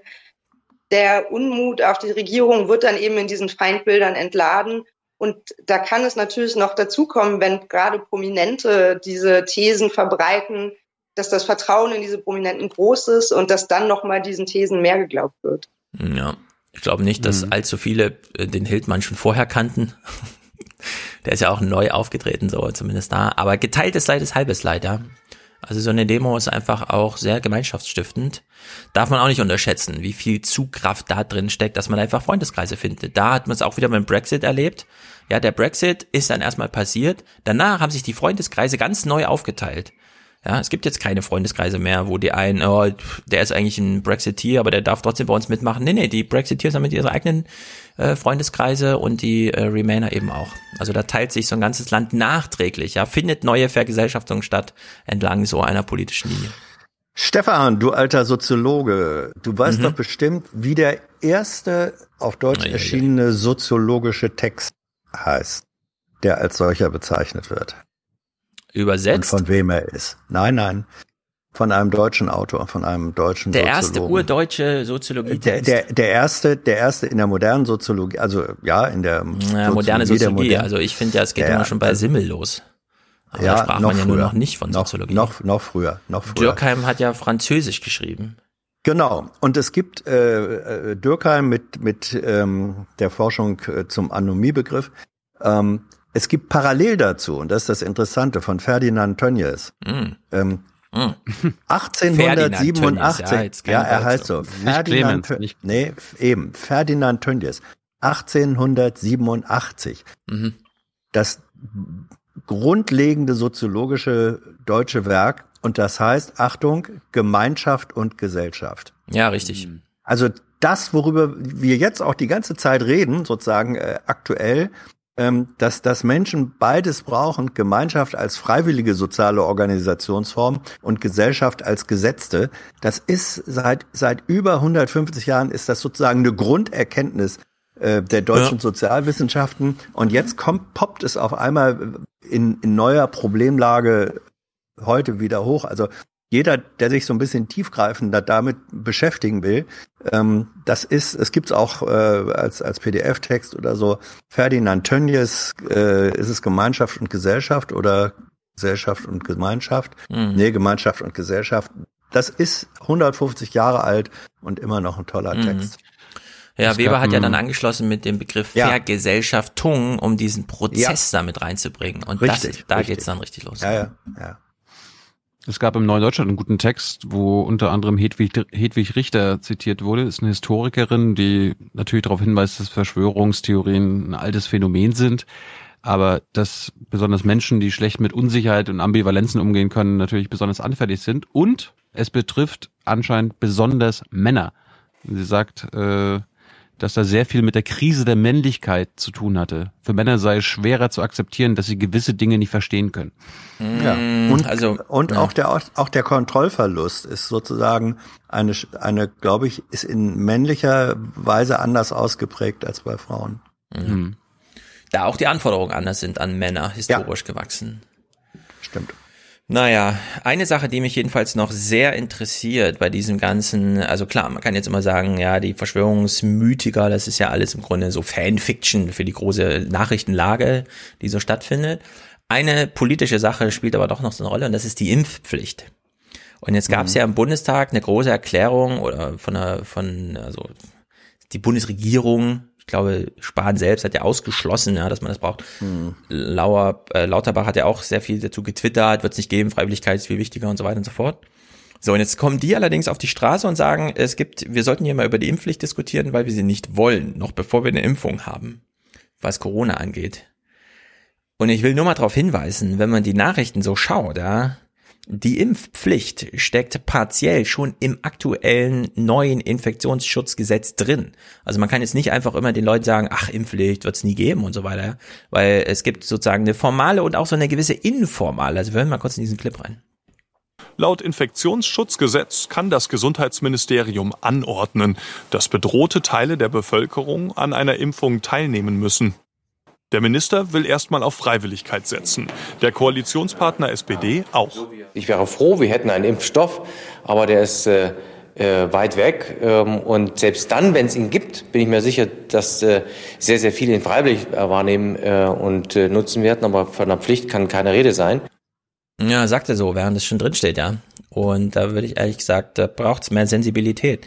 Das zweite ist, ähm, nicht nur Risikogruppen, ja, kann man hier schon ja, an der Prophylaxe äh, zur Teilnahme zwingen, sondern im Arbeitsrecht ist es eben auch problematisch, ja. Wenn dann irgendwann doch mal der Impfstatus eine gewisse Rolle spielt bei Einstellungsverhältnissen und so weiter, dann hat man auch so eine informale Motivierung, ja, wenn du den Job haben willst. Also, ne, Kindergärtnerin zum Beispiel, wäre schon gut, wenn du da einmal durchgeimpft bist, auch was Corona angeht. Also, also da muss man in der Diskussion sehr also wir aufpassen. Haben ja. Wir haben eine Impfpflicht ja. äh, für Kitas und so. Das heißt, man, man muss. Also, warte, warte, warte. Impfpflicht okay. für Kinder haben wir. Für Erwachsene noch Richtig. nicht. Außer in bestimmten Richtig. Berufen. Und ja, ja. das gibt es alles schon. Und man kann jetzt nicht einfach den Leuten sagen, ach, Impfpflicht, macht dir keine Sorgen, so wie hier Carsten Schneider gerade, ja, einfach so, ach, mhm. wir setzen mal auf Freiwilligkeit. Nee, nee, das ist alles schon ein bisschen tiefer angelegt und auch schon formalisierter, als man glaubt. Auch, und das bezieht sich eben beim neuen Infektionsschutzgesetz auch schon auf Corona. Das ist dann nicht nur ja. diese masernspezifische Impfpflicht für Kinder. Ja, das, das, das ist richtig. Und dennoch, ähm, also ich, halte sehr viel davon, da die Begriffe zu differenzieren zwischen Impfpflicht und Zwangsimpfung. Das ist ja der, der, der Kampf- und Angstbegriff. Ähm, ich finde, die Begriffe sind eben nicht identisch. So, und auch jetzt nochmal Infektionsschutzgesetz. Ähm, das ist ein Gesetz, das für Ausnahmesituationen beschlossen ist. Das muss man eben, darf man nicht vergessen zu sagen. Das bezieht sich für den, für den Pandemiefall, der jeweils vom Parlament beschlossen und auch aufgehoben werden kann. Das ist also noch wieder eine andere Dimension. Ähm, diese, die, die ähm, Impfpflicht für bestimmte Situationen ist da drin angelegt als Möglichkeit, ist völlig klar. Aber es ist was anderes als sozusagen die große diabolische Zwangsimpfung. Ja. Und da kommt, da kommt ja noch hinzu, äh, angenommen, du willst Reisen tätigen in andere Länder, also ja. Das haben wir immer wieder erlebt, äh, ja. wenn wir gerade nach Afrika gereist sind. Da wird dir im Vornherein gesagt, ohne äh, Gelbfieberimpfung kommst du da gar nicht rein.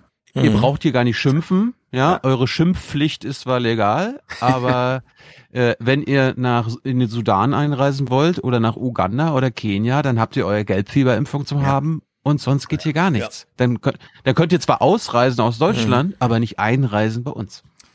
Könnten wir jetzt noch minutenlang differenziert darüber reden. Alles klar. Klar, aber ihr wisst, was ich meine. Da stehen Leute auf dem Cannstatter Vasen, die haben so ein Schild mit. Ja. ja. Und ja, den kann man natürlich auch jetzt zehn Minuten Podcast vorspielen und sagen, denk mal drüber nach. aber es ist, man, da kann es nicht einfach so von der Hand weisen, wenn die jetzt kommen mit, ich habe Angst vor der Impfpflicht. Ja. Ja, Ja, das aber genau- aber, aber, aber, aber die, die, denken, die denken ja, dass sie Gift oder Scheiße. das kommt dann noch dazu, Bekommen. Das, das kommt ja dann dazu. Ja, das, ist ja der das- Wahnsinn. Das bessere Das Gegenargument äh, gegen so Anwürfe, die dann so kommen, ist einfach zu sagen, Leute, es gibt ja noch gar keine Impfung, also kann es gar keine Pflicht geben und die wird es auch noch eine Weile nicht geben. Hier mal ein kleiner Ausschnitt in die Realität.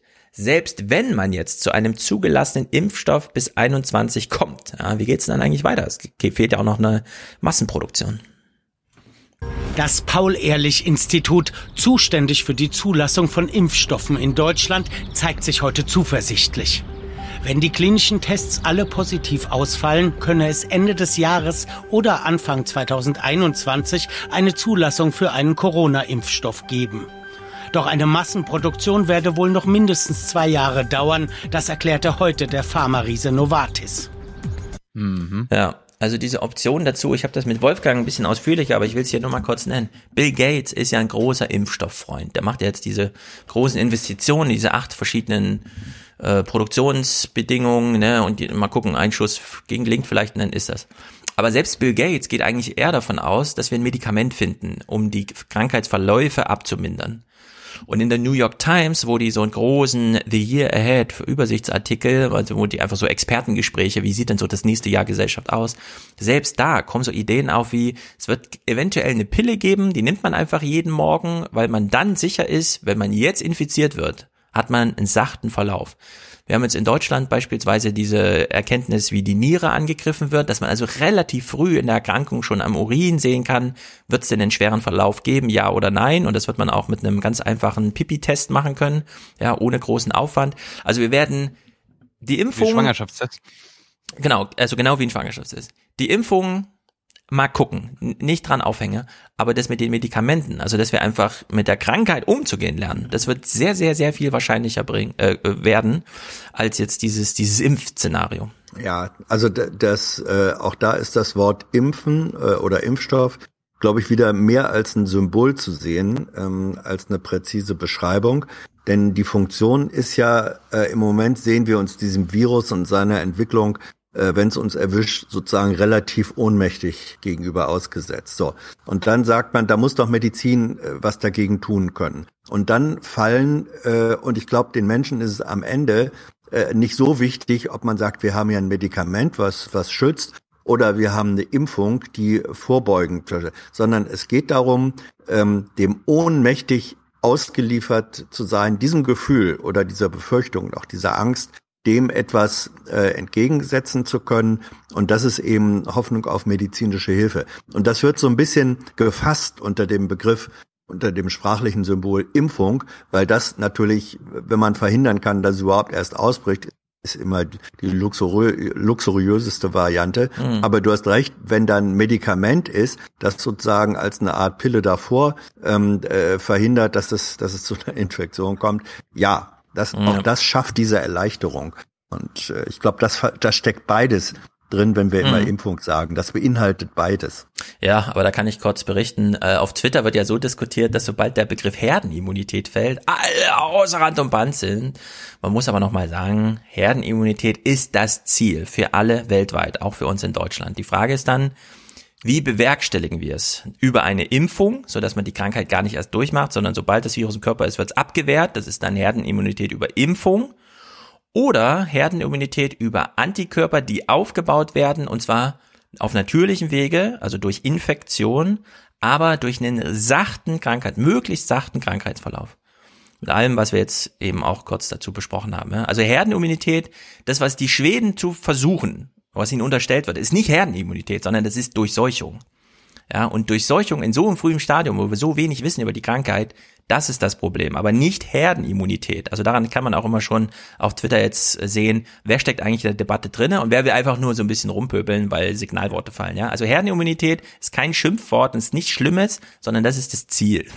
Ja, und da, wenn man da Außer auch noch an den, aus, Anfang der, an, den, an den Anfang der öffentlichen Debatte äh, hingeht, der erste öffentliche Auftritt von Drosten äh, in der Bundespressekonferenz vor zwei Monaten oder Ja. hat er sich noch dagegen verteidigen müssen, dass er, ich glaube, irgendwie am Abend vorher oder zwei Abende vorher, ähm, äh, in, in, weil ob's Lanz oder sonst so war, diesen Begriff der Herdenimmunität und gesagt hat, na ja, äh, und, und Durchseuchung, äh, damit das zum Stillstand kommt, braucht man eben diese 60 Prozent.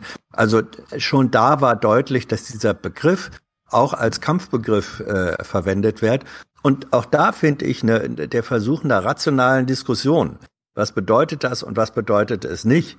Äh, der ist einfach nur, das ist das, was, sag ich als, als an Rat so interessierter Mensch, das vielleicht helfen kann, Angst abzubauen und das übrig Ja. zu lassen, was als Vorsicht gerechtfertigt ist. Ja. Dazu zwei kleine Clips vom ähm, RKI aus dieser Pressekonferenz da letzte Woche. Leben wie vor Corona, ja. An wann, wann ist daran zu denken? ähm, ein Verhalten zurück, so wie es letztendlich, ähm, sagen wir mal, im letzten Dezember noch war.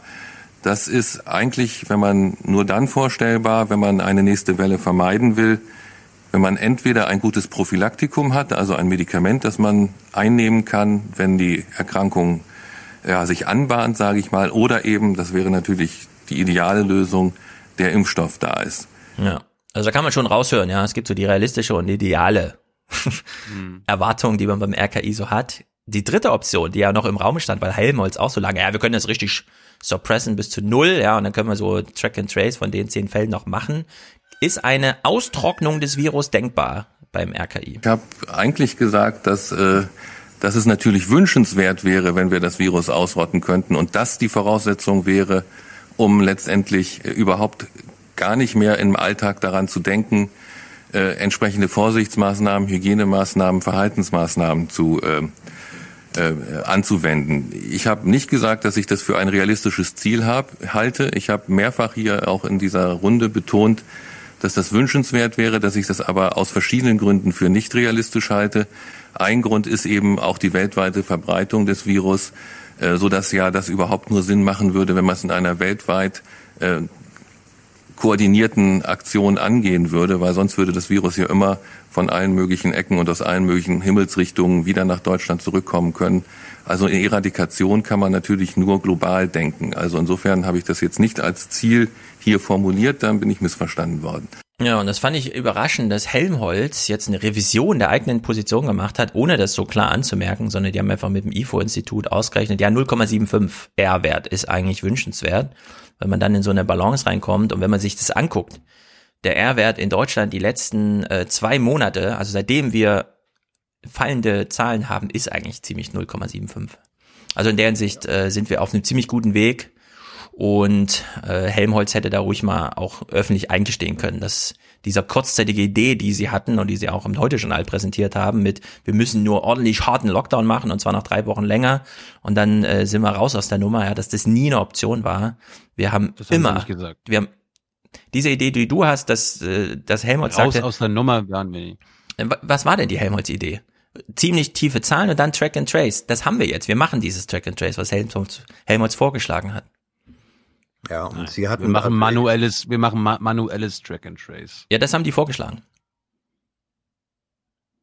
Aber das ist doch gar nicht möglich, weil die Gesundheitsämter völlig aus, äh, überlastet sind und das einfach nicht möglich ist. Wir machen genau das, was Helmholtz vorgeschlagen hat. Nur nicht nur mit einer super harten Suppression vorher, sondern jetzt einfach mit dem Zustand, wie es Nein, ist.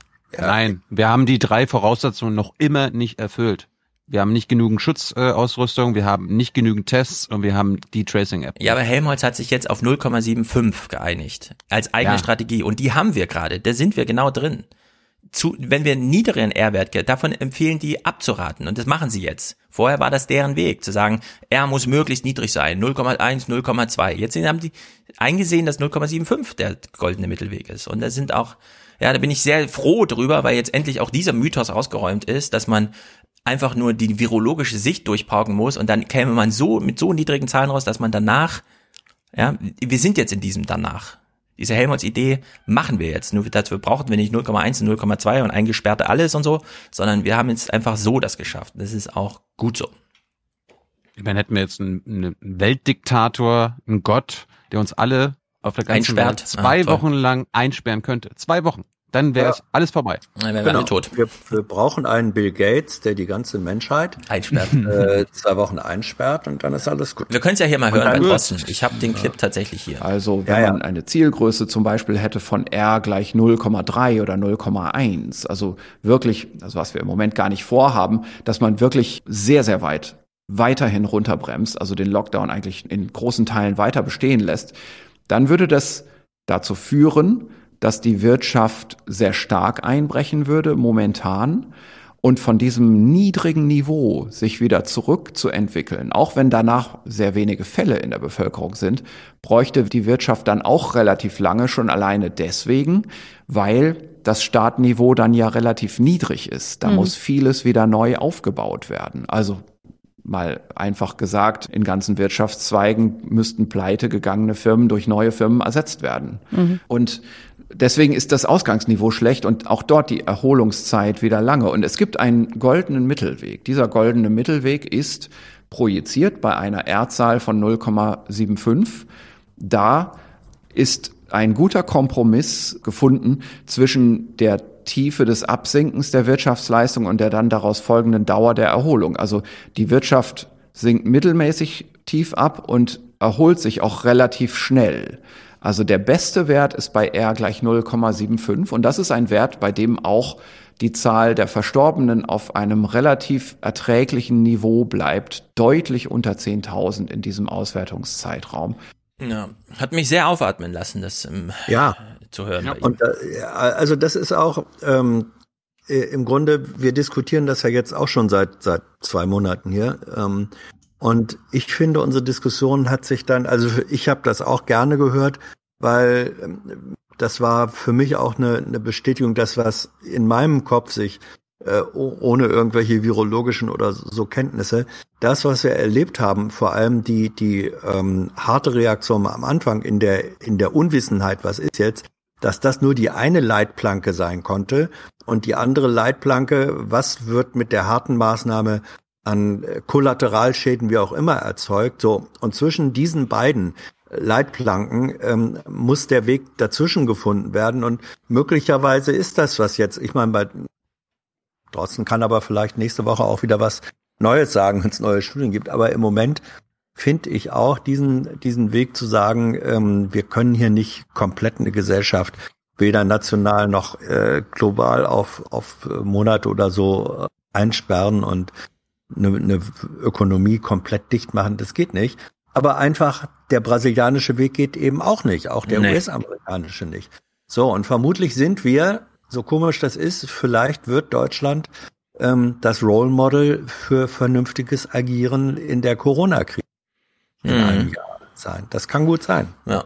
Es gilt das Wort des großen Fernsehphilosophen Peter Frei.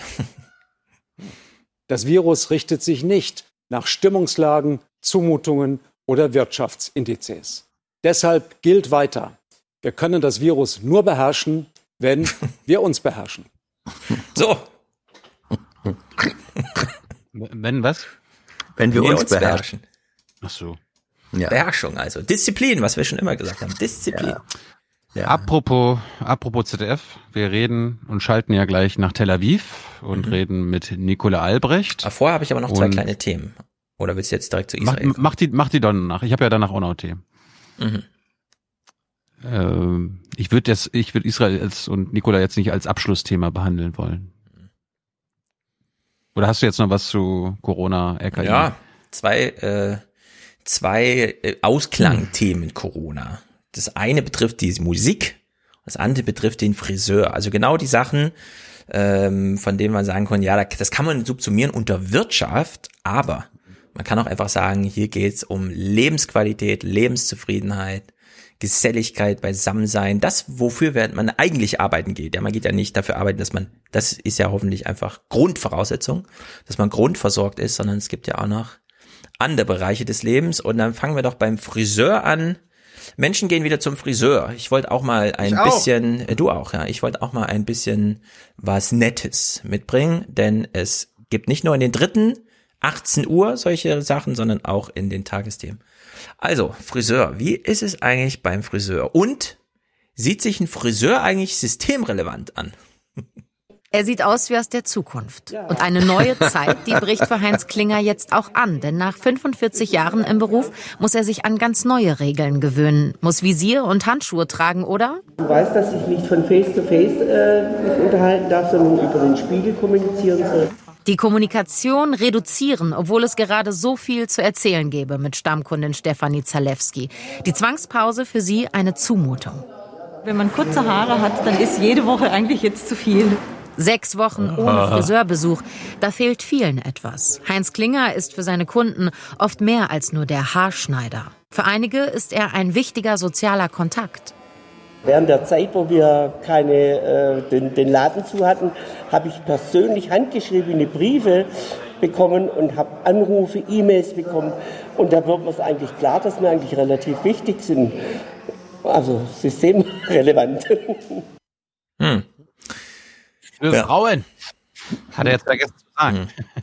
Es ist jedenfalls Naja. so, wenn wir mal aber Arztbesuche reden, ne, dann kommt ja immer so dieses, ja, ja, Rentenrepublik, da geht man auch hin zur Geselligkeit. Warum geht man zu Rewe jeden Tag einkaufen, obwohl man auch einen Sammeleinkauf machen könnte? Na klar, man will raus, man will unter Leute und so. Das gilt für den Friseur natürlich ganz besonders.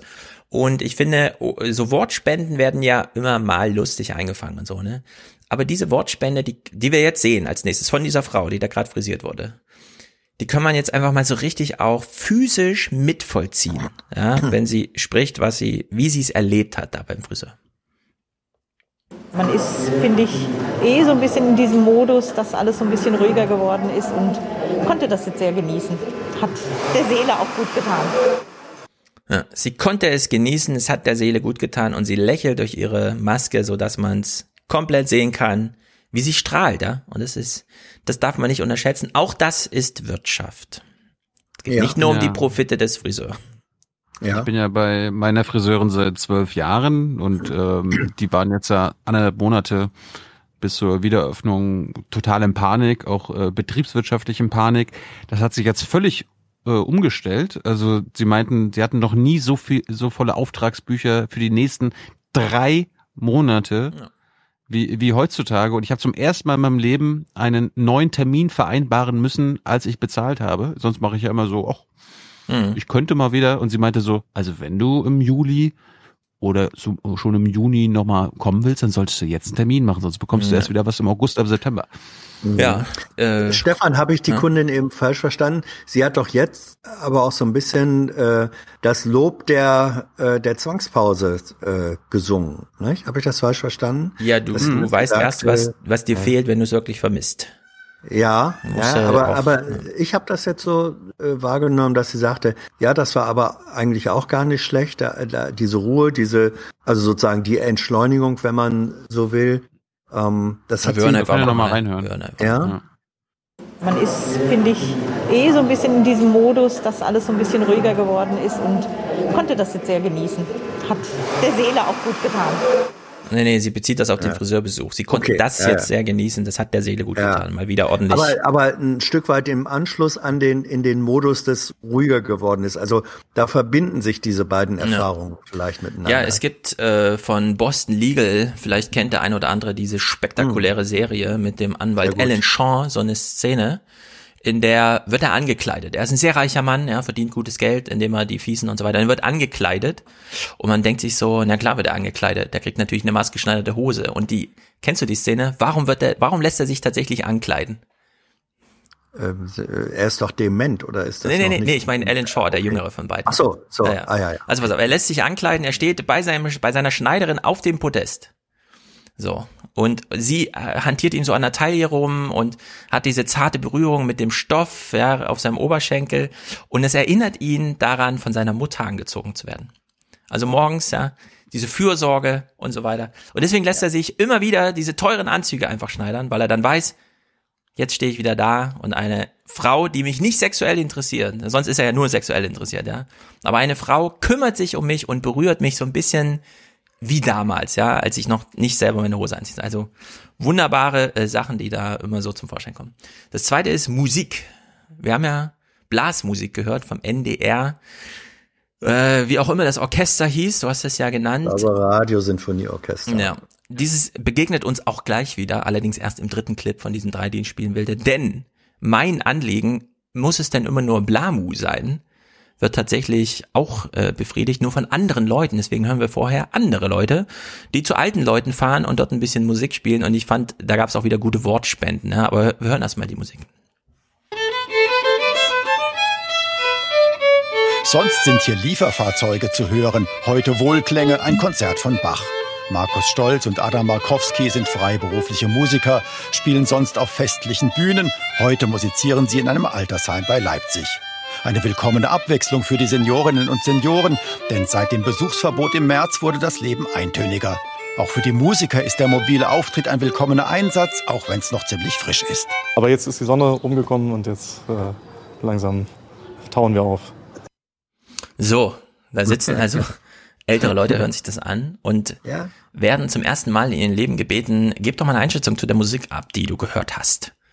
Ja, und entsprechend Tilo hat ja, okay, wie wir wissen, auch so eine Standardoma, bei der wir so ungefähr antizipieren können, wie die Antworten ausfallen. Und diese Generation ist sehr hey. dankbar. Naja, es ist nun mal so. Ja, die ist zum einen sehr dankbar und die weiß aber auch. Darum ist sie ja dabei. Genau, sie weiß aber auch, wie, die, diese Generation, die, die ist, ähm, sozialkonformes Antworten liegt ihr sehr nah, sagen wir es mal so. Da gibt's keine Rebellen, sondern das sind Menschen, die haben noch Kartoffeln vom Reichstag gesät. Also wir wirklich äh, Versorgungsnot hatten, ja, und nicht äh, sagten, ach, auf die paar Schweinedinger kann man auch verzichten, macht lieber, kümmert euch mal um die Menschen und so. Das war und, die Generation der Anti-Atom-Todbewegung der 50er Jahre. Genau, alles mögliche. Ja. ja gut, die kam dann, aber äh, sozusagen Generation Trümmerfrau oder so, keine Ahnung. Jedenfalls, ja. wir hören jetzt hier eine Wortspende, bei der man die Pflicht und die Zier, ja, die Kühe und so mal richtig zusammensummiert sehen. Das erste von Bach, das war ja verspielt, das war ja sehr gut fürs Ohr. Aber das letzte, das war streng. Das war sehr, sehr für uns gedacht und wir danken ihm. Und es war für uns eine große Abwechslung und es hat uns auch sehr gut gefallen. Richtig. Das kann man bei Goffman nachlesen. Das kleine Kind sitzt auf der Schaukel, eigentlich macht es ihm keinen Spaß, aber es lacht trotzdem, weil die Oma sich so darüber freut, dass das Kind Spaß auf der Schaukel hat. Und man will ja nicht die Oma enttäuschen und ihr sagen, liebe Oma, eigentlich will ich gar nicht mehr schaukeln, sondern schaukel ruhig weiter. Das verstehen Kinder ab vier, ja, wie so man so ein Verhalten macht. Und das verlernt man nie wieder. Man sitzt dann äh, da im hohen Alter und sagt, wir danken sehr für diese schöne Musik. Es hat uns auch sehr gefallen. Und ich glaube es ihr trotzdem. Ich glaube sie auch. Gut. Ich finde es nur lustig, wie sie es ausdrückt. Ja. Und das, ist ja B-Note. Das B-Note. ja. Ich habe die Oma ja auch besucht am Wochenende. Ich habe leider kein Instrument mitgenommen. Ja. Aber ich habe ich hab ein Video gepostet, wo sie euch alle gegrüßt hat. Mhm. Gar nicht gesehen. Ja, achso, doch, auf obwohl, wir, ja. obwohl wir doch so despektierlich mit ihr angeblich umgehen. Mhm. Wir führen sie ja hier vor, hat man lesen müssen. Das mhm. stimmt nicht. Ja. Das stimmt nicht. Wir ja. reden hier nur mit mündigen Bürgern, ist ja wohl klar. Ja. Das NDR-Orchester begegnet uns hier wieder und na klar, was spielen sie? Blasmusik. Schrecklich. Den Menschen Kultur in Krisenzeiten zu bieten, das ist auch die Idee des Liederlieferdienstes.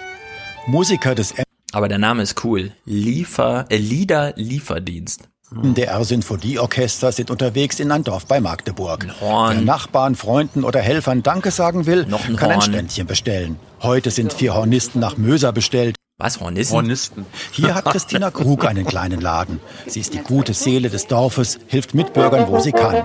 Von dem Ständchen mhm. ahnt sie nichts. Mit Drogen. Mhm.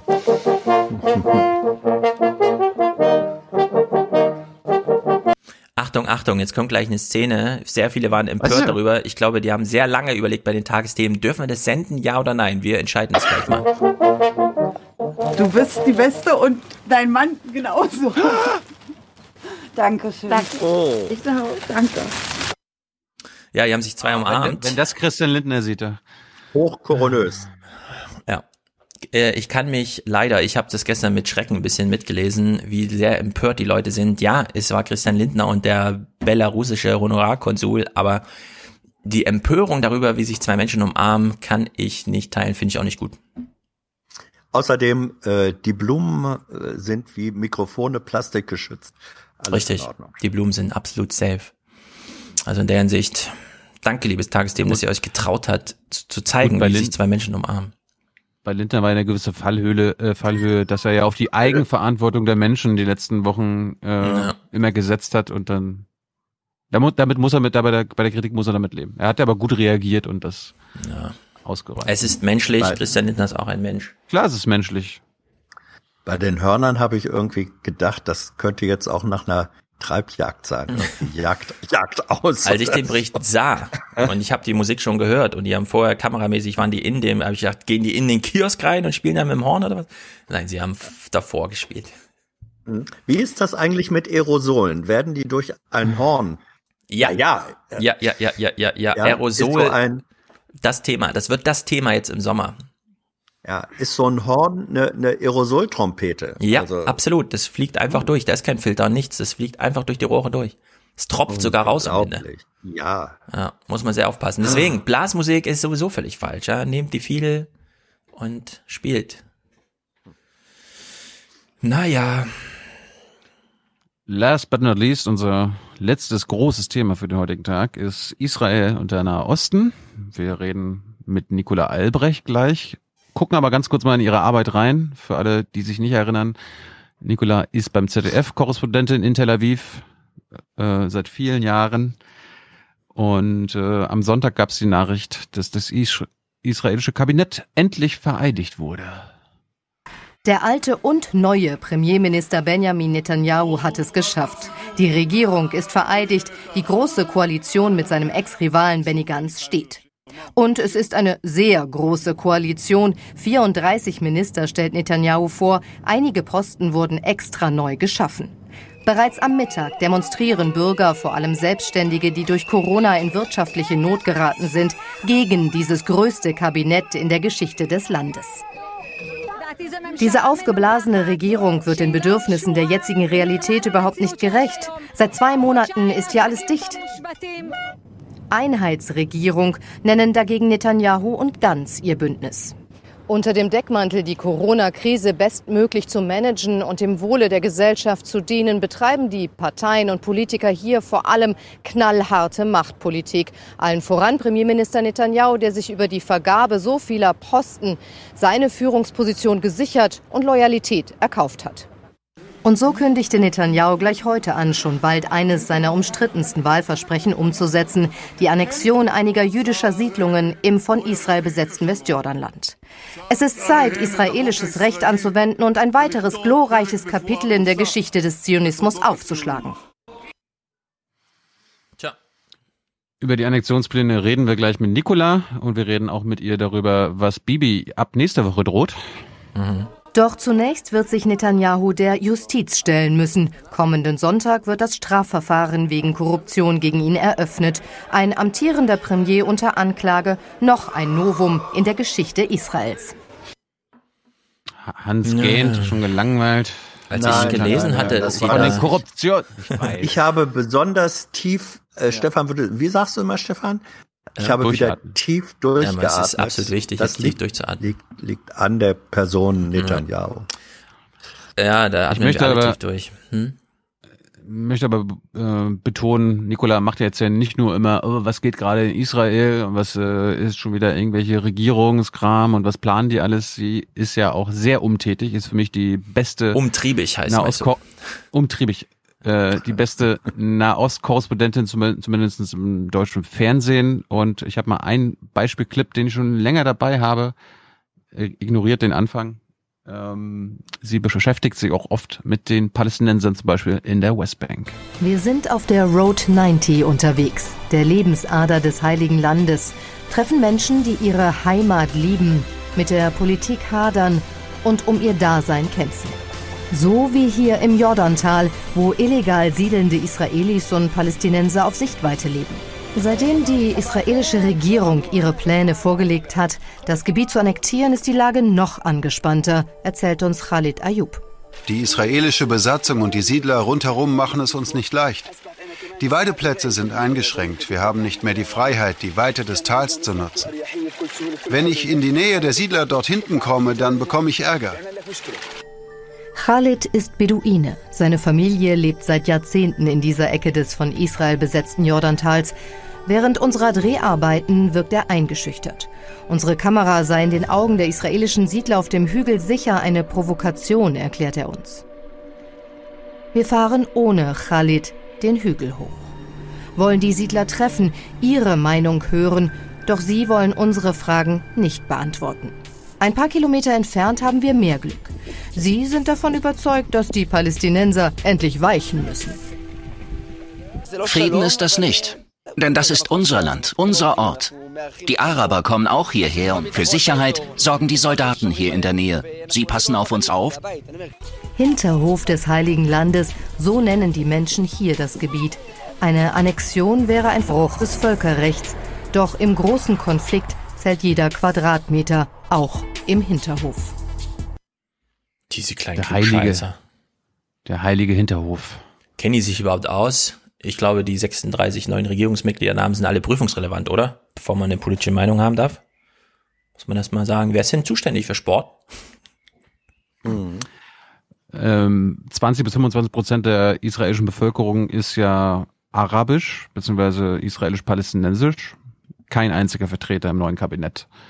Äh, er war kein Platz mehr. ja. Schon voll. 1, 2, 3, 4, 36. Ah, leider voll. Ja, ja. ja. Gut, unter den Voraussetzungen gehen wir, oder schalten wir jetzt nach Tel Aviv. Viel Spaß mit dem Gespräch. So, wir schalten nach Tel Aviv. Endlich, endlich hat's geklappt. Wir versuchen hier seit zwei Jahren, glaube ich, mit Nikola in Kontakt zu treten. Aber Nikola hat ja immer irgendwas zu tun. Äh, ich auch alleine im hier. Osten.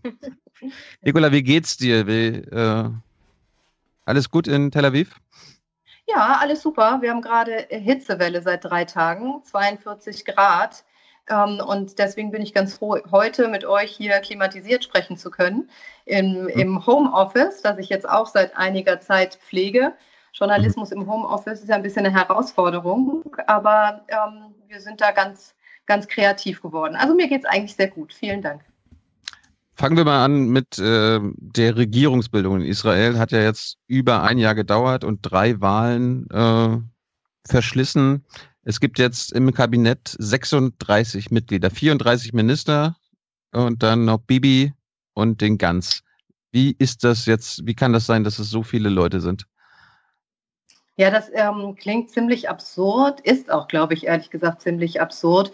Es sind äh, so viele Minister, weil man ja lange in den Koalitionsverhandlungen gerungen hat miteinander. Ganz hat nachgeben müssen, er wollte teilhaben an der Macht. Ich glaube, jeder hat Machtpolitik so betrieben, dass er gedacht hat, okay, ich muss mir irgendwas aushandeln, dass ich einen kleinen Krumen und einen kleinen Ministerposten oder auch überhaupt einen kleinen Posten bekomme. Netanyahu auf der einen Seite war ziemlich unter Druck, weil er wollte sich die Macht unbedingt sichern, wollte auch unbedingt ähm, jetzt Premierminister bleiben, denn ähm, die, die die Politik hier ein bisschen engermaschig verfolgen, wissen ja, dass ihm ein Strafverfahren nicht nur droht, sondern der Prozess am kommenden Sonntag eröffnet wird.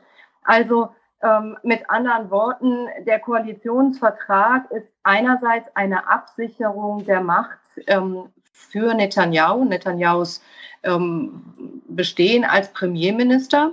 Und gleichzeitig ist es so ein bisschen das Geschachere um Teilhabe an der Macht. Das ist natürlich im Grunde genommen ein kleines Land, Riesenkabinett.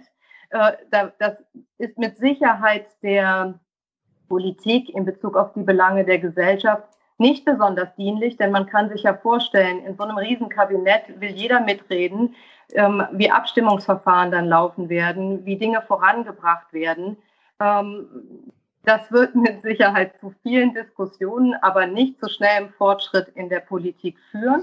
Und das ist aber eigentlich genau das, was das Land jetzt braucht, weil ein, über ein Jahr im Grunde genommen nur eine geschäftsführende Regierung, also immer wieder Übergangsregierung, immer wieder Wahlversprechen. Ähm, nichtsdestotrotz hat Netanyahu im Moment eigentlich eine ganz gute Ausgangsposition. Er hat eine ganz, seine Machtposition ist nicht sehr schwach. Eigentlich sehe ich eher seinen Herausforderer ganz als den Schwachen im, in Er ist mit dem Wahlversprechen angetreten, dass er gesagt hat, eine Koalition kann es geben, eine große Koalition, aber nur ohne Netanyahu. Und äh, seine Wählerschaft ist zwar sehr heterogen, aber viele fühlen sich jetzt genau um dieses Versprechen betrogen, weil sie ihn gewählt haben, ähm, weil sie hofften, dass damit die Ära Netanyahu ein Ende haben wird. Das hat sie aber jetzt nicht. Okay, jetzt habe ich hier gerade einen anderen Anruf, den muss ich mal gerade drücken. ähm, äh, die, die, die Ära ist jetzt eben noch nicht zu Ende und gleichzeitig ist das ganze, diese gesamte Koalition natürlich eine einzige Wackelkoalition und man wird sich sicher lang bald schon wieder in die Haare kriegen und vielleicht auch schon bald wieder nochmal neu wählen. Mhm. Aber jetzt erklär unseren deutschen Zuschauern mal, ich meine, wenn Angela Merkel angenommen für Korruption und so weiter angeklagt worden wäre, äh, die würde ja nicht mehr im Amt bleiben. Wie kann das sein, dass ein amtierender Ministerpräsident, dem der Prozess gemacht wird, erstens im Amt bleibt, von ihr seinen Wählern wieder, also immer wieder gewählt wird und auch die Opposition quasi ein Deal mit ihm eingeht, damit sie die Regierung bilden kann? Ja, äh, das ist tatsächlich eine gute Frage, die wir uns im Grunde genommen ja natürlich alle stellen. Ich glaube, da muss man ähm, erst einmal eins sagen, Israel hat keine Verfassung. Und dass Israel keine Verfassung hat, ist einfach ist ein Grundproblem. Ähm, keine Verfassung bedeutet einfach, bestimmte Gesetze sind nicht manifestiert. Das heißt, der ein oder andere Fall, der neu eintritt, muss von den Gerichten und auch vom obersten Gericht neu bewertet werden. Man hat Netanyahu, es gab noch nie einen Premierminister unter Anklage, also ähm, erstmal, also nicht im Amt, keinen amtierenden. Es mhm. gab Premierminister unter Anklage, aber nicht äh, amtierend. Und äh, es gab ja durchaus Petitionen und juristisches Bestreben zu sagen, nein, ein, ein amtierender Premierminister, der wegen Dreifach, wegen Korruption, Bestechlichkeit, Untreue und so weiter angeklagt ist, kann auf keinen Fall ähm, Premierminister bleiben und einen demokratischen Staat anführen. Im Volk spaltet ja auch genau diese Frage. Das heißt, die israelische Gesellschaft, da gibt es einen, einen Teil, der sagt, das darf nicht sein. Und deswegen sind ja auch die Menschen hier äh, etwas zahlreicher in Tel Aviv, wo das ähm, politische Spektrum ja auch grundsätzlich etwas liberaler und auch regierungskritischer ist, würde ich sagen, äh, auf die Straße gegangen und zwar seit Monaten auf die Straße gegangen und äh, immer haben immer die, die Schilder hochgehalten, Crime Minister und wir wollen nicht mehr von einem Kriminellen regiert werden. Es gibt aber eben, das muss man sagen, wahnsinnig viele und zwar mindestens genauso viele, wenn nicht noch mehr Anhänger von Netanyahu und das hat mit seiner Persönlichkeit zu tun und tatsächlich hat ihn sogar die aktuelle Corona-Krise bei seinen Anhängern und darüber hinaus, also Leute, die ihm kritisch, aber noch einigermaßen sozusagen neutral gegenübergestanden haben, die haben gesagt, keiner macht es so gut wie Netanyahu. Netanyahu hat uns als äh, Land auf die Weltbühne gebracht. Wir sind ein kleines Land, aber Netanyahu ist derjenige, der mit Trump, mit Putin, mit all den großen Machthabern der Welt auf einer ähm, auf Augenhöhe verhandeln kann und anerkannt wird. Netanyahu hat für relative Sicherheit und Stabilität des Landes gesorgt. Netanyahu hat für wirtschaftlichen Aufschwung gesorgt. Das ist für, für viele Grund, die sagen, Grund genug, die sagen, ne, keiner macht es so gut wie er. Und warum sollten wir jetzt in der, in der Krise, also sprich in der Corona-Krise, auch noch die Pferde wechseln? Das heißt, ich habe sogar Ganzwähler gesprochen, die gesagt haben, hm, eigentlich wollen wir den Bibi loswerden, aber ist schon ganz gut, wenn er jetzt in dieser großen Koalition, um, das, um diese Corona-Krise zu managen, nochmal weiter den Hut aufhat. Das mhm. mag sich für Menschen, die sehr ähm, an den demokratischen Werten ähm, sich orientieren, sehr skurril anhören. Ähm, aber wir haben ja hier auch de facto keine lupenreine Demokratie. Also mhm. Netanyahu Warum? ist ein Autokrat also und ah. kein Demokrat. Ja? Mhm. Er, Nicola, ähm, ich habe äh, zwei Fragen dazu. Zum einen, äh, schützt die Tatsache der Amtsweiterführung Netanyahu in irgendeiner Weise in diesem Prozess äh, oder schützt es ihn nicht? Ähm, und zum Zweiten, wie unabhängig ist die Justiz äh, in Israel? Also noch schützt es ihn ähm, in gewisser Weise, würde ich sagen, passiv, aber er möchte das in einen Akt präventiven Schutz umwandeln. Netanyahu möchte ja jetzt in der Position des Premierministers möglichst Gesetze einbringen, die ihm, das hat er auch letztes Jahr schon kundgetan, als das auch, als diese Frage schon aufkam, die ihm Immunität garantieren. Ähm, das ist, hat er allerdings bislang nicht durchgekriegt. Das steht auch nicht im Koalitionsvertrag irgendwie verankert, dass ihm jetzt sozusagen Immunität, Loyalität ja, aber gut, das äh, steht ja eigentlich in jedem Koalitionsvertrag bis zu einem gewissen Maße, dass man äh, loyal ähm, ist. Aber Immunität wird ihm derzeit nicht zugesichert. Aber ähm, es gibt natürlich durchaus in diesem riesigen Kabinett, das ja auch etwas mehr zugunsten der äh, Parteimitglieder Netanyahu, von Netanyahu's Likud-Partei ausfällt. Also numerisch gibt es mit Sicherheit Unterstützer, die sagen würden, warum sollen wir unserem Premierminister, unserem ähm, König Bibi, wie wir ihn ja hier gerne nennen, nicht auch dieses Privileg der Immunität ähm, per Gesetz verankern lassen. Die Justiz ist prinzipiell, würde ich sagen, schon hier unabhängig. Das hat sie in der Vergangenheit auch bewiesen, absolut. Aber die Justiz steht massiv unter Druck und wird massiv angefeindet von der Politik, von der Regierung. Also Netanyahu hat sich ja auch ähm, beispielsweise ausbedungen oder möchte Einfluss haben auf die Besetzung von wichtigen Richterposten. Und das sind nat natürlich ähm, Manöver gegen die Justiz. Das hat mit Demokratie dann plötzlich einfach mal gar nichts mehr zu tun, wenn der Premierminister entscheiden kann, welche Richter äh, demnächst im Amt sein werden. Und man darf auch nicht vergessen, Netanyahu hat schon immer die Justiz und ähm, die Medien als seine Erzfeinde im Grunde genommen betrachtet äh, weil sie angeblich alle dem linken, politisch linken Spektrum zuzuordnen sind und damit per se ihn aus dem Amt sehen wollen. Der oberste Richter Mandelblit ist ja eigentlich ein alter, enger Vertrauter von Netanyahu. Und ähm, wird es jetzt, jetzt ist natürlich, da stellen sich alle hier die Frage, wie fair und wie offen und äh, sozusagen wie unabhängig wird dieser Prozess unter Mandelblit äh, dem man ja durchaus sogar zugetraut hatte, dass er die Anklage Klage nicht in drei Fällen erheben wird. Das war für manche schon eine Überraschung, weil sie ihn als Netanyahu-Freund gesehen haben, äh, fanden das dann eigentlich ähm, oder haben das als Zeichen der Unabhängigkeit ähm, gesehen. Und jetzt ist halt natürlich die Frage, wie unabhängig und korrekt wird der Prozess durchgeführt. Aber hey, der Prozess wird sowieso sich über Jahre ziehen. Äh, hm. Bis dahin haben wir dann vielleicht noch dreimal gewählt hier in Israel.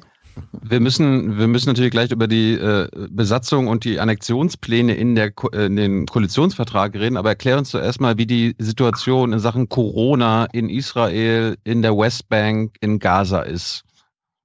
Ja, ähm, also erst einmal die Zahlen, ich habe es jetzt noch nicht mal auswendig parat, aber die Zahlen sind immer so ein bisschen in, in für Israel analog eigentlich zu Deutschland äh, gewesen, also von den, von den Infektionen her, in Relation zur Einwohnerzahl. Ne? Also so ungefähr tatsächlich so eine ziemlich parallele Entwicklung gewesen. Ähm, wir haben hier allerdings tatsächlich nicht viele Corona-Tote. Ähm, wir, also in Israel, in Palästina im Übrigen auch nicht, auch in Gaza nicht. Gaza hat vielleicht in, auf, auf zynische Art und Weise, kann man ja sagen, von der Tatsache, dass es eben ein abgeriegelter Küstenstreifen ist, das erste Mal von der Abriegelung profitiert. Denn es kamen einfach nicht viele ja. Infizierte in den Gazastreifen rein, die das ja. verbreiten können. Niemand in Ischgl. Ähm, genau, nein, aus Gaza ist keiner Skifahren gewesen. Ähm, und, und, auch in, in, ähm, in der Westbank äh, ist das Gleiche eigentlich. Tatsächlich relativ wenig Bewegung, ein bisschen zwischen Jordanien und ähm, und dem Westjordanland. Da gab es mehrere Fälle in oder gehäuft in Bethlehem.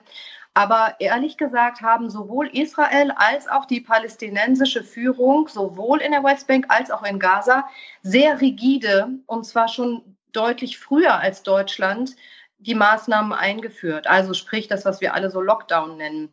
Äh, Grenzschließung ganz früh, Ausgangssperre ganz früh ähm, Bewegungsradius eingeschränkt, äh, Abstandsregeln eingeführt mit strengen Strafen. Also das sah hier deutlich anders aus als, als, ähm, als in Deutschland. Ich bin selber am 1. März, einen Tag vor den Wahlen, aus Deutschland zurückgekommen und am 4. März habe noch berichtet und am 4. März bin ich in, wegen der Rückkehr aus Deutschland für 14 Tage in Quarantäne gestellt worden. Wurde auch sofort, äh, weil mein Sohn hier in die Schule geht, bei den Behörden, bei den Gesundheitsbehörden registriert. Und dann äh, wurden hier ja auch diese ganzen elektronischen Überwachungsmaßnahmen eingeführt, worüber man ja in Deutschland diskutiert hat. Also diese ganzen Tracking-Apps. Es gibt zwei verschiedene Systeme. Das eine wird vom Geheimdienst ähm, hier geführt. Also das heißt, da werden, werden Patienten oder Menschen, die in Quarantäne sein sollten, wurden überwacht, ähm, getrackt per Handy und dann hat man auch Spezialeinheiten der Polizei bei denen vorbeigeschickt, wenn man Quarantänebruch vermutet hat. Das war das eine. Das andere war, dass man sich auch als Privatperson solche Handys, äh, solche äh, Apps fürs Handy hat runterladen können, wo man dann seh, angeblich sehen konnte, ob Infizierte in der Nähe waren. Also insgesamt strenge, sehr, sehr strenge Maßnahmen. Was erstaunlich ist, ist, dass etwa seit einer Woche auf, ähm, in, in Israel, nicht in den palästinensischen Gebieten, aber in Israel sehr viel schneller auch gelockert wurde. Und ähm, meiner Beobachtung nach ist es jetzt äh, das Gefühl da draußen, dass mir die Menschen vermitteln, okay, we've done the lockdown und jetzt ist aber auch das Virus weg. Und jetzt hält mhm. sich hier natürlich ähm, auch vielleicht so ein bisschen kulturell bedingt äh, niemand mehr an Abstandsregeln, Maske tragen, auch nur noch wenige. Ja, also ich finde, das ist absurd, das Bild, was wir vor 14 Tagen hier draußen hatten. Da wurden äh, Surfer, also Sport war verboten, die Strände sind gesperrt, die Parks sind gesperrt. Da sind Surfer mit einem SWAT-Team aus dem Wasser geholt worden, mit Helikopter und Schnellboot und haben irgendwie über 1000 Shekels Strafe zahlen müssen für verbotenerweise während der Ausgangssperre da äh, gesurft zu sein, ja. Und jetzt laufen eigentlich alle wieder so rum, als gäbe es das, äh, das Virus nicht. Bei den Palästinensern ist das ein bisschen anders. Abbas hat die Notstandsgesetze verlängert und Schulen sind, hier sind die Schulen wieder auf. In den Palästinensergebieten sind sie weiter geschlossen bis in den Juni herein, vielleicht auch wegen des Ramadan, der ja gerade ist mhm. hat man da nochmal verlängert und auch ganz strikte Ausgangssperren im Prinzip nach dem äh, Fastenbrechen, nach dem Iftar darf keiner mehr auf die Straße, die Geschäfte müssen geschlossen sein.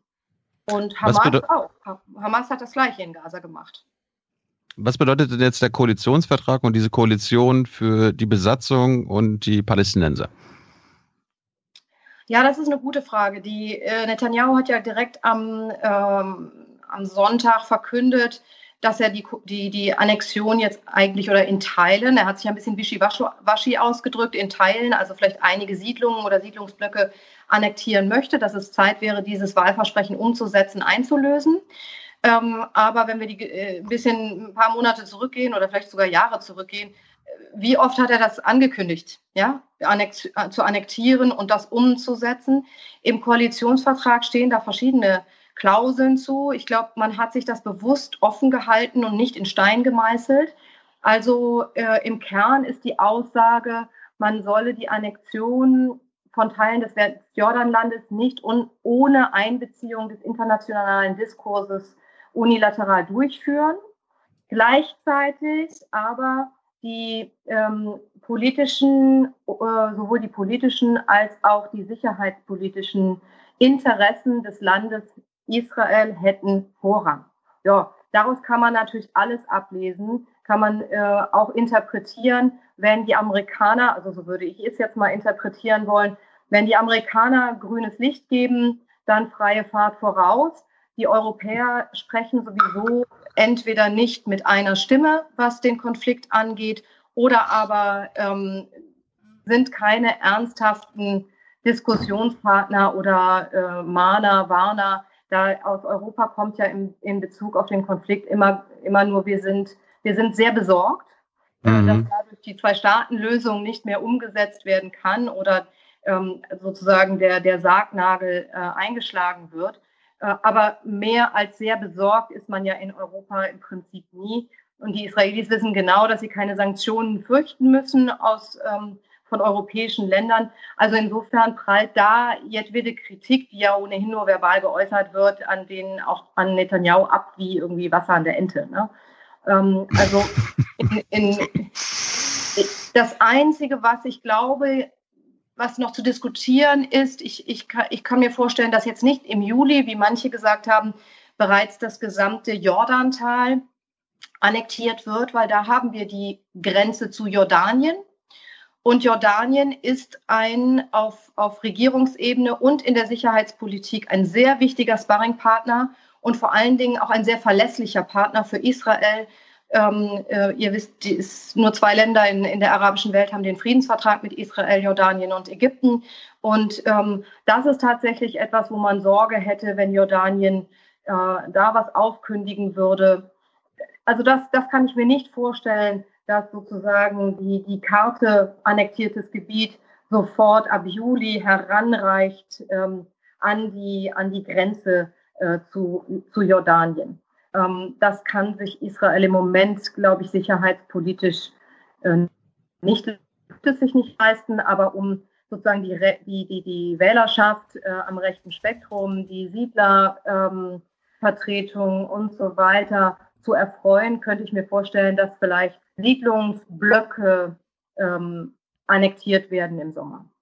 Nicola, weil du eben angesprochen hast, die Europäer A sowieso nicht mit einer Stimme und B, wenn dann Besorgnis und mehr aber auch nicht. Äh, als Korrespondentin hat man auch Kontakte, wenigstens informelle, zum Beispiel in, ins Auswärtige Amt, in den diplomatischen Dienst. Wir erleben das in der Bundespressekonferenz regelmäßig, wenn danach gefragt wird, ja, besorgt und äh, verweist auf UN-Positionen, ähm, dass die Annexion nicht zulässig äh, sei und so weiter. Ist, wie ist deine Einschätzung aus diesen informellen Kontakten, dass Deut die deutsche auswärtige Politik würde sie eigentlich gerne härtere und auch spürbare Maßnahmen äh, gegen diese Politik veranlassen, also bis hin zu Sanktionen? Oder ist das sozusagen ein gedankliches No-Go? Nein, mit einem Außenminister Maas nicht. Das ist ein No-Go. mhm. Kann man das ein bisschen. Wird es nicht geben. Also mit, mit Heiko Maas wird es keine Sanktionen geben. Mit anderen schon? Also ein Außenministerium besteht nicht nur aus einem Minister. Stimmt. Ich glaube, es gibt tatsächlich in Maß, äh, sagen wir mal, ähm, etwas entfernteren Beraterstab, gibt es deutlich kritischere Stimmen. Und da gibt es auch äh, Stimmen, die ähm, mit Sicherheit ähm, über das verbale Dudu hinausgehen würden und auch die Empfehlung aussprechen würden. Aber ich glaube nicht, dass sie durchdringen werden. Und sie sind Was auch in der Minderheit. Was würde das denn praktisch für die Palästinenser bedeuten? Ich meine, die leben schon 50 Jahre unter der Besatzung. Was würde eine Annexion jetzt denn ändern? Also wenn wir das Völkerrecht und so weiter mal ausblenden. Genau, also es wäre natürlich ein klarer Völkerrechtsverstoß. Ähm, das würde allerdings on the ground, wie man ja immer so schön sagt, und äh, das ist vielleicht auch sozusagen die traurige Nachricht, aber das, worauf sich Israel auch verlassen kann, es würde gar nichts ändern. Ähm, das Einzige, was sich ändern würde, ist, dass, also bei Sie, vor allen Dingen, wenn man Siedlungsblöcke annektiert, da ähm, um, die, um die Siedlungen kümmert sich ja die israelische Administration. Im Jordantal sieht es dann schon wieder ein bisschen anders aus, wenn man sagt, man, man annektiert Teile des Jordantals, wo tatsächlich eben ähm, Palästinenser leben, wo auch viele Beduinen leben, ja, dann müsste mal ganz platt gesprochen Israel sich auch Gedanken machen, äh, den Müll von denen mal abzuholen. Ähm, weil das tun sie ja derzeit nicht, weil sie sich darum nicht, äh, nicht kümmern. Und, und so ist aber eigentlich on the ground keinerlei Veränderung. Also die Palästinenser würden es im Alltag nicht spüren. Ähm, es ist auch keine Veränderung für die Siedler. Es würde auch im, im Verhältnis nichts ändern. Ja, wir, wir dürfen ja nicht vergessen, dass es durchaus auch, ähm, auch Kontakte gibt, wenn man im Jordantal unterwegs ist, also auch positive, pragmatische Kontakte. Dann würde jeder Palästinenser im Jordantal, jeder Beduine würde einem dort sagen, äh, das ist unser Land, hier waren unsere Großväter schon. Die zeigen euch dann die Gräber, die Steingräber in den Feldern und sagen, natürlich geben wir das nicht auf, aber sie freuen sich auch, wenn der Siedler, der oben in, auf, auf, dem, ähm, auf der Bergspitze sitzt, ähm, sie in Ruhe lässt oder es möglicherweise in etwas ähm, besser entwickelten Siedlungen sogar Arbeitsmöglichkeiten gibt. Ja, also viele Palästinenser arbeiten in jüdischen Siedlungen. Ähm, Hm. dies, das, ist, das ist ideologisch nicht gerne gesehen, aber auf der, auf der praktischen gesellschaftlichen Ebene Standard, ja. Status, das ist einfach der Status quo. Jetzt bist du ja seit viel. Schaban? Ja, ich wollte auch mal zu diesem Status quo fragen. Äh, Du hast ja vorhin gesagt, die hängen auch alle ein bisschen an Netanyahu, weil sie Angst vor dieser Ungewissheit haben, was ist, wenn man nicht mehr so auf der Weltbühne mitspielt. Und von Netanyahu wissen wir ja auch, dass er sehr eng mit Trump sein Schicksal einfach da verknüpft hat. Wie sähe denn so ein, also gibt es in Israel so Entwürfe für einen Status quo, in der man einfach mal davon ausgeht, Trump gewinnt die Wahl nicht, also fällt dieses Jahr noch raus aus dem Bild und Netanyahu zerstritt, zerstreitet sich auch noch dieses Jahr und dann hat man vielleicht doch mal eine Wahl, bei der Trump nicht mehr mit dem Wahlkampf mithelfen kann und Netanyahu dann auch wirklich abgeschossen wird. Es könnte ja nächstes Jahr schon alles ganz anders aussehen. Gibt es irgendwelche Überlegungen, welche Person, also vielleicht kannst du ja sogar ein oder zwei Namen nennen, die da ähm, schon so ein bisschen gehandelt werden oder wie sowas aussehen könnte, ohne Trump und ohne Netanyahu? Also ich glaube, die größte Sorge ist derzeit, die, die Sorge Netanyahus ist auf der politischen Ebene, ist die größte Sorge, dass Trump nicht wiedergewählt wird. Das ist ganz klar. Ne? Die haben auch ihre Differenzen, also sind sich nicht in, in allen äh, Bereichen grün.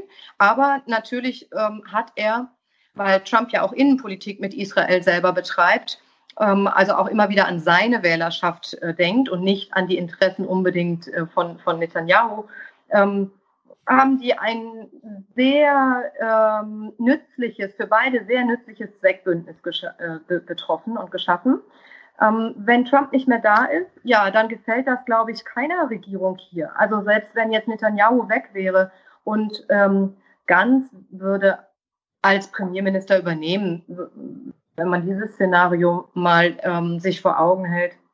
Ich glaube nicht, dass äh, ganz happy ist, wenn jetzt in den äh, USA plötzlich eine demokratische Regierung, also dem, wenn Demokraten wieder regieren würden und wenn es wieder einen Präsidenten, Doppeldeutigkeit ist, ist mir erst nach dem Sprechen aufgefallen, ähm, wenn es wieder einen Präsidenten äh, gäbe wie Barack Obama, ja, also mit dem man hier ja nicht gut hat äh, Realpolitik im, im Sinne Israels machen können, ja. Hm. Und insofern Also man hat Sorge, unter Obama aber- sehr gelitten. im Moment- Ja, also unter Obama hat natürlich die Regierung sehr gelitten gefühlt, weil Obama hat zwar nicht, nicht irre viel äh, tatsächlich umgesetzt, aber es wurde so empfunden, als sei er nicht wirklich ein guter Freund Israels und als würde er sich zu sehr auf die Seite der Palästinenser stellen.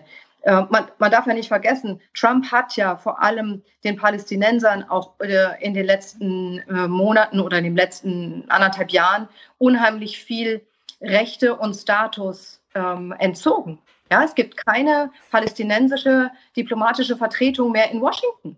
Ähm, es sind Hilfsgelder in äh, Milliardenhöhe gestrichen worden. Es findet keine, also das, was, was sozusagen ähm, bipartisan, überparteilich und an beide, an, an beide Konfliktparteien auch an Hilfe stattgefunden hat, das hat Trump ja nun tatsächlich allein auf die Seite der Israelis gepackt und die Palästinenser fallen lassen. Ja. Nicola, wir haben nicht mehr viel Zeit. Wir möchten auch nochmal ansprechen, du bist jetzt seit vielen, vielen Jahren äh, da unten und äh, du bist eine der wenigen Journalistinnen, im Gegensatz zum Beispiel zu ARD-Korrespondenten und so weiter, die auch mal das Wort Besatzung in den Mund nehmen und so weiter und so fort. Welche Herausforderungen hat man als deutsche Korrespondentin in Israel im Vergleich zu mm, Korrespondenten in Amerika oder in Frankreich? Wie, wie hast du das mit den Jahren verstehen gelernt? Naja, nun, Besatzung muss man das nennen, weil das Besatzung ist. Ne? Also ich kann ja nicht jetzt anfangen, hier. ähm, Aber das hört man nur im ZDF von dir. Ja, dann ist das schade. Also ich glaube, dass, dass der Kollege von der FAZ das bestimmt auch schreibt und die, die Kollegin von der Süddeutschen äh, e ebenfalls. Aber es ist tatsächlich natürlich so, ich glaube, das hat sich auch nochmal verschärft. Ich bin seit 2010 regelmäßig als Reporterin hier, seit 2014 als Korrespondentin.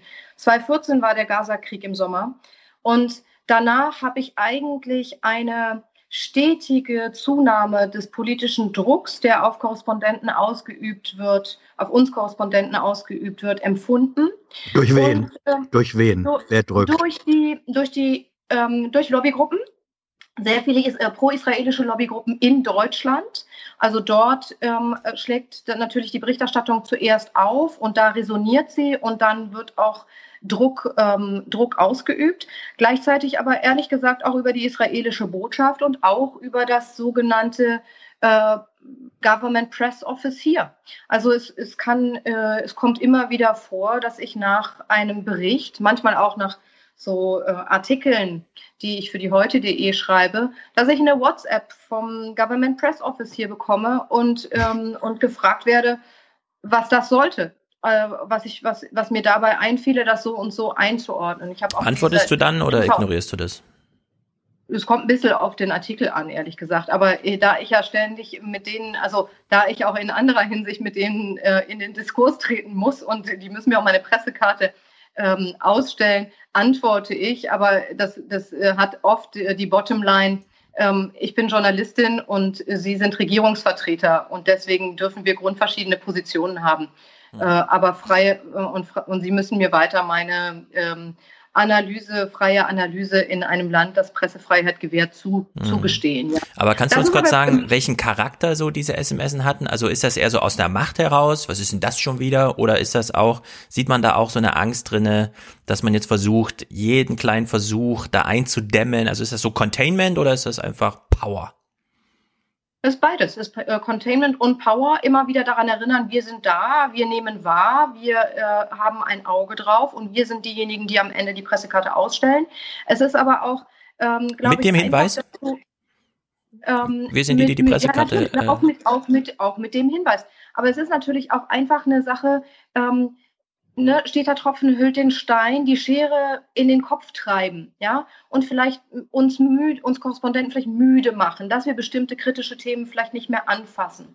Ich glaube auch, wir müssen ähm, als Journalisten ja ständig Begriffe überdenken. Ja, manchmal setzen sich Begriffe fest, also so Labeling-Begriffe. Ich gebe da gerne ein Beispiel. Das ist nicht auf israelischer Seite, sondern auf palästinensischer Seite. Ähm, vor, zwei, sagen wir mal 2010, hätte ich in einem oder habe ich ganz bestimmt in Berichterstattung äh, über Gaza automatisch gesagt, irgendwie äh, irgendwann mal die, die Formulierung gebraucht, ähm, die radikal-islamische Macht, äh, Hamas, die die Macht hier bla bla bla übernommen hat oder auch gewaltsam übernommen hat oder so. Dann hat sich aber seit 2010 die Welt weiterentwickelt. Und jetzt überlege ich, habe ich mir äh, seit, seit, seit einigen Jahren, weiß nicht, drei Jahren bestimmt, sage ich nicht mehr die radikal-islamische Hamas, weil ich überlegt habe, dass radikal-islamisch momentan bei den Leuten immer die Assoziation ISIS, ne, Daesh hervorruft, ähm, früher vielleicht noch Qaida und so weiter. Und da muss man sich immer wieder, muss man sich immer wieder fragen, benutze ich die richtigen Begriffe, benutze ich, ähm, rufe ich die richtigen Assoziationen vor. Hamas mhm. ist nicht Al-Qaida, Hamas ist auch nicht ISIS. Ja, ähm, sie sind radikal und äh, sie schießen Raketen auf Zivilbevölkerung. Ähm, das ist ein Kriegsverbrechen jedenfalls äh, die, der, der, der, der ähm, militärische Flügeltoter. Und sie sind auch islamisch, also sie wollen auch den Islam in ihrer Regierungsform äh, verankert wissen. Aber wir, wir haben irgendwie diesen radikal-islamischen Hamas, das stellt sie immer auf dieselbe Ebene wie ISIS. Was will aber ISIS? ISIS will ein Kalifat, ISIS ähm, möchte ja irgendwie eine Form von ob, ob, abstruser Weltherrschaft oder was auch immer. Ähm, aber Hamas möchte, kämpft für einen Staat Palästina. Ja, aber wenn über du jetzt immer. Mittel, äh, ne, über die Mittel ja. kann man sich, ähm, kann man sich streiten. Ich ja, weil du jetzt immer äh, radikal islamisch gesagt hast, äh, also radikal islamistisch oder würdest du tatsächlich radikal islamisch da immer, also wäre das der ich habe beide Begriffe früher mhm. benutzt. Ich benutze sie überhaupt nicht mehr. Ich sage einfach ohne Label die Hamas. So. Ja. Ähm, äh, und äh, ich, ich äh, weil wer sich damit beschäftigt, der weiß auch, was Hamas ist. Hamas ist eine komplexe Organisation. Aber ich wollte nur sagen, dafür, dass ich, werde ich äh, auch angefeindet. Warum ich nicht klar machen würde in jedem Bericht, dass es sich mhm. um Terroristen handelt. Ja? Mhm. Ähm, das kann man dann ab und zu mal sagen, in Europa als Terrororganisation gelistet oder so, aber dann muss man auch wieder, äh, ne? das ist halt nun auch ein Fakt.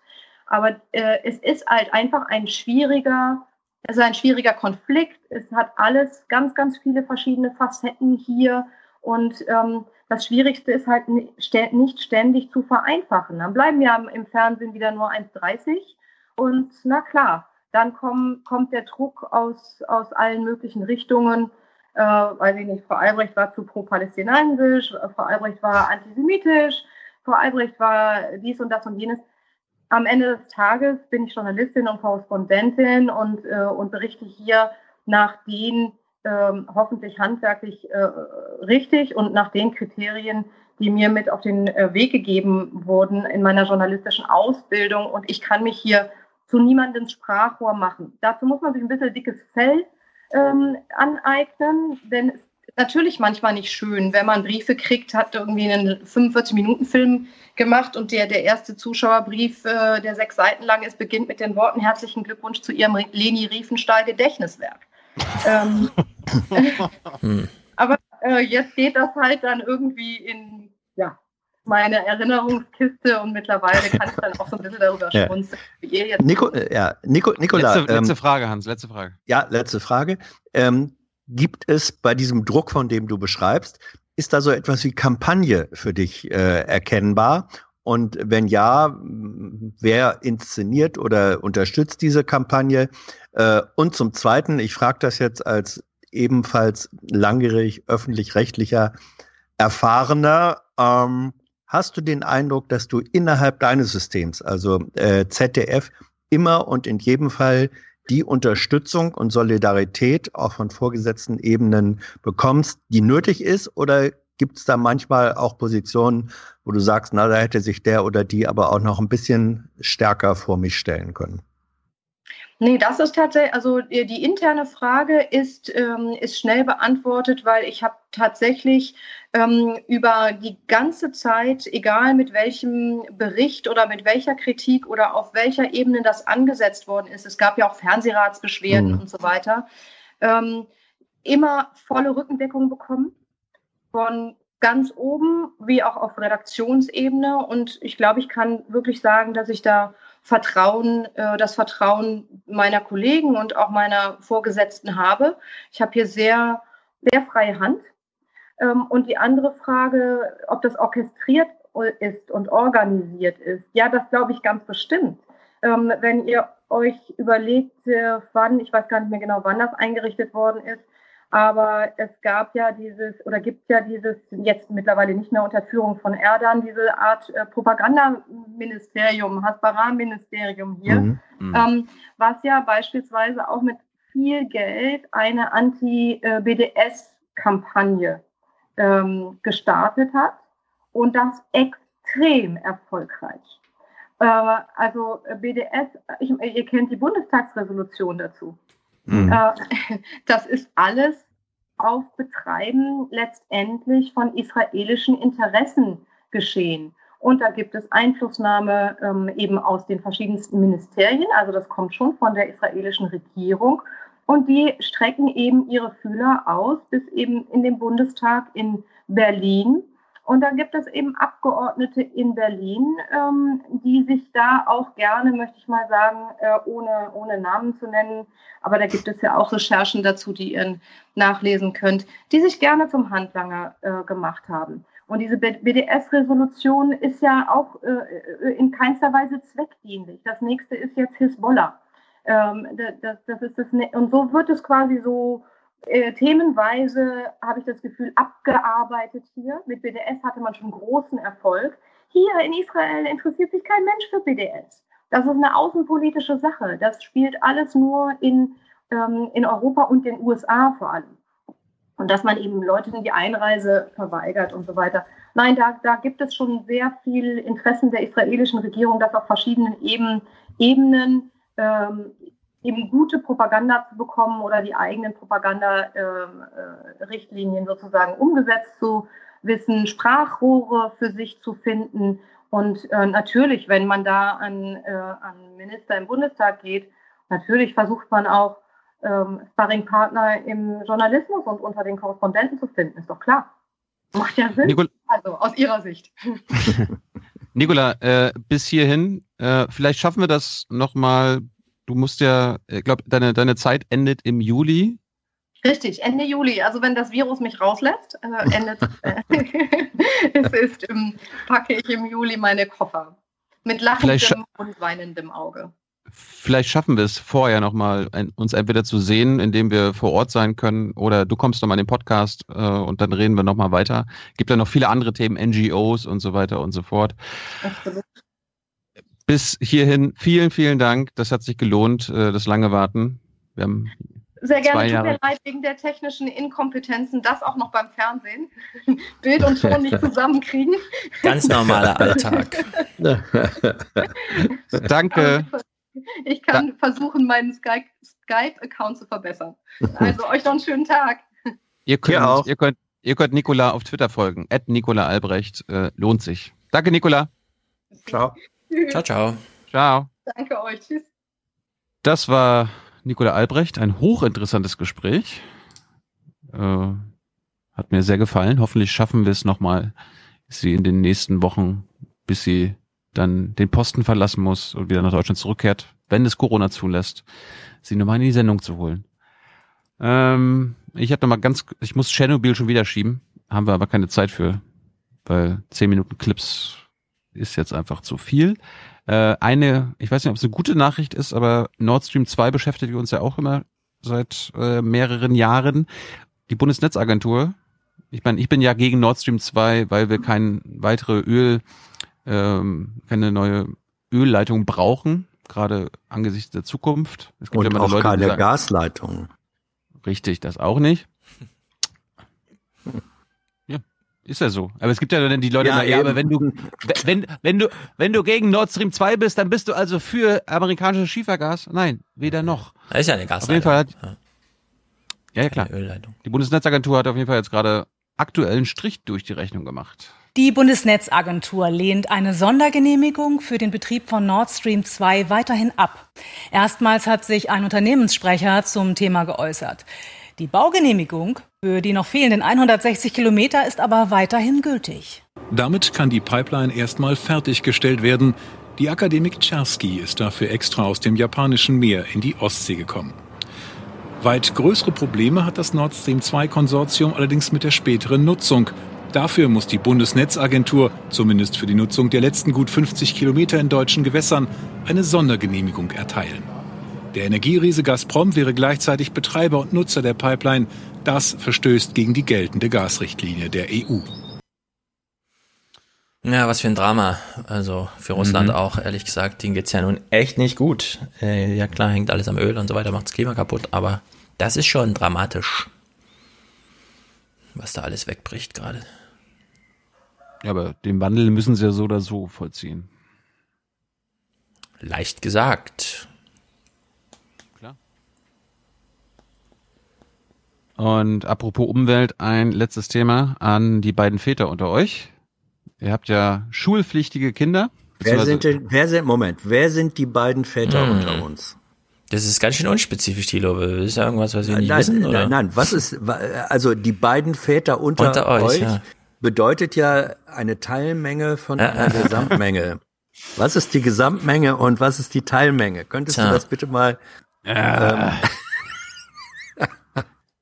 Ihr beide, ihr beide seid doch Väter und ja, Stefan hat ja noch ganz junge Kinder, die auch in die Schule müssen und da gab's einen Vorschlag äh, vom Förster in MacPom, doch die Schule einfach in den Wald zu verlagern. Und Baumschule, Baumschule. Nein, Waldschule. Genau. Ich will wissen, ich will, ich will wissen, was ihr davon haltet.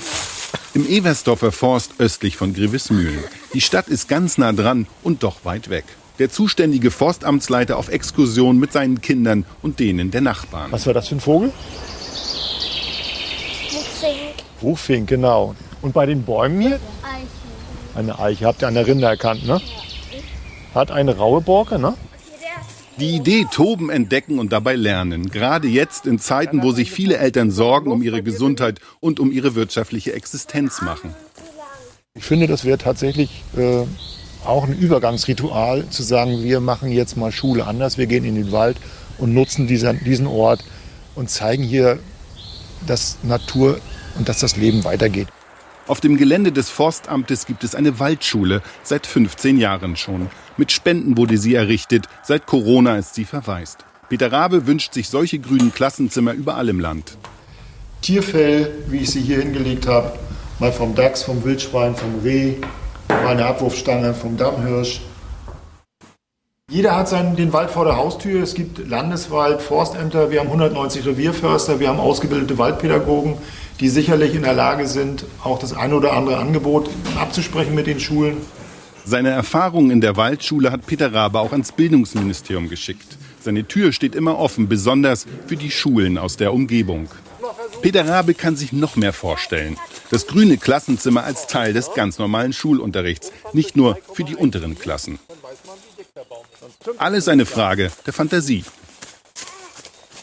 Im Wald geht wirklich alles. Wir können also vom Boden anfangen äh, bis zur Photosynthese. Auch für, für 12. Klassen können wir hier ganz komplexe Dinge fächerübergreifend vermitteln. Und ich würde einfach wirklich den Lehrerinnen und Lehrern empfehlen, schaut mal in den Wald, was es da alles zu entdecken gibt. Und der ein oder andere Zusammenhang, der geht einfach auf. Wenn ich in der Schulbank sitze, habe ich keinen Bezug. Dann sitze ich dort in meinem Körper eingespannt und eingefangen und äh, das ist ja nachgewiesen, dass man so nicht wirklich gut lernen kann. Und der eine oder andere geht auch, glaube ich, vielleicht deshalb nicht so gerne in die Schule. Und Peter Rabe hat noch eine andere Botschaft. Der Landeswald gehört allen und deshalb sollten schon die Kleinen früh lernen, ihn zu schätzen und auch zu nutzen.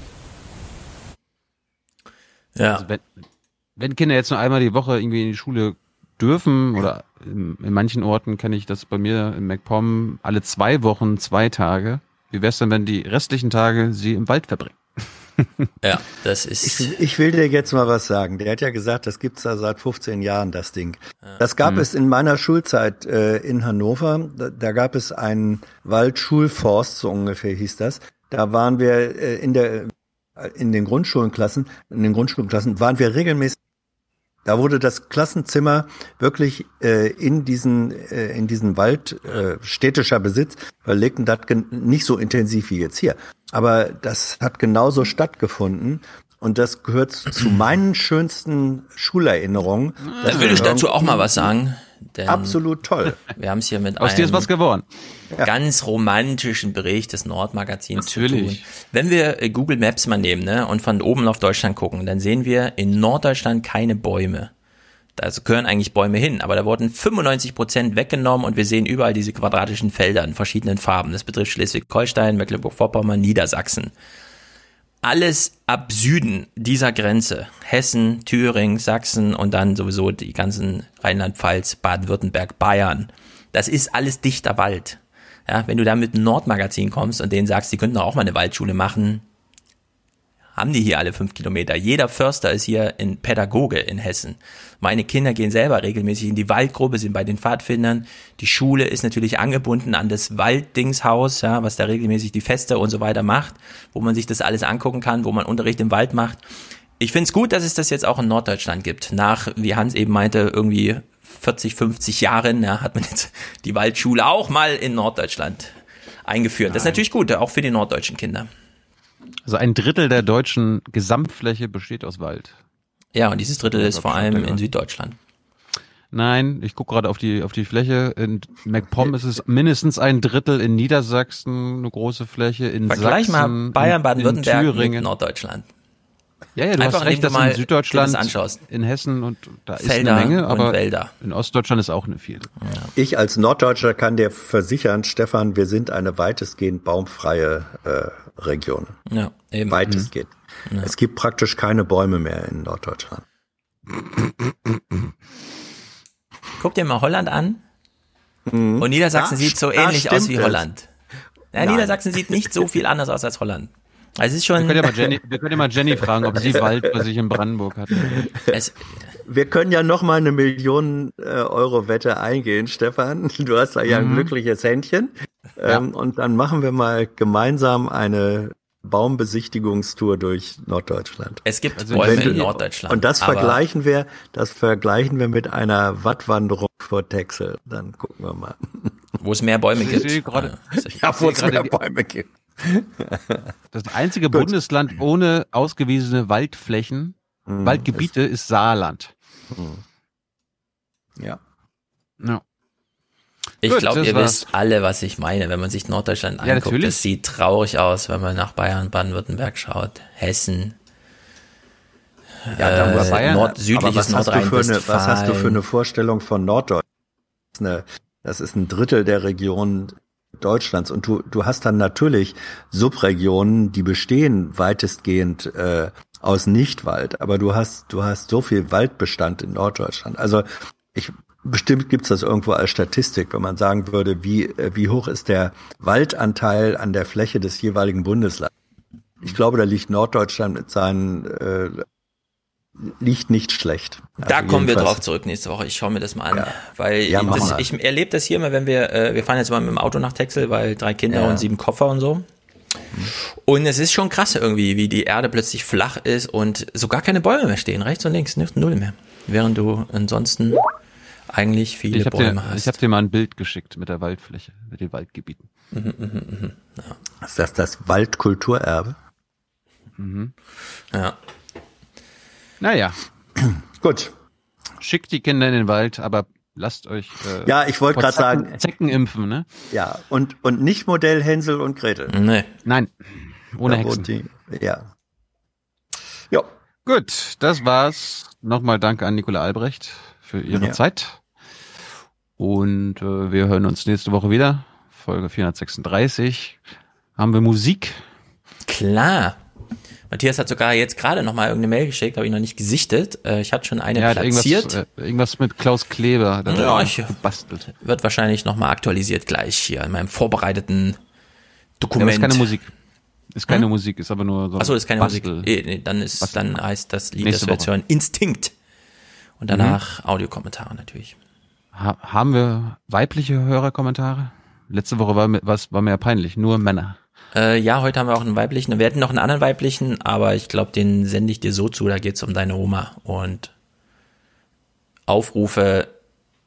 Ja, fand ich eigentlich einen ganz guten Hinweis. Kann ich jetzt hier vielleicht auch mal kurz referieren. Äh, Es ging um dein Bedürfnis, einen guten Podcast zu machen und das Bedürfnis deiner Oma am Telefon ein nettes Gespräch zu haben und kann man vielleicht ein bisschen noch mehr zu deiner Oma hin verschieben. Die Hoffnung war, äh, Thilo, rufst du deine Oma eigentlich auch mal an, ohne dass es im Podcast ist? Gibt's das noch, diese Telefonate? und da freuen wir Also uns natürlich, war- das jetzt Nee, zu das, hören, dass das, das, so das, ist. Da, da sag ich jetzt mal als Unverdächtiger, so häufig, wie Thilo mir äh, Grüße von der Oma äh, ausrichtet, weil er Ja. mit ihr gesprochen hat, völlig podcast äh, unabhängig. Also ich Das glaube, hören jetzt viele Thilo, sehr gerne. Thilo, Thilo hat, hat den, den, mit den höchsten Oma-Identifikations- und Kommunikationsfaktor in dieser ganzen Community hier. Dafür leg ich mein Ohr ins Feuer. Also, Oh! Naja, Ui, weil ui. ich das ja dauernd höre. Ich, schönen Gruß übrigens von Helga. Sie hat, dö. Ne? Mhm. Also Sehr das, das, das muss Thilo nicht selber erklären. Das sag ich als, als unverdächtiger Zeuge. Oma würde aber trotzdem sagen, ich rufe nicht genug an, Hans. ja, das sagen sie immer. Das, Das ist, ja auch, immer. ist ja, ist ja auch, ist ja auch richtig. Das, das Ja. ist aber wieder frauenspezifisch. Liebst du mich? Ja, selbstverständlich. Warum sagst du das nicht? Ich hab dir das letzte Woche gesagt. Das war aber letzte Woche. Es ist, ist ja auch richtig so. Wir brauchen für Folge 436 noch ein Intro-Intro. Ich würde mir mal wieder ein weibliches Intro-Intro wünschen. Ich habe nämlich jetzt alle Reserven, Intro-Intro-Reserven aufgebraucht. Dieses Mal ja heute auch noch gebastelt, so dass es für Folge 435 passt. Mhm. Also lasst euch was einfallen, schickt es mir. Ja, schick's Mail. bitte direkt Thilo, denn das von heute habe ich auch wieder aus den E-Mails rausgesammelt. Das war schon ein bisschen älter Fundsache. und so. Mhm. Danke, Adrian. Adrian war der Intro-Intro-Produzent. Gut, dann danke an Hans Jessen Show. Wir hören uns beide morgen schon wieder mit der Bundesumweltministerin. Die, Ja. mit der reden wir mal über Waldschulen. Mhm. Gibt ja sonst, gibt ja sonst keine Themen. Ja. Mm, Greif mal auf, dass die war bei Lage der Nation vor zwei Wochen und seitdem sind die ähm, ständigen Nacharbeiten, dass sich Svenja Schulze sehr wehrt dagegen, von Restbudgets beim CO2 zu sprechen. Die gibt's nirgendwo und so. Und jetzt haben die beiden aber auch schon nacharbeitet. Das steht im Grunde überall und man sollte sie damit ein bisschen mehr quälen.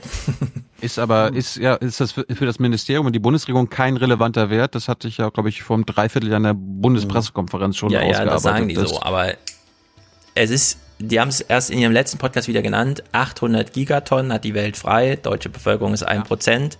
Also kann man das ziemlich runterbrechen, wie die, Ja, und zwar natürlich. nicht nur irgendeine Meinung, sondern das ist sozusagen die IFCC, wie heißt nochmal, Dingsterbums? FC, IPCC. IPCC, richtig. Die, also UN gestützt, ja, gibt es ein zugeteiltes Budget für Deutschland, das muss bis 2036 linear, am besten exponentiell, jetzt wo wir dieses tolle Wort kennen, aber möglichst Mhm. linear bis 2036 sinken auf null. Und da sollte man sie jetzt, glaube ich, wirklich quälen. Ja? Also quält sie morgen mal mit Es Budget. Es ist ja eine politische Ignoranz. Also das Umweltbundesamt weiß das, das Umweltministerium weiß das, aber in der Regierung will man das nicht anerkennen, dass es diesen Wert gibt. Wenn Scheuer 800 Millionen verschwenden darf, darf sie bitte einfach mal das Budget nennen. Ja. Dann sind sie even. Gut. Also, danke, danke, danke. Äh, Produzenten werdet ihr ab 42 Euro für Folge 436, Pro- Präsentator oder Präsentatorin ab 250 Euro und ab dem ersten Euro kommt ihr als Unterstützer dieses Podcasts auf die Ehrentribüne. Bis nächste Woche. Herzlichen Dank und Ihnen und Ihren Zuschauerinnen und Zuschauern einen schönen Abend. Herzlichen Dank und äh, Deutschland alles Gute. So viel heute von uns. Ihnen noch einen schönen Abend bei uns im Ersten. Selbstverständlich werden Sie die Tagesschau und die Tagesthemen auf dem Laufenden halten. Machen Sie es gut. Die Wölfe funktionieren nie so, wie sie sollen. Die sind zu schlau. Also äh, müssen die einen Denkzettel kriegen. Because if you really understood the situation and still kept on failing to act, then you would be evil, and that I refuse to believe. Heizöl. Heizöl. Jetzt hat Heizöl Vorrang. Das ist ja Wahnsinn. Einfach nur Wahnsinn. Das ist doch alles Wahnsinn. Die sind doch verrückt geworden. Das kann nicht sein so. Things will get better when workers of the world unite. Ich wohne am Alex, ich sage nein. Vom Kopf her vernünftig, aber an sich ist es schwierig. aber es ist nötig und es ist gut so. Und wenn sich alle dran halten, sind wir dann bald wieder los. So ist es. Sollte jeder zu Hause bleiben und dann ist es gut. Bis es überstanden ist. Tschüss zusammen. Wiedersehen. Ciao, vielen Dank. Alles Gute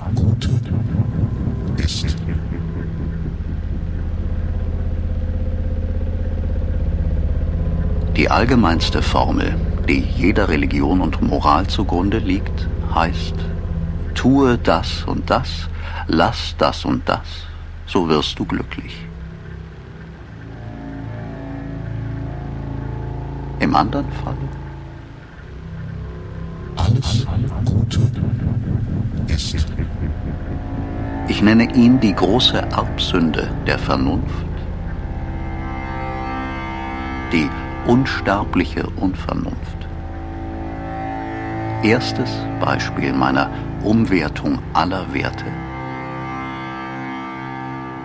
Ein wohlgeratener Mensch, ein Glücklicher, muss gewisse Handlungen tun und scheut sich instinktiv vor anderen Handlungen?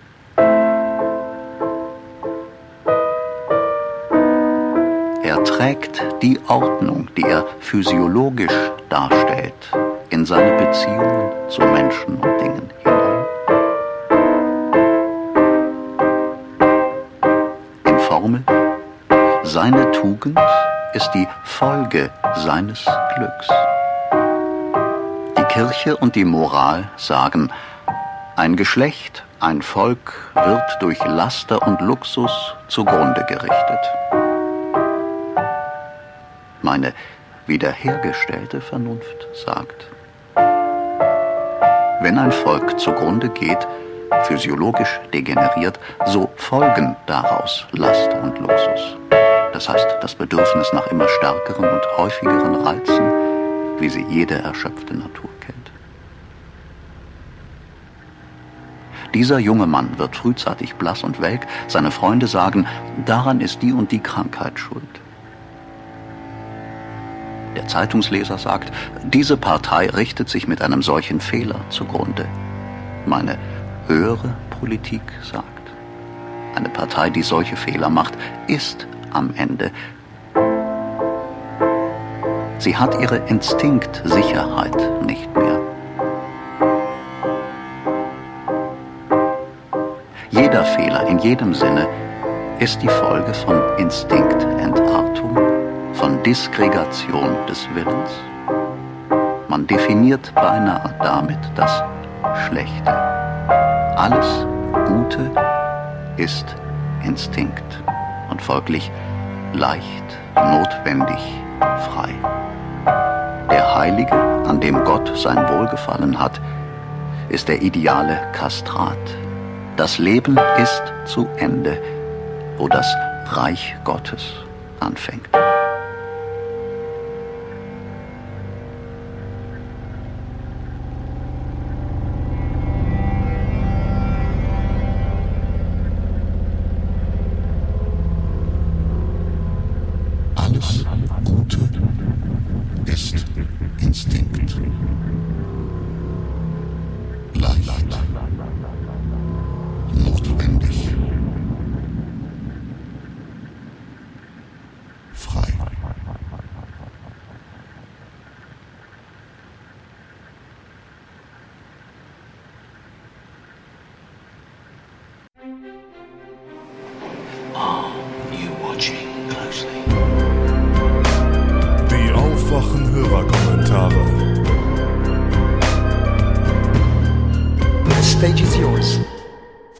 So, liebes Aufwachen-Team, ich muss mich jetzt auch mal melden.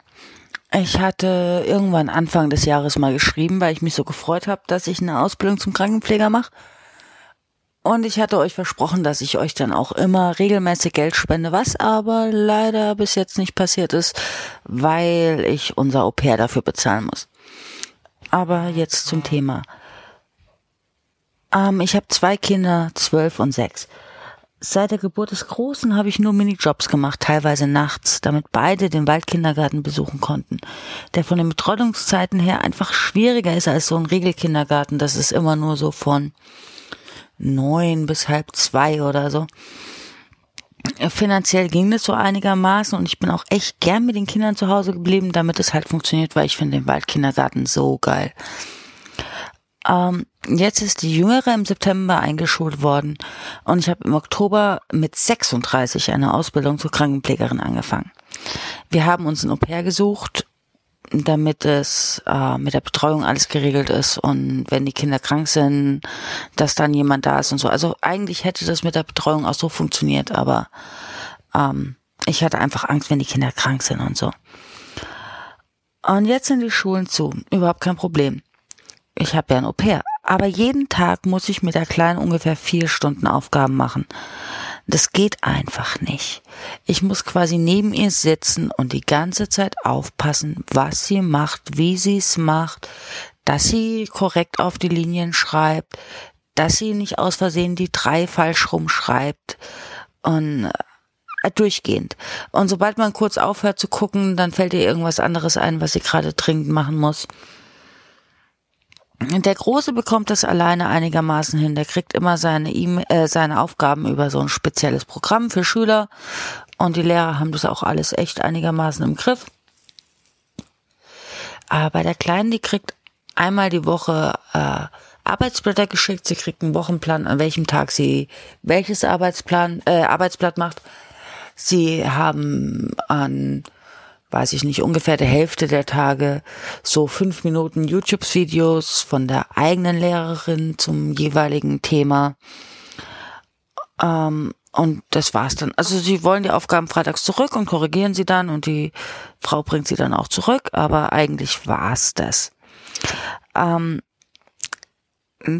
das Au-pair ist eigentlich nur als Betreuer für die Kinder da, nicht als Lehrer. Das kann er einfach nicht leisten. Dafür ist sein Deutsch auch nicht gut genug. Sein Sprachkurs fällt ja genauso aus.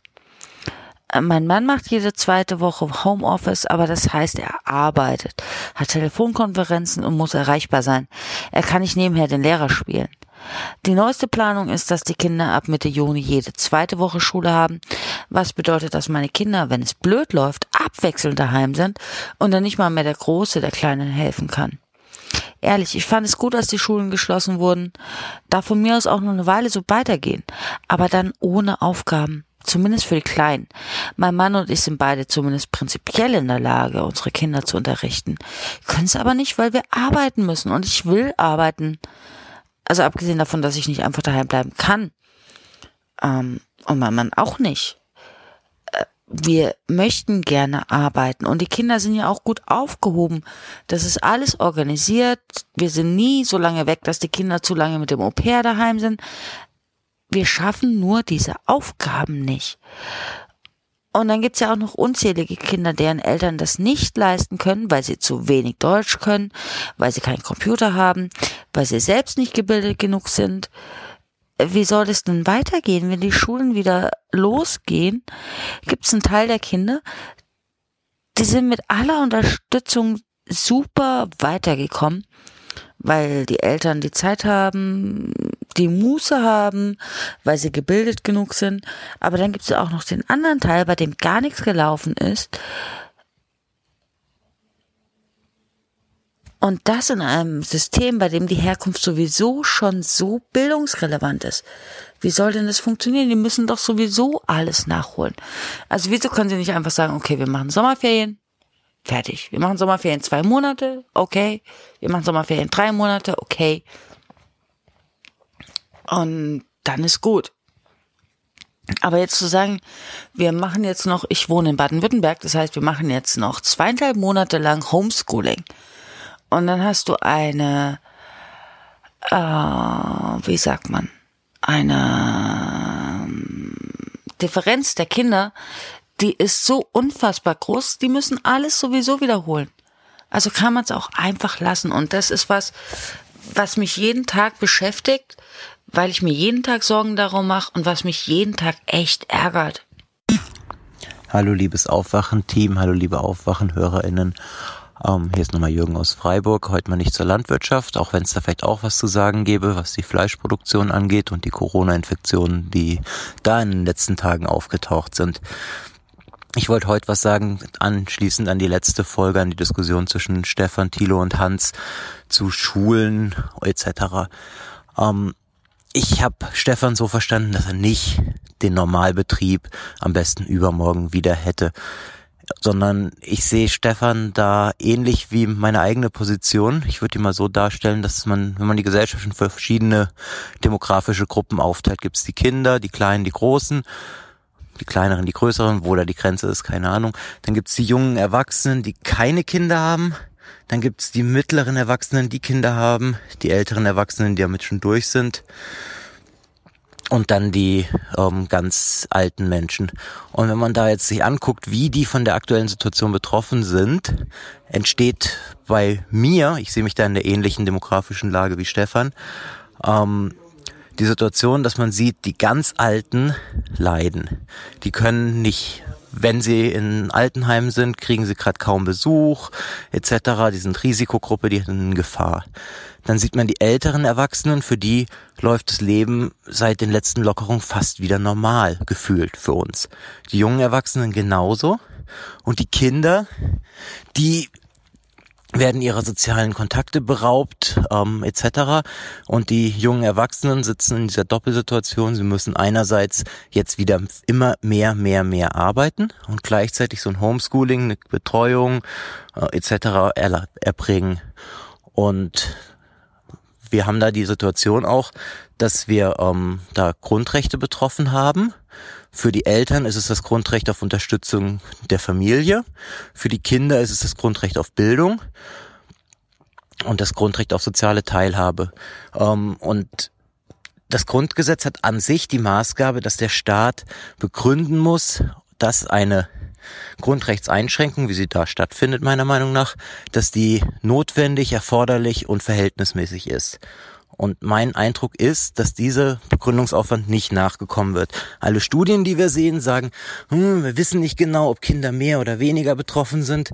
Das, was gefühlt gerade bei mir ankommt, ist, dass Kinder eher weniger betroffen sind. Da gab es jetzt heute diese Studie aus Österreich, die kein Cluster in den Schulen, kein Cluster in den Kitas gesehen hat. Viele, viele Cluster im Privatbereich, viele, viele Cluster auch im Freizeitbereich etc.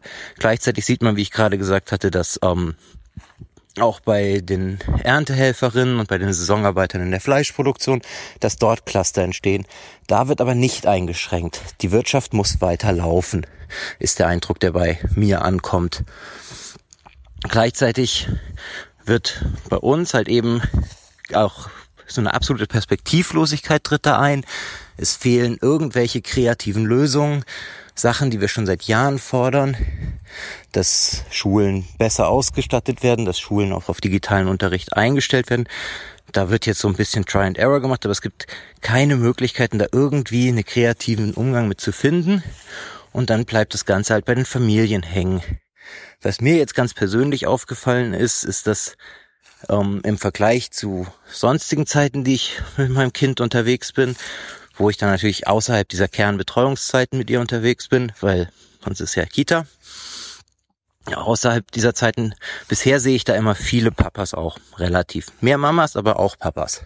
Jetzt, wenn ich mit ihr unterwegs bin, egal zu welchen Zeiten, wir wechseln uns da ein bisschen ab und mal bin ich morgens unterwegs, mal bin ich Mittag, nachmittags, mit ihr unterwegs, jetzt wo die Spielplätze auch wieder offen sind oder im Park am Spazieren gehen.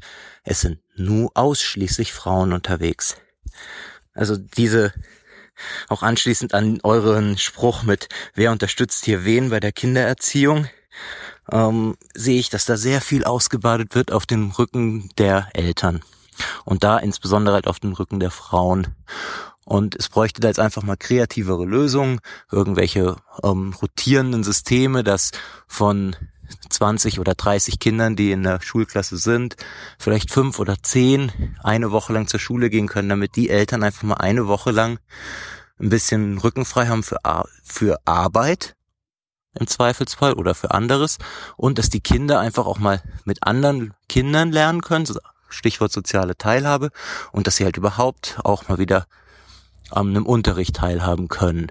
Ähm, gleichzeitig bräuchte es meiner Meinung nach auch so eine Art Corona-Elterngeld und das dann auch vielleicht nicht nur auf 70 Prozent des letzten Einkommens oder 66 Prozent, sondern vielleicht auf 100 Prozent, wenn jemand irgendwie 50 Prozent oder so der Arbeitszeit reduziert, was vielleicht uns weiterhelfen könnte. Ansonsten bräuchte es noch weitere kreative Lösungen, vielleicht Familienklassen, ähm, also wo dann jahrgangsübergreifend, aber in kleinen Gruppen unterrichtet wird, um dann vielleicht auch zu ermöglichen, dass ähm, die eine Woche, die die Kinder im Monat dann in die Schule gehen können, alle Kinder einer Familie, auch wenn sie drei Jahre auseinander sind, dann einfach mal zusammen unterrichtet werden. Dann wird auch das Infektionsrisiko innerhalb der Gruppe relativ geringer sein, weil ja die zwei Kinder wenigstens sich sowieso schon immer angesteckt hätten auch nach dem alten. Also insgesamt wären einfach kreativere Lösungen mal gebraucht und ich sehe einfach nicht die Perspektive gerade, dass da irgendwas ist. Es wird gewartet auf Back to Normal. Normal wird nicht stattfinden, bis ein Impfstoff da ist. Also heißt es ein, zwei, drei, vier, fünf, sechs, wie auch immer viele Jahre, sind wir in dem Zustand, dass alles auf den Familien ausgebadet wird und das ist kein Zustand.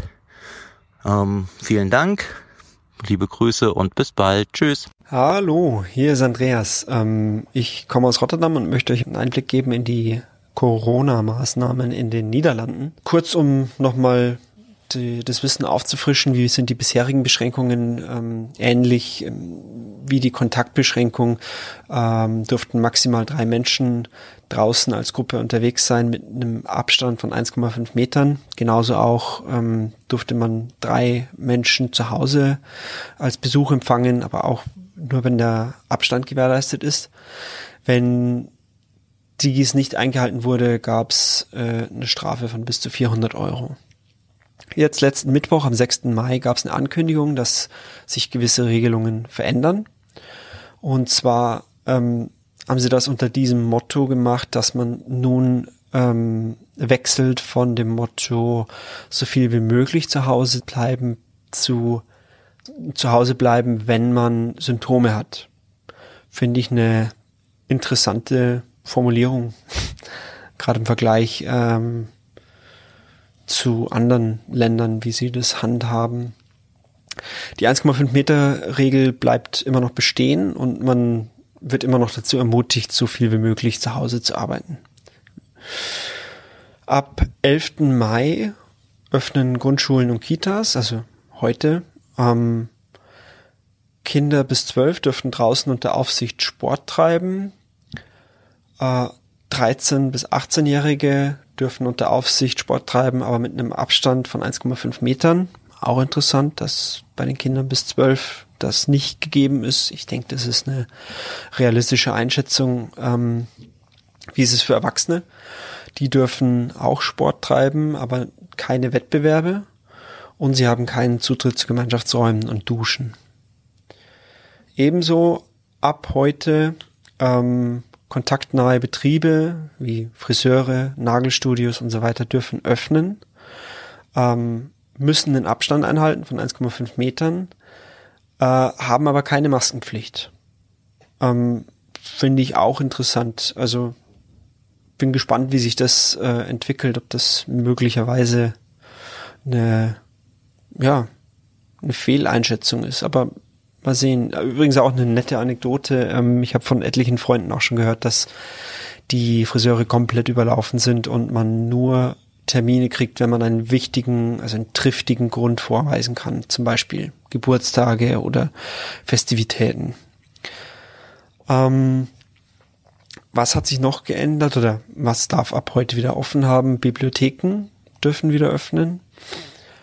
Ähm, und die größte Änderung ist ab 1. Juni in Kraft. Und zwar ist dann die Maskepflicht in den öffentlichen Verkehrsmitteln.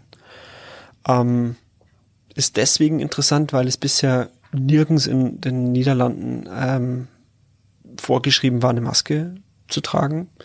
Also wenn ich jetzt hier in den Supermarkt gehe, trägt kein, wirklich kein Mensch trägt dort eine Maske. Bin ich wirklich immer der Einzige, der äh, und vielleicht gibt's mal eine Person, die noch eine Maske auf hat, aber sonst. Ja. Mm. Und auch deswegen interessant ab 1. Juni. Die Ankündigung war ja jetzt letzten Mittwoch am 6. Mai. Das heißt, sie haben vier Wochen Puffer dazwischen, bis es Pflicht in den öffentlichen Verkehrsmitteln ist. Soll dazu dienen, damit sich die Leute natürlich ähm, erstmal damit abfinden können und äh, ihre Masken organisieren können. Aber vier Wochen, vier Wochen finde ich schon extrem. Ähm, wie wird sich das später noch verändern? Ab 1. Juni dürfen dann Cafés und Restaurants öffnen, wenn sie einen Abstand von 1,5 Metern gewährleisten können. Kinos und kulturelle Institutionen dürfen aber maximal 30 Leute indoor haben. Das heißt äh, 30 Leute inklusive Personal. Ab 15. Juni dürfen dann MBO und HBOs wieder öffnen. Das sind die weiterführenden Schulen, also auch Universitäten. Und ab 1. Juli dürfen Campingplätze und Vergnügungsparks voraussichtlich wieder öffnen. Kinos und kulturelle Institutionen dürfen dann auch maximal 100 Leute aufnehmen. Das aber alles nur unter der Maßgabe, dass sich bis dorthin die Lage nicht verschlechtert. Und was auch noch rausgegeben wurde als Info ist, dass ab 1. September Fitnessstudios, Saunas, Indoor-Coffeeshops, also zum Abholen dürfte man ja noch in die Coffeeshops gehen, aber durfte nicht drinnen rauchen. Wellnessbereiche, Sexclubs und so weiter auch wieder öffnen. Ähm, ja, fand ich äh, ganz interessant. Ich bin ganz gespannt, wie sich das jetzt entwickelt, ähm, wie die Leute auch mit den Masken in den öffentlichen Verkehrsmitteln umgehen und ich hoffe, ich konnte euch einen kleinen Einblick geben. Hallo, liebes Aufwachen-Team. Hallo Thilo, hallo Stefan, hallo Hans. Hier ist der Valentin ähm, aus Saarbrücken. Und ähm, zu welchem Thema auch sonst, natürlich Corona, versuche ich mich jetzt mal an einer kleinen Situationsbeschreibung. Das war jetzt gerade relativ schwer, spät, 2 Uhr, aber egal. Also ich studiere jetzt im sechsten Semester Medizintechnik und habe in viel Erfahrung, würde ich jetzt mal sagen, mit meinen jungen 23 Jahren im medizinischen Wesen, habe Rettungssani gemacht, Krankenpflegeausbildung und jetzt wie gesagt Medizintechnik und also keiner weiß ja wirklich im Grunde, was jetzt für eine Handlungsoption da ist. Und meiner Meinung nach wäre die beste Handlungsoption generell einfach für den Moment nicht zu handeln. Keine Lockerung vom Lockdown und keine Verschärfung. Einfach das Ganze mal laufen lassen. Das klingt saublöd, ich weiß. Allerdings ein Aktionismus, der bringt jetzt hier nichts weiter. Und zwar folgende Idee.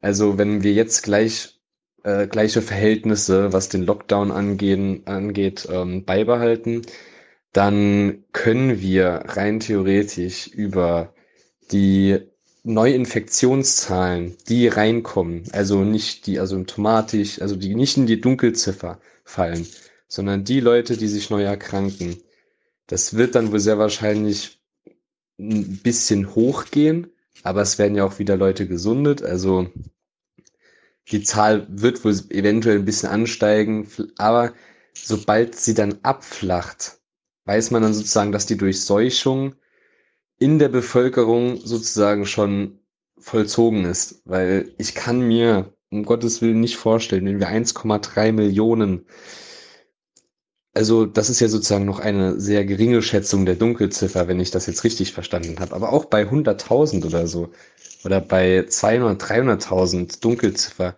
kann ich mir nicht vorstellen, dass, dass da keine Durchseuchung erreicht wird. Also ich denke wirklich, dass dies, dieses Virus so unsichtbar ist und einfach, so blöd das klingt, leider wohl sehr wahrscheinlich unsere Demografie ähm, nach oben etwas ähm, absäbeln wird, leider, wenn man jetzt mal die, die Glocke da betrachten würde.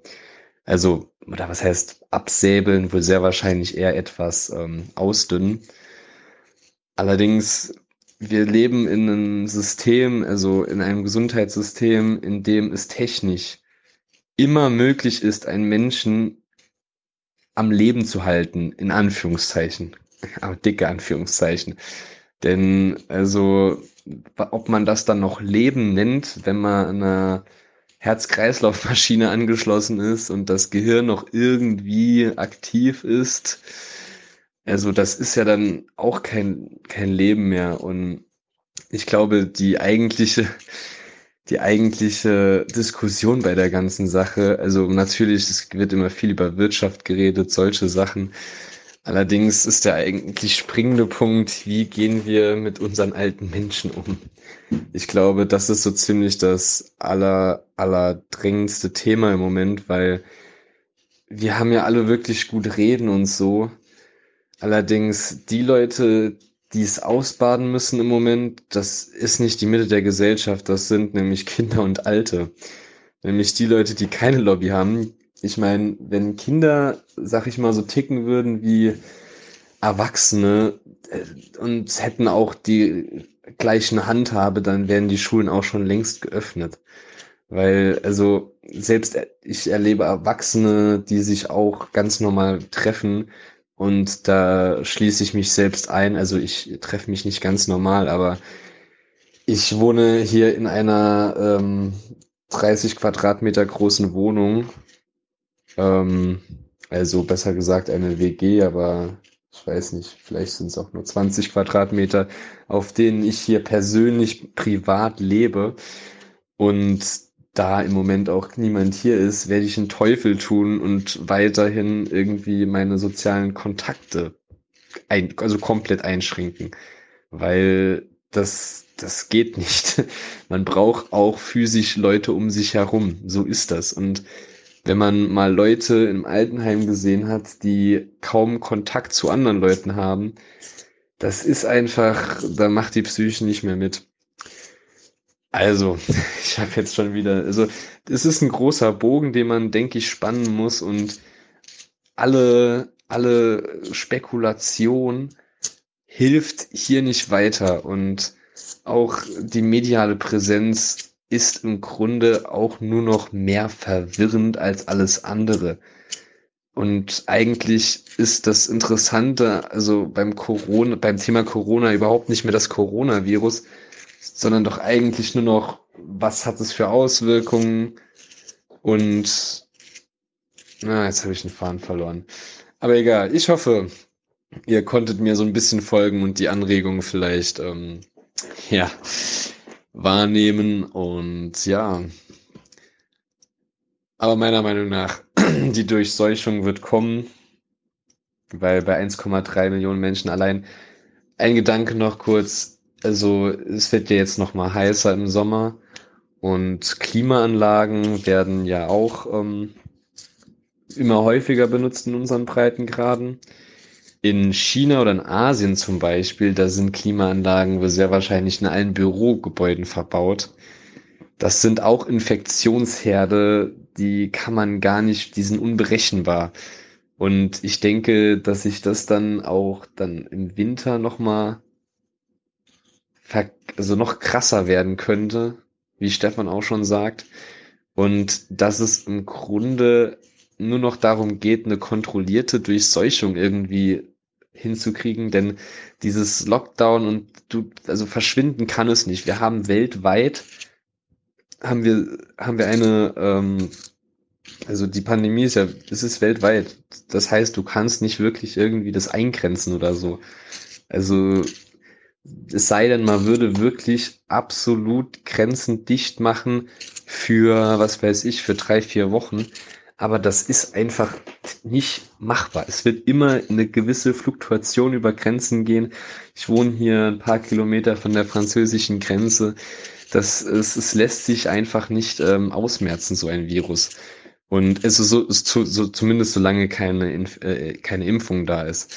Allerdings scheint mir dieses Virus aus allem, was ich jetzt so gehört und gelesen habe und auch so von dem, was die Professoren Streeck, Drosten und Kikule sagen, finde ich, es ist wirklich eher das Szenario, dass es bald eine Durchseuchung oder vielleicht gibt es diese Durchseuchung sogar noch, weil diese Dunkelziffern, also man muss das ja dann immer sozusagen mal den Faktor nehmen, aber es werden ja jetzt auch wirklich alle Risikogruppen halten sich ja jetzt auch krass an diese Isolationsvorgaben. Äh, beziehungsweise achten krass drauf, während alle anderen versuchen noch mal ein bisschen normaleres Leben zu führen.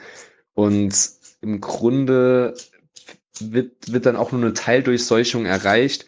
Und die Leute, die dann, die dann, also, die dann sich die ganze Zeit in Isolation befinden, das, ja, bringt nix. Aber egal. Ich bin müde, ich gehe jetzt schlafen. Und morgen wache ich auf und gucke euren Aufwachen-Podcast weiter. Tschüss. Ähm, kleiner Nachtrag noch zur Repräsentativität der Gangelstudie auf Gangel bezogen. Also das Argument, was Hans da bringt, das ist ja ganz schön und nett, aber also die Leute, die da abspringen, die springen ja mehr oder minder in der Regel auch zufälligerweise ab. Also werden jetzt, also die Repräsentativität bezieht sich ja sozusagen auf die Altersschichten.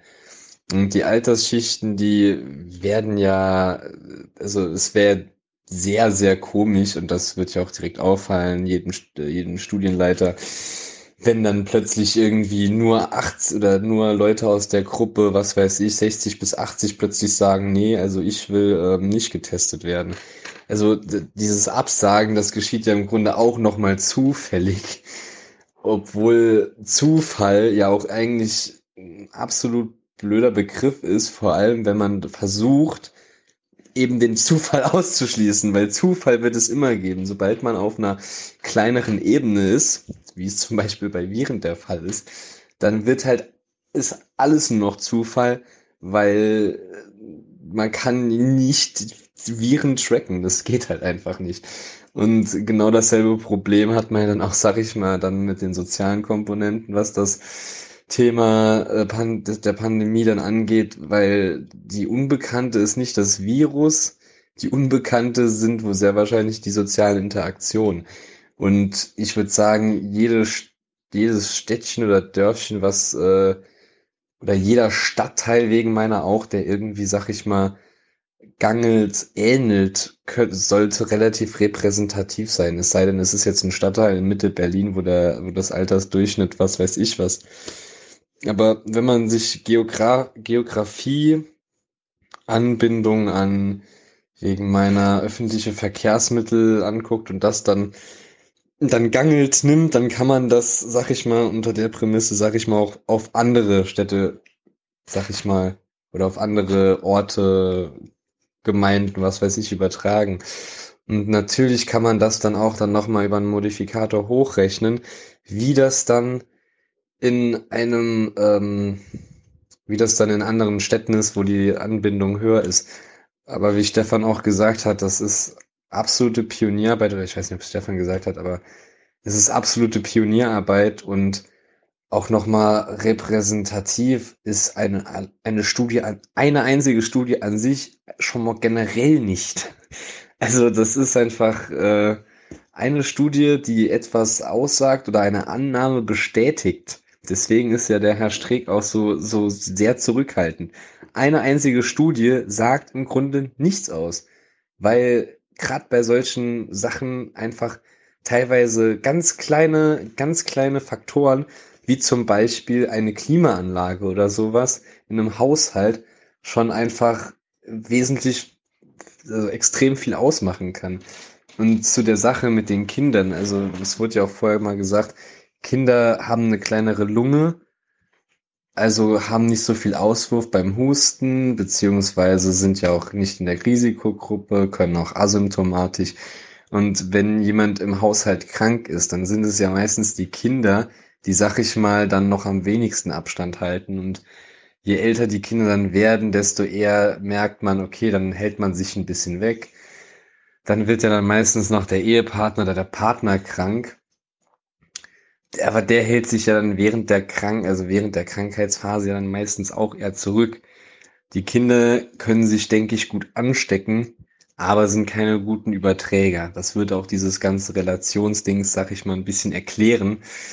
Denn also die Relation an sich, äh, klar, irgendwie bedingt es sich untereinander, dass das, ähm, dass die, dass irgendwie der Prozentsatz geringer ist, wenn Kinder im Haus sind bei der Infektionsrate. Ich hoffe, ich habe jetzt auch nichts durcheinander geschmissen. Und jo. Ja, hallo, Fabian hier aus Altenburg. Ich habe gestern die Aufwachenfolge 434 Carsharing zu Ende angehört. Es hat mich ziemlich viel Kraft gekostet, weil es mit der Zeit unerträglich ist, äh, wenn ich die Debatten im Aufwachenpod verfolge. Normalerweise waren es ja gerade immer die Debatten, auch die Diskussion zwischen Stefan, Hans und ähm, Thilo, die äh, sozusagen wirklich das Manna sind, das man aus dem äh, Podcast mitnehmen konnte. Mit der Zeit wird aber auf eine Art und Weise debattiert, nicht nur inhaltlich, sondern auch mit einer Ansprechhaltung, die ich wirklich, naja, womit ich sehr, sehr groß zu kämpfen habe. Ich möchte nur ein Beispiel nennen. Ähm, Stefan möchte herausstellen, dass bei diesen ganzen äh, Debatten, auch in den Demonstrationen, es ja darum geht, dass die Leute tatsächlich soziale, psychische Probleme haben oder wirtschaftlich ihnen der Arsch auf Grundeis geht, dass die wirtschaftliche Existenz gefährdet ist. Ja? Und Dabei greift er dann jeden an, der, wie ich finde, berechtigt hervorhebt, dass entweder Verschwörungstheoretiker, rechte Organisatoren und so weiter diese Demonstrationen organisieren oder zumindest dort mit Ton angebend sind etc. pp. Und dass jede Form des antifaschistischen, antirassistischen Aktivismus dagegen ähm, er als unsensibel oder unempathisch, ich weiß nicht mehr genau, was er da gesagt hat, äh, aburteilt.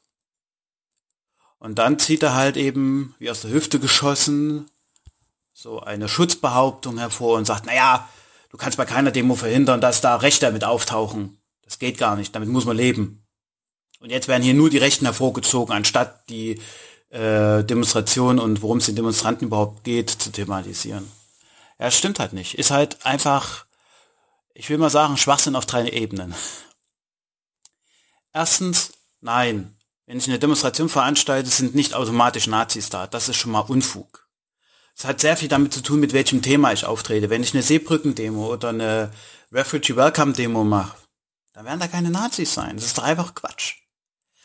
Ähm, es, auch bei einer Anti-Nazi-Demo sind das selten Nazis. Also es hat schon sehr viel damit zu tun, mit welches Thema die Kundgebung hat ne? und welches Thema die Demonstration hat. So.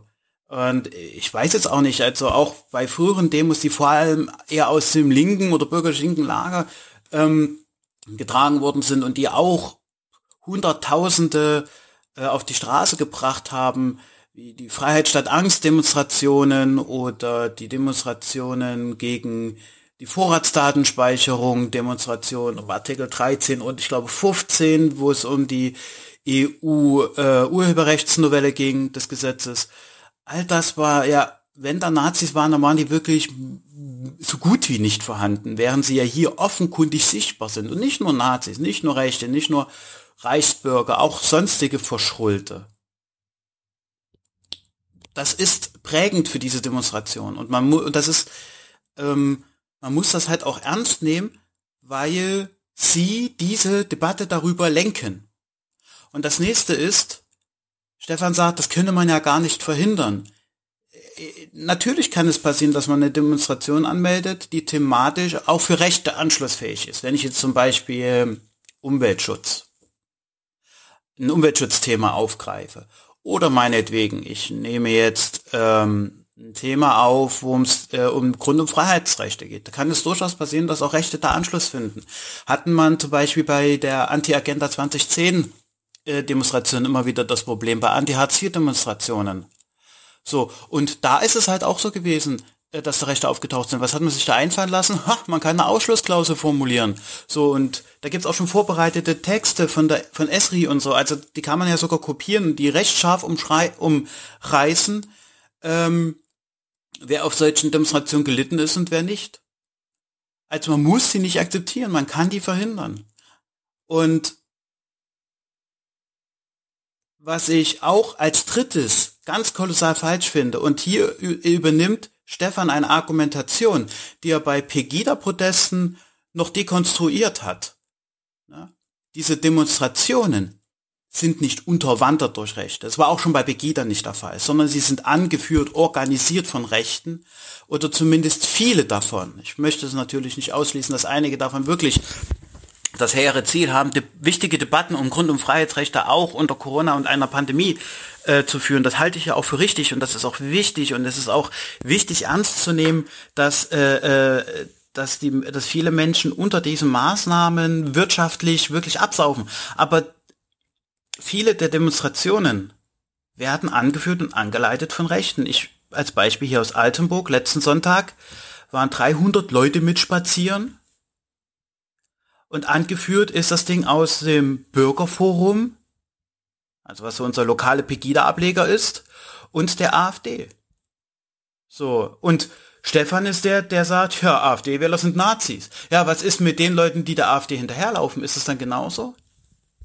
So, dann kann man immer noch sagen, okay, aber viele von den Menschen wissen ja vielleicht gar nicht, dass sie einer AfD hinterherlaufen oder äh, dem lokalen Pegida-Ableger. Ja, das ist richtig. Und deswegen finde ich das ja auch wichtig, das zu benennen, das durch Demonstrationen, Kundgebung etc. auch klar zu formulieren. Aber da ist man ja unempathisch.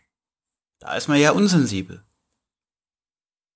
Ich meine, ich habe, anders als Stefan, ganz konkrete Einbußen durch mein äh, äh, durch die Maßnahmen. Ich habe eine hundertprozentig äh, hundertprozentige Kurzarbeit bekommen. Ich habe bin auf 60 Prozent gefallen. Ich weiß nicht, ob Stefan jetzt 60 nur noch 60 Prozent seines Einkommens hat. Aber er vermag es Leuten wie mir zu sagen, dass ich unsensibel bin mit den Leuten, die hart von diesen Maßnahmen, vor allem in der wirtschaftlichen Existenz, getroffen sind. Das ist ein scheiß starkes Stück, das ist ein echt harter Take. Und der wird dann nochmal anschließend getoppt äh, äh, damit, dass ein bürgerlicher Stefan Schulz, wo ich nicht weiß, wie krass sein Track Record im antifaschistischen und antirassistischen Engagement und Aktivismus ist, uns erklärt, wie man, wie man richtig antifaschistische und antirassistische Arbeit leistet. So, das finde ich einen zweiten harten Take ohne anschließend, und das finde ich dann immer richtig scheiße, er erklärt, pass mal auf, ich hätte es doch lieber so oder so oder so gehabt. Er erklärt halt nicht, wie man diese Demonstrationen, diese Hygienedemos dekonstruiert, auflöst und dabei empathisch ist. Das sagt er halt einfach nicht. Er stellt halt einfach einen Raum, das kann nicht sein, ich finde das kacke, dass ihr euch äh, Fridays for Future oder wie auch immer, wer auch immer das dann macht, sich gegen solche antirassistischen, anti, äh, sich antirassistischen, antifaschistisch engagieren, weil das ist ja unempathisch, weil das unterschlägt ja die Not der Leute. Meine Schwester kommt selbst aus dem Gastgewerbe. Sie ist selbst Köchin. Ihr Freund, mit dem sie jetzt zusammen das Kind bekommen haben, ihr wisst schon, zum Geburtstag von Karl Marx, sind beide aus dem Gastrogewerbe. Ihr Chef, äh, direkt aus dem Freundeskreis, weiß nicht, wie er den Laden am Laufen halten kann. Meine Tanten kommen auch aus dem Gastrogewerbe.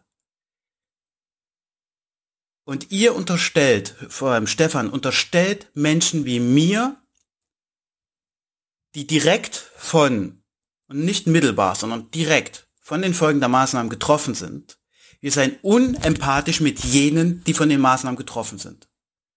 Das ist eine bodenlose Frechheit, über die ich mich wirklich hart aufgeregt habe und ähm, über die ich wirklich einen Tag lang, eine Nacht lang drüber schlafen musste, um mich zu beruhigen.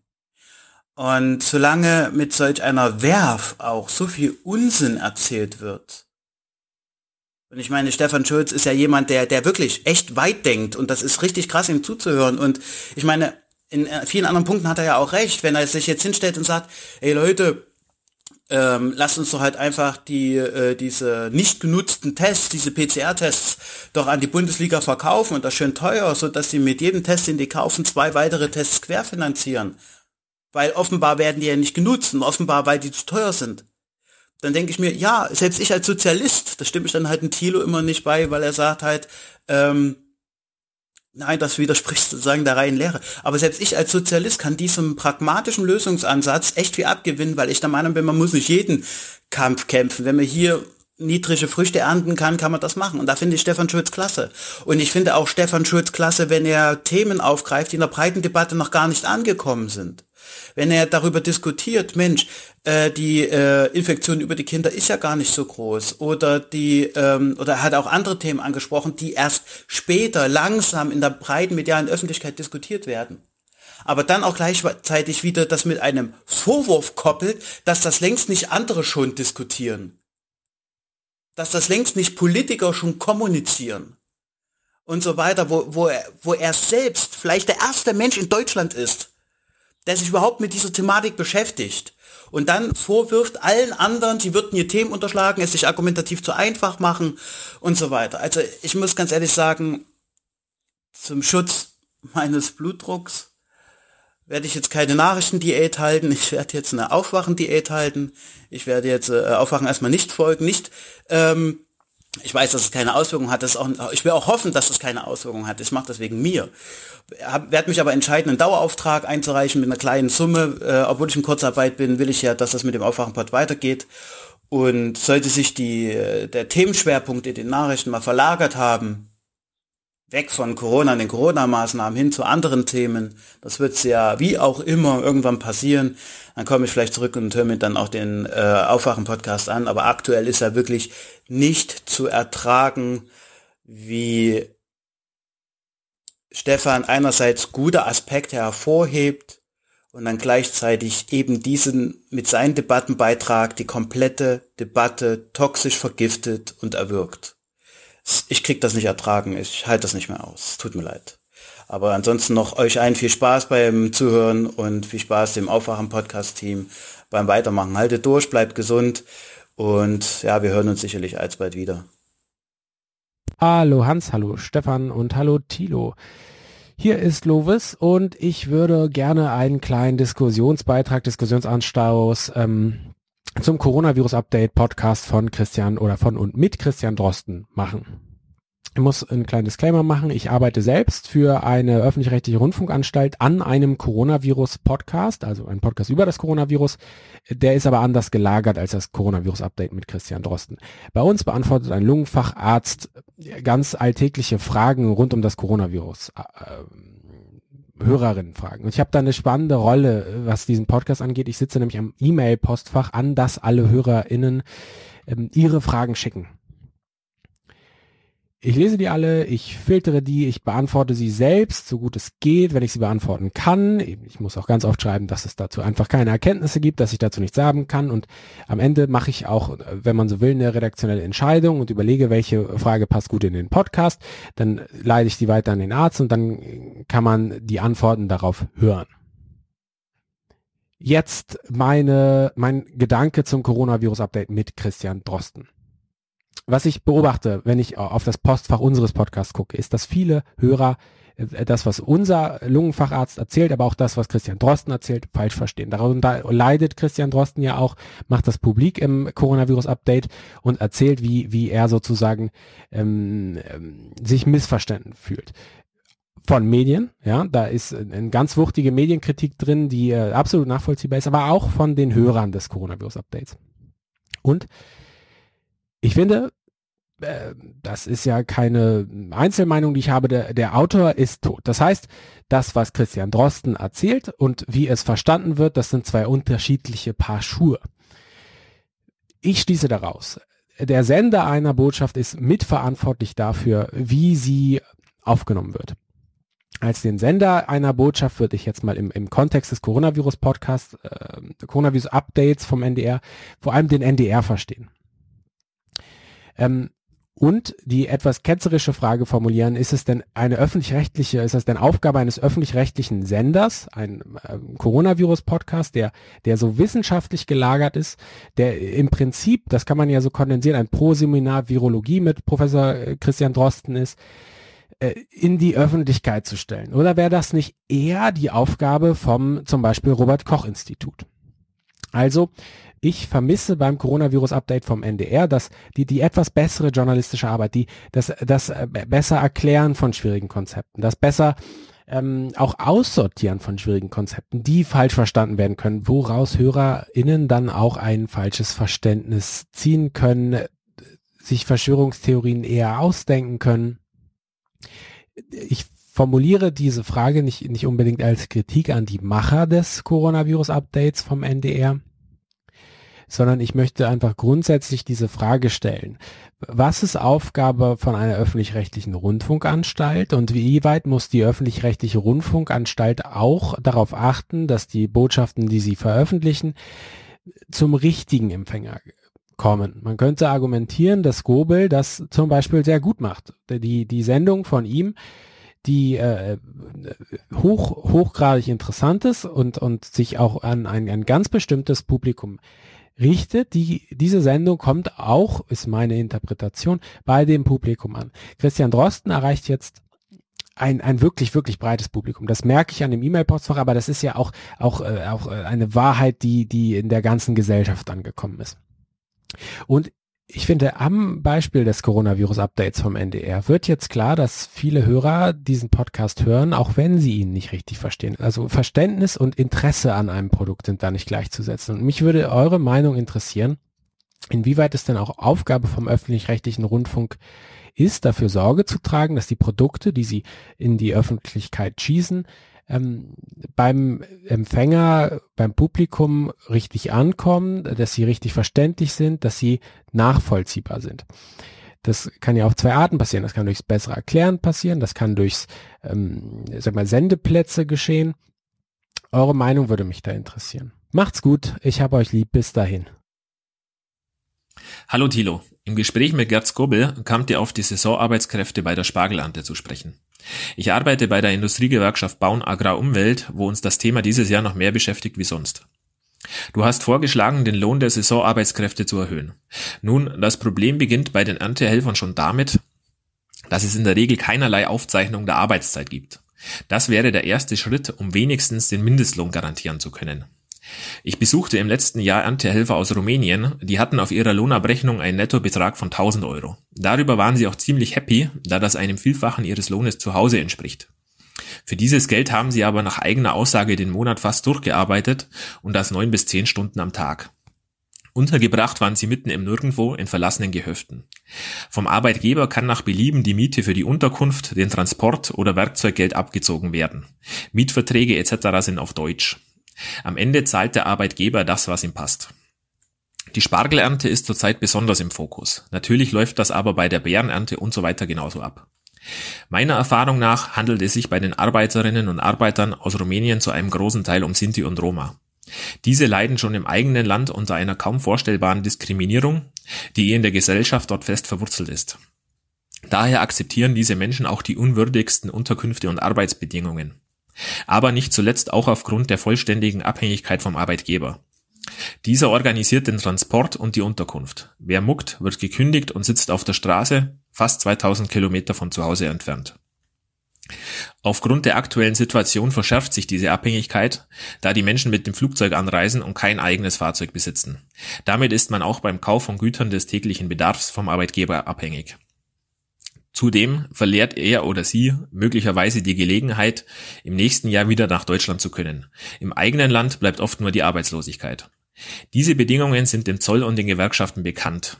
Was uns fehlt, sind in der Regel belegbare Verstöße, da auf dem Papier scheinbar alles rechtens ist. Oft möchten die Betroffenen selbst aber auch nicht, dass wir weitere Schritte unternehmen. Für diese Menschen verbessert sich meist dann etwas, wenn Arbeitsplätze im eigenen Land entstehen. Viele Saisonarbeitskräfte kommen zunehmend bis aus der Ukraine. Diese Praktiken beschränken sich nicht auf die Landwirtschaft, sondern sind auf dem Bau, der in der Gebäudereinigung, Logistik und anderen Branchen genauso vorzufinden. Viele Grüße aus Bayern, Alois.